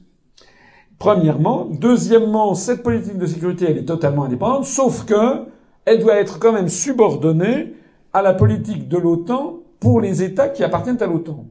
Or, pratiquement tous les États de l'Union européenne appartiennent à l'OTAN. C'est d'ailleurs fait pour, puisque M. George W. Bush est allé à Varsovie en 2001 et il a dit aux pays de l'Est, nous devons accueillir tous les pays de l'Est dans l'Union européenne et d'abord dans l'OTAN. C'est d'ailleurs ce qui s'est passé tous les, trois États baltes, la Pologne, la Hongrie, la Slovaquie, la, Slovénie, etc., sont d'abord entrés dans l'OTAN, ensuite sont entrés dans l'Union européenne. Et c'est d'ailleurs le président George W. Bush qui en a décidé ainsi. C'est-à-dire c'est le président des États-Unis qui décide de qui entre dans l'Union européenne. Bien. Enfin, pas bien, justement. Donc, dans ce, dans ce cadre, Charles de Gaulle avait fait sortir la France du commandement militaire intégré de l'OTAN en 1966, mais à la même époque où il faisait la politique de la chaise vide à Luxembourg, parce qu'il avait déjà compris le système. Mais à l'époque, il y avait quand même la guerre froide, il y avait un risque quand même qui n'était pas négligeable, c'est le moins que l'on puisse dire, du camp socialiste. Puisque le pacte de Varsovie était à quelques, quoi, 300 kilomètres de la frontière de Strasbourg. Donc il y avait, effectivement, la France appartenait au camp occidental. Mais De Gaulle avait dit, lorsque le mur de Berlin s'effondrera, enfin il l'avait dit à, Perfit, qui le rapporte dans son livre C'était De Gaulle, lorsque le communisme n'existera plus, la France, l'OTAN n'existera plus. Ce qui prouve que là, ce grand visionnaire s'était trompé, parce que le pacte de Varsovie s'est effondré, et au lieu que l'OTAN, qui en était, qui était censé en être le, comment dirais-je, l'alter ego, celui qui était, euh, qui, qui, qui visait à s'opposer à lui, quoique je n'ai appris que récemment ce que j'avais oublié dans mes cours antérieurs, c'est que l'OTAN a été créé en 1949, c'est-à-dire quatre ans avant le pacte de Varsovie qui date de 53. Donc c'est pas l'OTAN n'a pas été créé par réponse au pacte de Varsovie, c'est l'inverse. Hein. On nous a souvent laissé entendre le contraire. Enfin, on pouvait imaginer que le pacte de Varsovie, s'effondrant, l'OTAN disparaîtrait. Et en réalité, L'OTAN s'est emparée de l'Europe de l'Est et maintenant vise à devenir une espèce d'armée coloniale mondiale au profit de l'empire euro-atlantique. C'est comme ça que les choses se passent. Donc ça n'a rien à voir. Lorsque De Gaulle était sorti du commandement militaire intégré de l'OTAN mais était resté dans l'OTAN, c'était pour des raisons géopolitiques évidentes à l'époque. Maintenant, il n'y a plus 50 solutions. Maintenant, le charabia de l'article 42, ça veut dire quoi? Ça veut dire que il pose quatre principes. Le premier, c'est que l'Union européenne doit se doter à terme d'une seule et même politique de défense, la PESD, la politique européenne de sécurité et de défense. Deuxième principe, l'Union européenne doit mettre sur pied une armée européenne commune. Troisième principe, l'Union européenne s'arroge le droit de mener des opérations de police internationale définies par l'OTAN, même sans mandat de l'ONU. Parce que normalement, les opérations de guerre, c'est le chapitre 7 de la Charte des Nations Unies. C'est justement ce à quoi s'est opposé Dominique de Villepin en 2003. C'est parce que les Américains n'ont pas eu le feu vert. La France a menacé de son veto. Ils sont pas allés jusqu'au vote parce qu'il y aurait risque de veto, ce qui était humiliant pour Washington, qu'ils ont déclenché une guerre qui est illégale au regard de la Charte des Nations Unies. Je rappelle quand même quand nous sommes dans un univers policé depuis 1945 et que la Charte des Nations Unies vise à réglementer le droit de la guerre. Donc un État n'a pas le droit de faire la guerre, normalement, s'il n'y a pas l'autorisation du Conseil de sécurité en vertu du chapitre 7 de cette charte. Voilà. Donc là, on s'arroge le droit de mener des opérations définies par l'OTAN elle-même, puisque Washington et l'Union européenne ne cessent que d'essayer de vider de substance l'ONU. Nous sommes, nous sommes dans des gens qui ne sont pas du tout pour une vision universelle de la planète. Nous sommes dans un système de domination impériale avec un camp qui veut vider de substance l'ONU. L'ONU dont je, dont je signale euh, que c'est quand même un grand principe de civilisation puisque l'ONU a posé ce principe inouï dans l'histoire des hommes, c'est qu'un État égale une voix.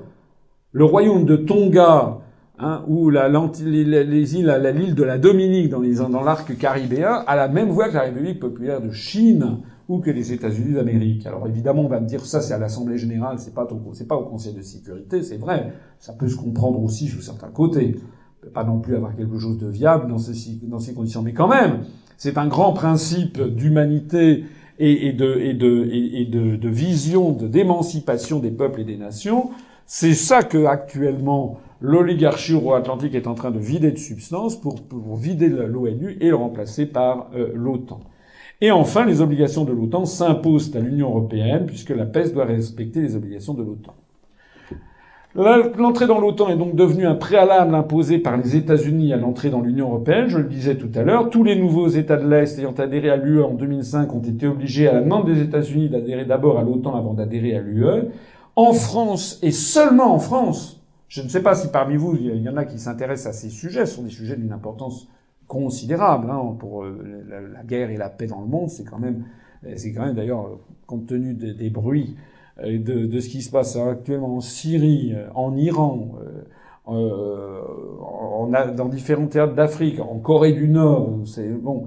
La situation est quand même extrêmement dangereuse, donc nous devons y porter très attention. Et en France, et seulement en France, tous les partis politiques, à la seule exception d'une autre, et tous les grands médias cachent encore cette vérité, c'est que l'Union européenne, c'est égal à l'OTAN, c'est égal à la subordination militaire et stratégique aux États-Unis.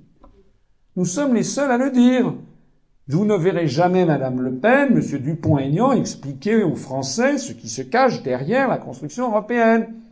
Monsieur Mélenchon, certes, dit qu'il faut sortir de l'OTAN, mais lui, il veut, faire croire aux Français que l'Union européenne serait créée par les Européens. Alors qu'il s'agit derrière tout ça de qui a créé la construction européenne dès 1949. Je vous renvoie à d'autres de mes conférences. La, la fameuse déclaration Schuman a été conçue dans les bureaux de Dean Acheson, qui était le secrétaire d'État américain.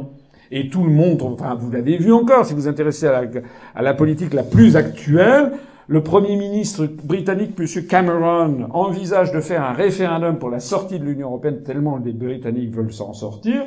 Qui est-ce qui intervient pour dire non? C'est les États-Unis, qui ont dit non. Ils ont envoyé leur, ils ont un secrétaire d'État aux affaires euh, européennes, les Américains. C'est comme si nous on avait un secrétaire d'État aux affaires américaines. C'est quand même assez extraordinaire. Mais personne ne réagit. Bon. La subordination dans les faits, c'est l'Eurocorps, par exemple. L'Eurocorps, c'est cet embryon d'armée euh, européenne avec cinq membres permanents, la France, l'Allemagne, l'Espagne, la Belgique et le Luxembourg, et quatre autres pays qui participent à l'état-major, l'Autriche, la Grèce, la Pologne et la Turquie. Turquie qui est le flanc sud de l'OTAN.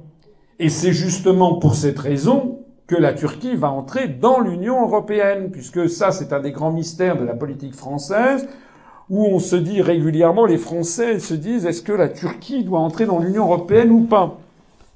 Alors vous avez des grands débats entre les gens qui disent oui, ça va favoriser, euh, comment dirais-je, un islam moderne. Vous avez d'autres alors au Front National qui poussent des cris d'orfraie, mais non, c'est contraire aux racines chrétiennes de l'Europe. Donc les gens se, se bouffent le nez sur cette question.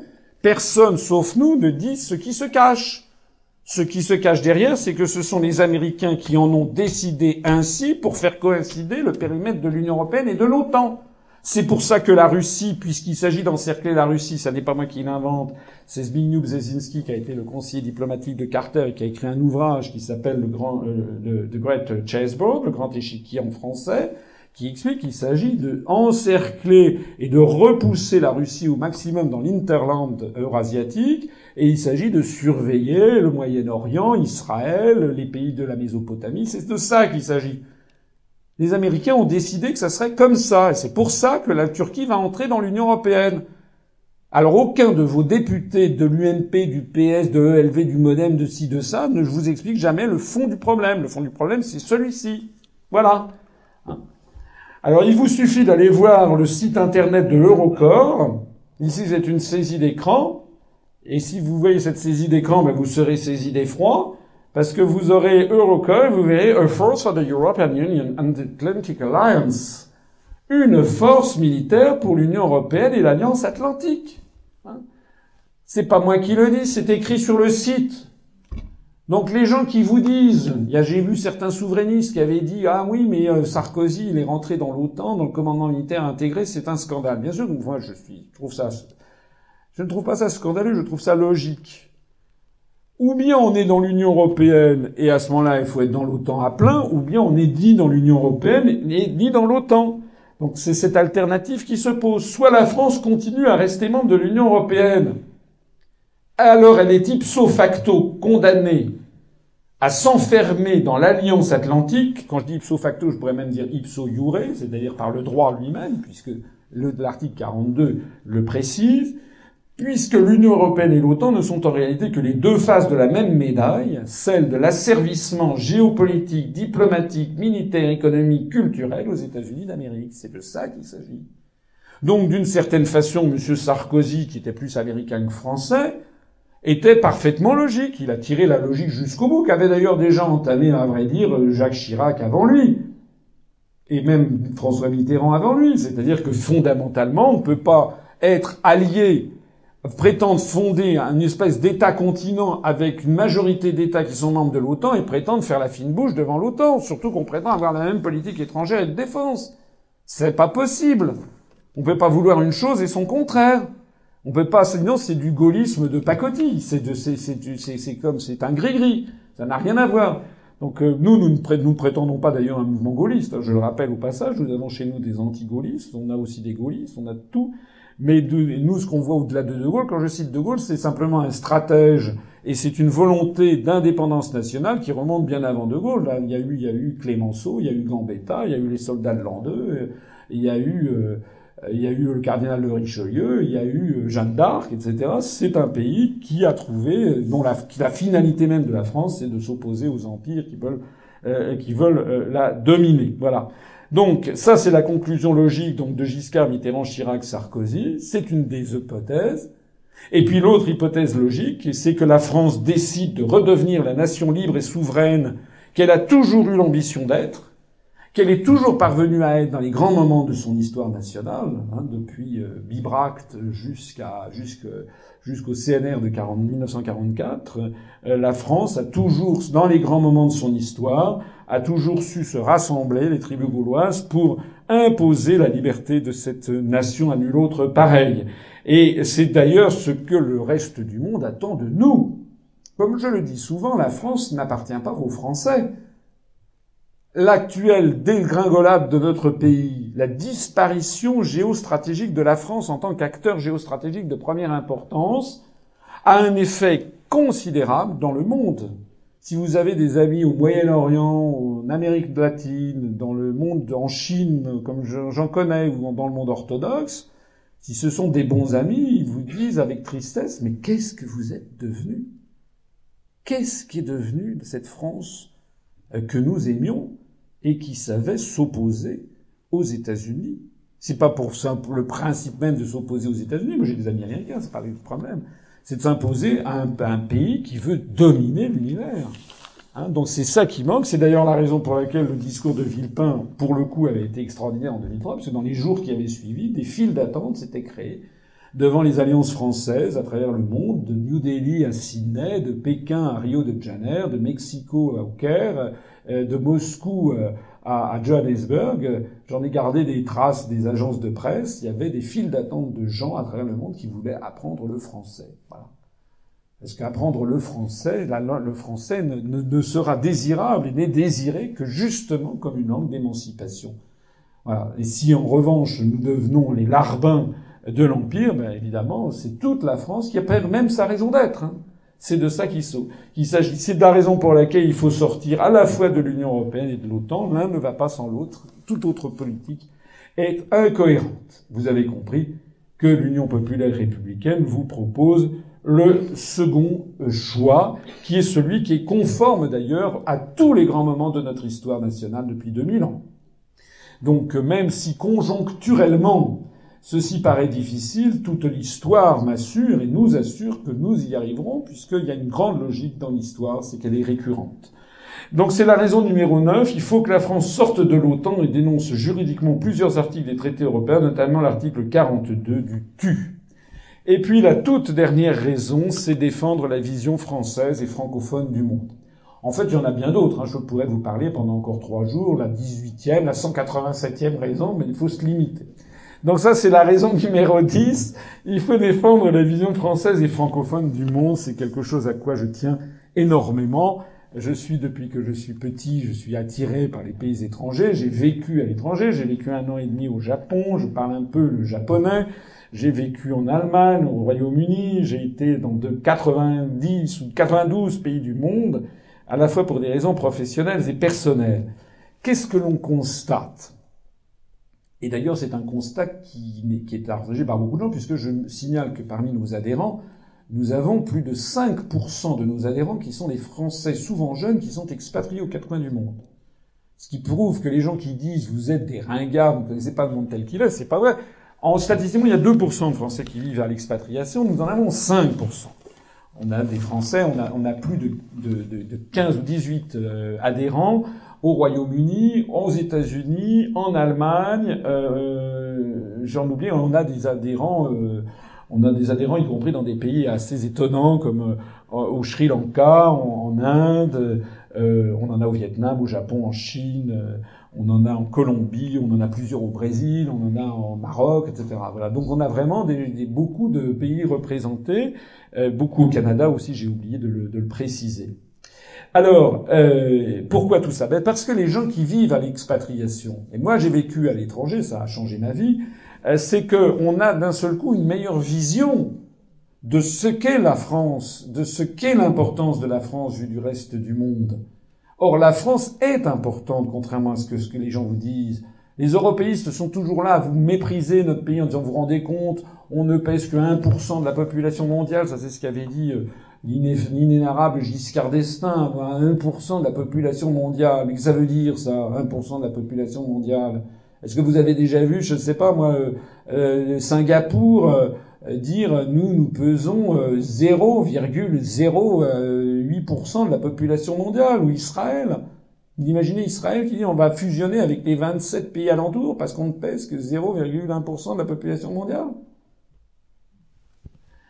Est-ce que vous avez déjà vu les États-Unis d'Amérique vous dire nous ne pesons que 4% de la population mondiale? Ah, si on parle des pourcentages, il y en a que deux qui peuvent parler, c'est la Chine et l'Inde. La Chine, c'est 22% de la population mondiale et l'Inde, c'est 21%. Point. Mais tous les autres, les États-Unis y compris, ça ne fait que des pouillèmes. Donc ça suffit de regarder ça comme ça. C'est pas ça qui est important. Ce qui est important, c'est la langue. Est-ce que c'est une langue parlée dans le monde? L'histoire, l'image, la puissance économique, le rayonnement culturel, intellectuel, etc. Voilà. Or, l'image de la France reste, elle est de plus en plus abîmée. Plus nous restons dans l'Union européenne et plus nous nous abîmons. Mais il en reste encore dans les lointains pays une image un peu mythique, un peu de rêve, dont se sont beaucoup inspirés, par exemple, tous les révolutionnaires latino-américains. Je le signalais hier, par exemple, toutes les, monnaies qui sont apparues en Argentine, euh, en Colombie, euh, au Pérou, en Bolivie, au début du 19e siècle, avec le démembrement du réal espagnol vers 1815, 1820, 1825, etc., reprenait toute la, l'héraldique des révolutionnaires français, le, le, le, le comment dirais-je, le bonnet phrygien, etc. D'ailleurs, Francesco de Miranda, qui était un des adjoints de, Simon Bolivar, s'est battu à la bataille de Valmy en 1792. Alors ce qu'il faut comprendre, c'est qu'avec la construction européenne, eh bien justement, nous sommes en train de nous couper du monde, et notamment de tous les pays de la francophonie qui étaient ici en jaune. Loin d'ouvrir la France sur le monde, la France se ratatine, se coupe progressivement du reste du monde et des pays francophones qui constituaient le socle de sa puissance et de son rayonnement mondial.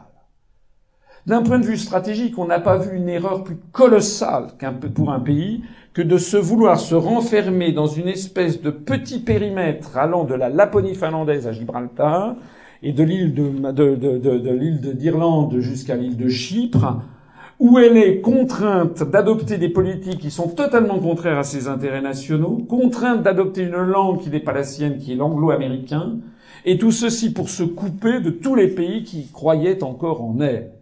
Alors ça, j'insiste là-dessus parce que s'il y a un argument peut-être plus d'essai, c'est pour ça que tous les jeunes, enfin beaucoup de jeunes expatriés, on a beaucoup de jeunes expatriés ou moins jeunes, qui d'un seul coup, lorsqu'ils nous découvrent, découvrent l'immense vérité de ceci, c'est que la France est quelque chose qui est désiré dans le monde et que les, beaucoup de peuples du monde sont tristes de voir disparaître.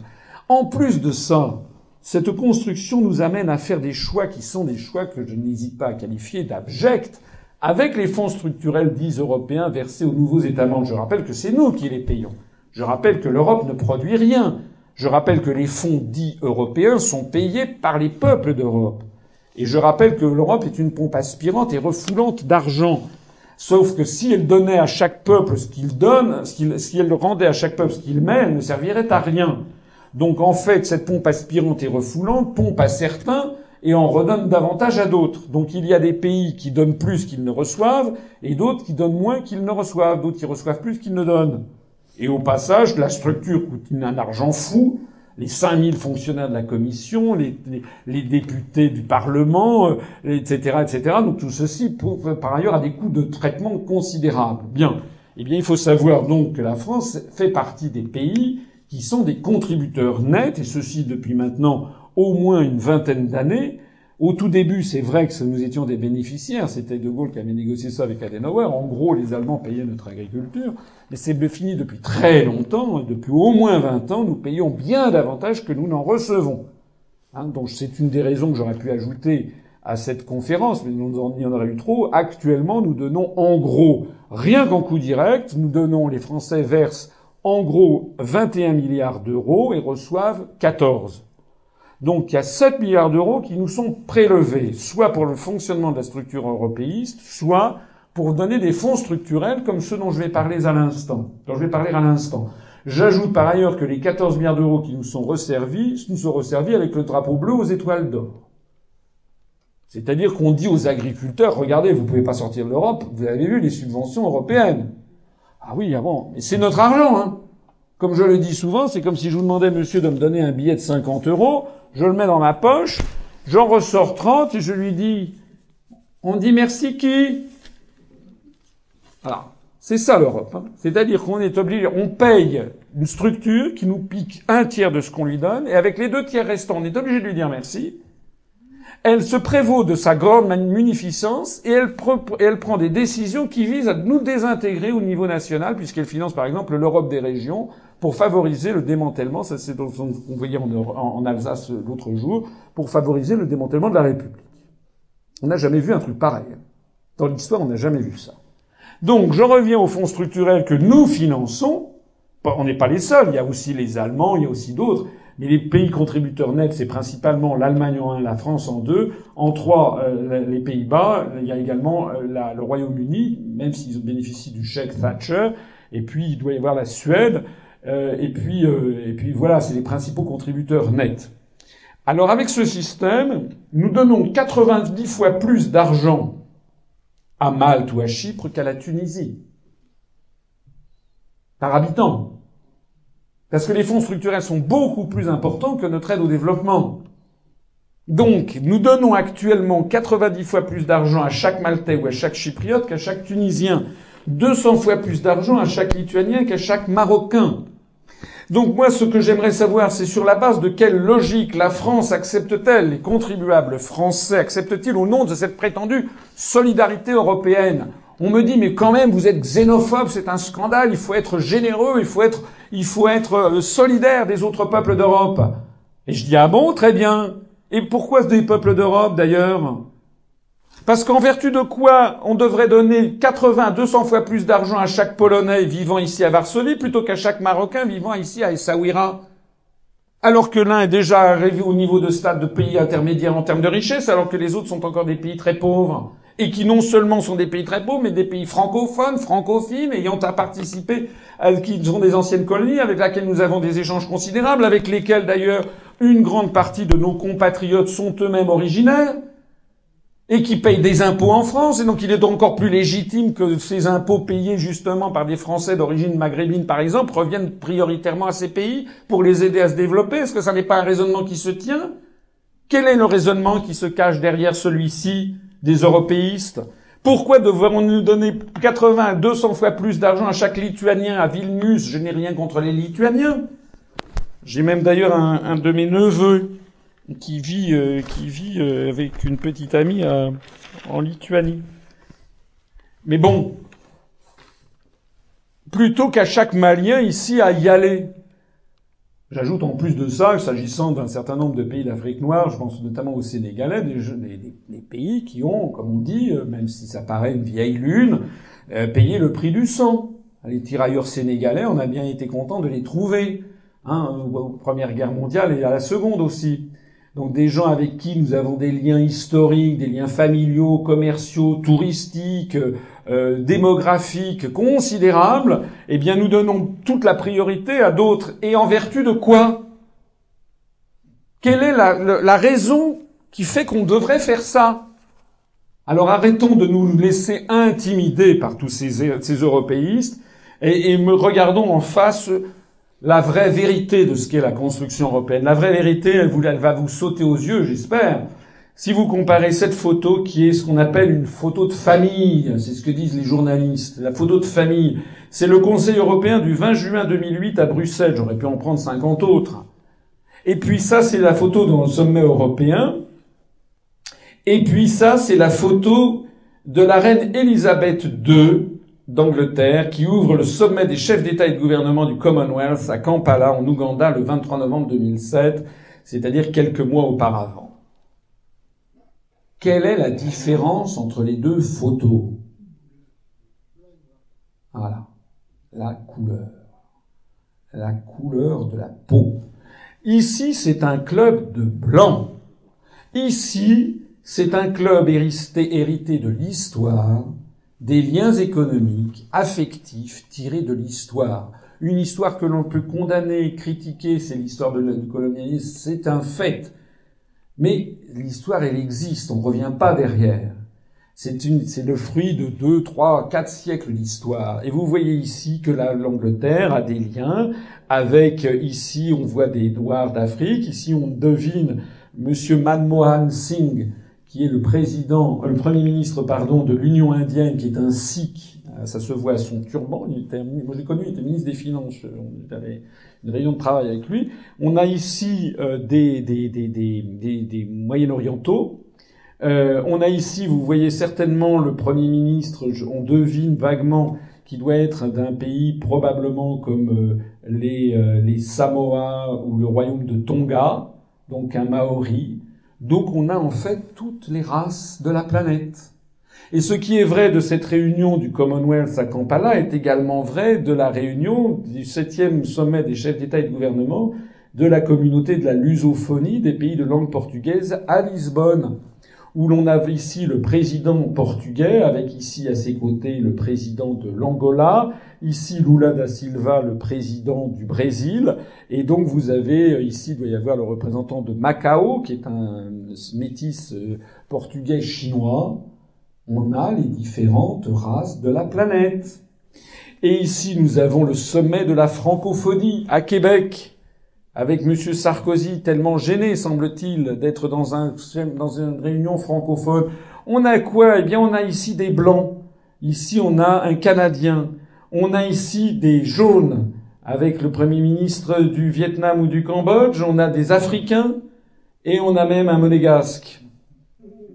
Ça veut dire, et puis un, Moyen-Oriental. Là aussi, nous avons toutes les couleurs de peau. Ça veut donc dire quoi? Eh bien, ça veut dire que que cela vous plaise ou pas, il est indéniable que la construction européenne est une construction racialiste. Elle n'est fondée sur rien d'autre de logique que la prétendue appartenance à un même monde blanc fondé probablement sur une religion, puisque c'est ainsi qu'en ont décidé les États-Unis dans le cadre de la théorie du choc des civilisations, the clash of civilizations and the remaking of all borders, c'est-à-dire le choc des civilisations et la réforme, refonte de l'ordre mondial. C'est le livre de Samuel Huntington qui fonde toute la géopolitique américaine. Donc en réalité, les gens qui vous disent il faut être solidaire européen, ils vous disent en fait je suis pour un monde fondé sur des solidarités raciales. Alors quand on vous dit ça, et quand je dis ça, ils nous poussent des cris d'orfraie. Comment pouvez-vous dire je ne suis pas anti-africain Mais moi, je, non, moi, je ne suis pas non plus.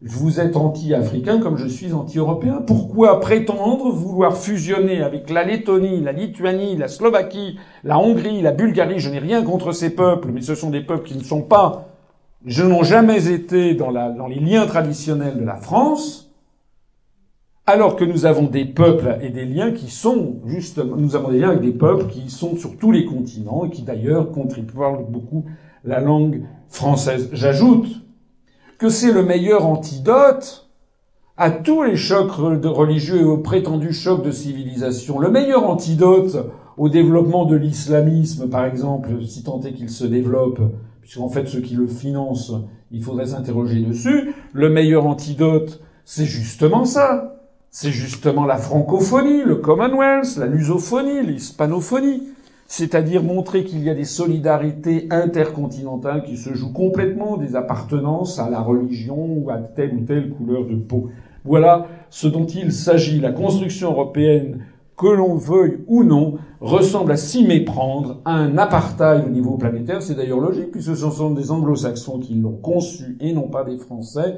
Les Français ont une vision de l'universalité des peuples et des nations, alors que les anglo-saxons ont une vision qui est une vision communautariste de l'univers. Il s'agit d'avoir une communauté européenne, c'est d'ailleurs le nom que ça porte. C'est la raison numéro 10. Si nous voulons que la France défende une autre vision du monde que la vision ultralibérale anglo-saxonne, qu'elle défende dans la langue, la langue française, qu'elle soit fidèle à ses amitiés, qu'elle défende une autre vision du monde qu'une vision ethniciste, et euh, une vision communautariste, alors nous devons sortir de l'Union européenne parce que son principe même au XXIe siècle volé en éclats. On ne peut pas dire qu'on est en contact avec le monde entier, que les distances ont été abolies, et nous expliquer qu'il faut fusionner par contiguïté géographique de proche en proche depuis l'Algarve portugaise jusqu'à la Laponie finlandaise. C'est absurde. Nous devons revenir sur ce principe. C'est un principe racial ségrégationniste qui la coupe de l'ensemble du monde francophone. C'est ça,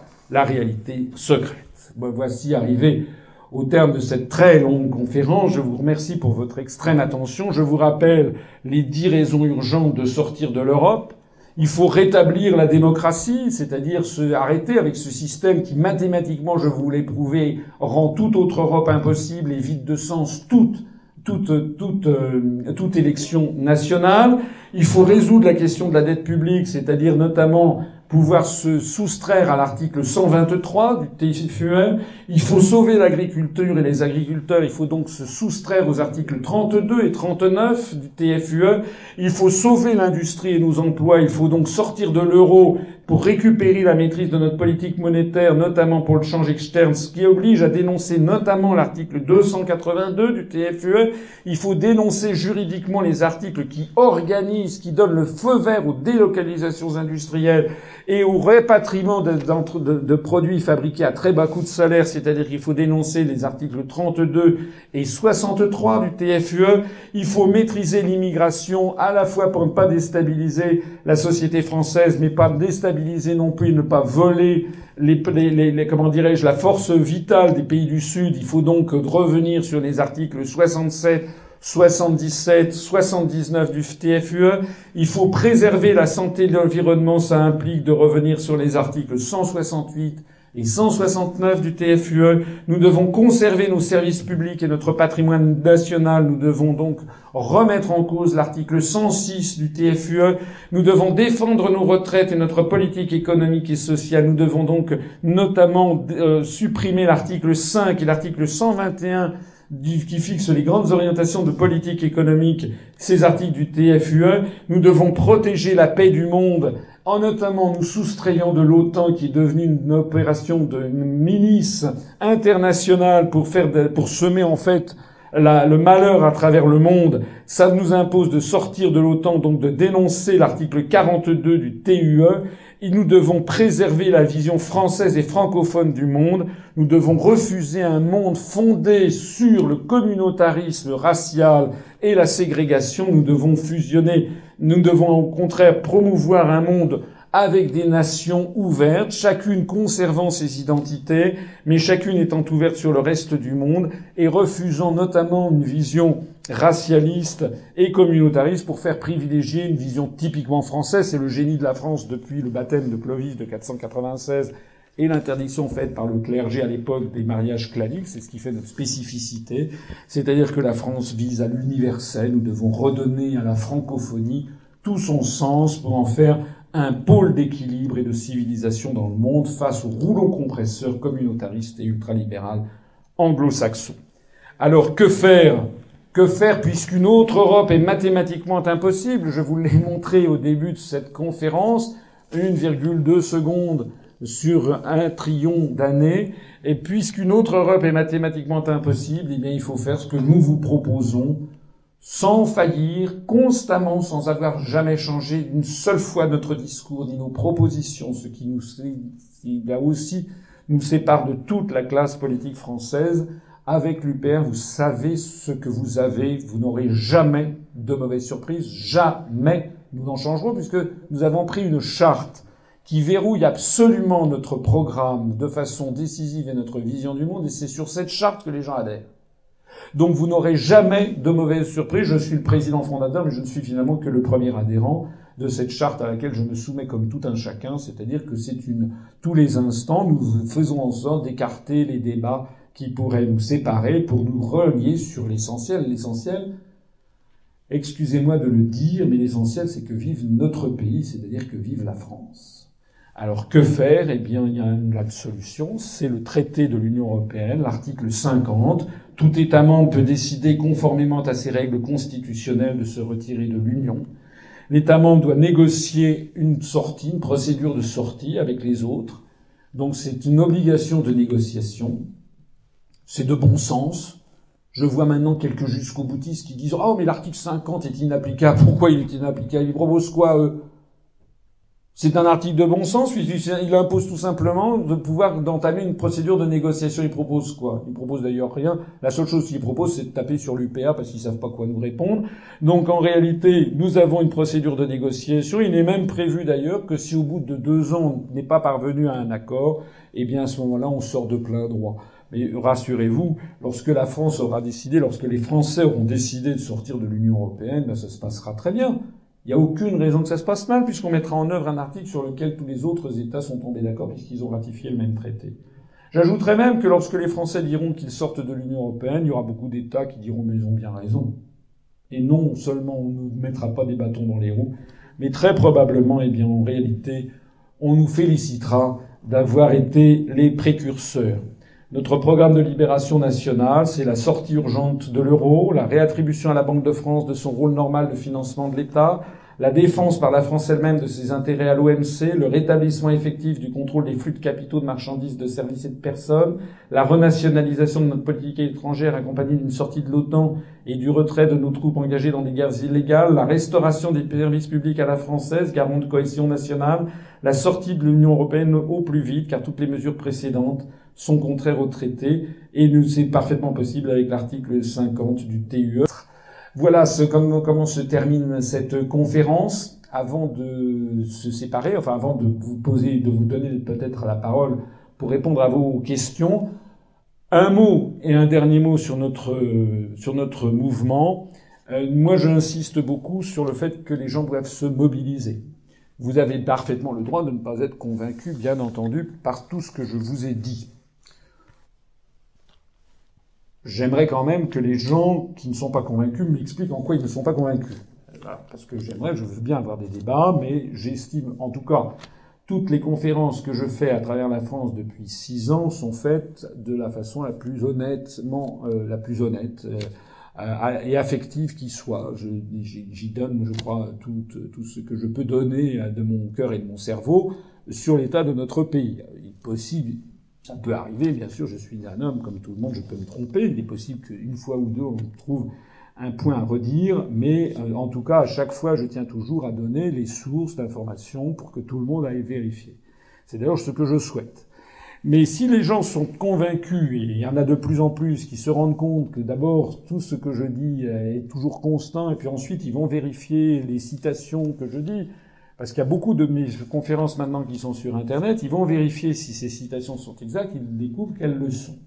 Et d'un seul coup, ils ont envie à ce moment-là de dérouler la pelote de laine et de découvrir plein d'autres choses. Je ne peux pas tout dire, mais de découvrir à quel point toutes les clés de compréhension que je donne permettent enfin de comprendre ce qui se passe. Voilà, c'est comme finalement on a trouvé la clé du rébut. Hein. Donc maintenant, toutes ces clés permettent enfin de comprendre ce qui se passe. Alors si vous en êtes maintenant convaincu, la dernière chose sur laquelle je voudrais vous convaincre, c'est de sauter le pas et d'adhérer à notre mouvement. Euh, il y a beaucoup de gens qui me disent je vous suis, c'est formidable, je vous suis depuis deux mois, depuis six mois, depuis un an, depuis deux ans. Et je dis, il y a un moment à partir duquel il faut sauter le pas et nous rejoindre. Il y a beaucoup de gens, la grande, grande majorité, plus de 90% de nos adhérents n'ont jamais été dans un mouvement politique auparavant. Il faut donc sauter ce petit verrou psychologique. Je ne sais pas très bien ce qu'il veut dire d'ailleurs. C'est pas une affaire que d'adhérer à l'UPR. Euh, votre nom ne sera pas diffusé. Euh, notre, base de données est consultée simplement par cinq personnes dont moi, en qui j'ai toute confiance. Euh, c'est le mouvement le plus républicain qui soit. Hein. Nous sommes un mouvement on ne peut plus républicain. Et c'est très important pour nous, puisque nous sommes barrés de l'accès aux grands médias. Il y a une injustice qui nous est faite, qui devient de plus en plus flagrante. Quand nous étions peu nombreux, ça pouvait se, justifier. Maintenant que nous sommes de plus en plus nombreux, ça ne se justifie de moins en moins. C'est pour la raison pour laquelle je vous invite à sortir de cette torpeur qui vous est instillée aussi par les médias. Ça fait partie du jeu. Ils ont même trouvé un journaliste qui s'appelle Apathie. C'est fait pour. C'est fait pour, c'est fait pour donner l'impression aux gens que jamais ils ne pourront sortir les choses. Pourtant, il suffit de se mobiliser. Les gens qui tiennent le système sont très peu nombreux. Donc il suffit de se mobiliser pour, vraiment on peut changer l'histoire de notre pays. Hein. C'est la raison pour laquelle je cite cet auteur suisse, Max Frisch, qui vivait pas très loin d'ici d'ailleurs, pire que le bruit des bottes. Il y a pire que le bruit des bottes. C'est ce qu'a révélé le XXe siècle. Hein.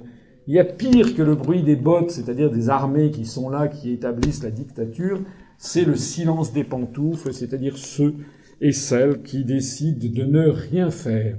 Comme disait Jean-Paul Sartre, On n'a jamais été aussi libre que sous l'occupation. Il voulait dire par là, bien entendu, qu'on n'a jamais été aussi face à ses propres responsabilités que sous l'occupation. Il en parlait d'ailleurs, il aurait mieux fait de se taire, parce que lui-même n'a pas brillé euh, toujours par ses prises de position à cette époque. Mais enfin, on n'a jamais été aussi libre que sous l'occupation, mais c'est pareil. Vous n'avez finalement jamais pu faire autant de politique qu'en ce moment, puisque c'est au moment même où tout le monde croit qu'il n'y a plus de politique que renaît la politique. C'est en tout cas ce que nous essayons de faire. Je crois qu'on y parvient bien. C'est qu'on est en train de redonner à la politique ses véritables lettres de noblesse, ce que c'est que vraiment la politique. La politique, c'est pas un jeu, c'est pas un truc pour avoir des prébendes. Je ne peux rien vous proposer, vous n'aurez rien que de nous donner du temps ou de l'argent euh, sans avoir, si vous aurez mes remerciements, mais vous n'aurez rien d'autre, du moins pour le moment. C'est pas comme les postes, pas comme à l'UMP ou au Parti socialiste où les gens adhèrent pour avoir un mandat électif ou bien un CDD ou un CDI à la municipalité du, du, maire en question parce qu'il y a toute la famille qui est là, qui est à l'UMP ou au PS. C'est pas le genre de la maison, on n'a pas les moyens de toute façon et c'est pas notre vision des choses.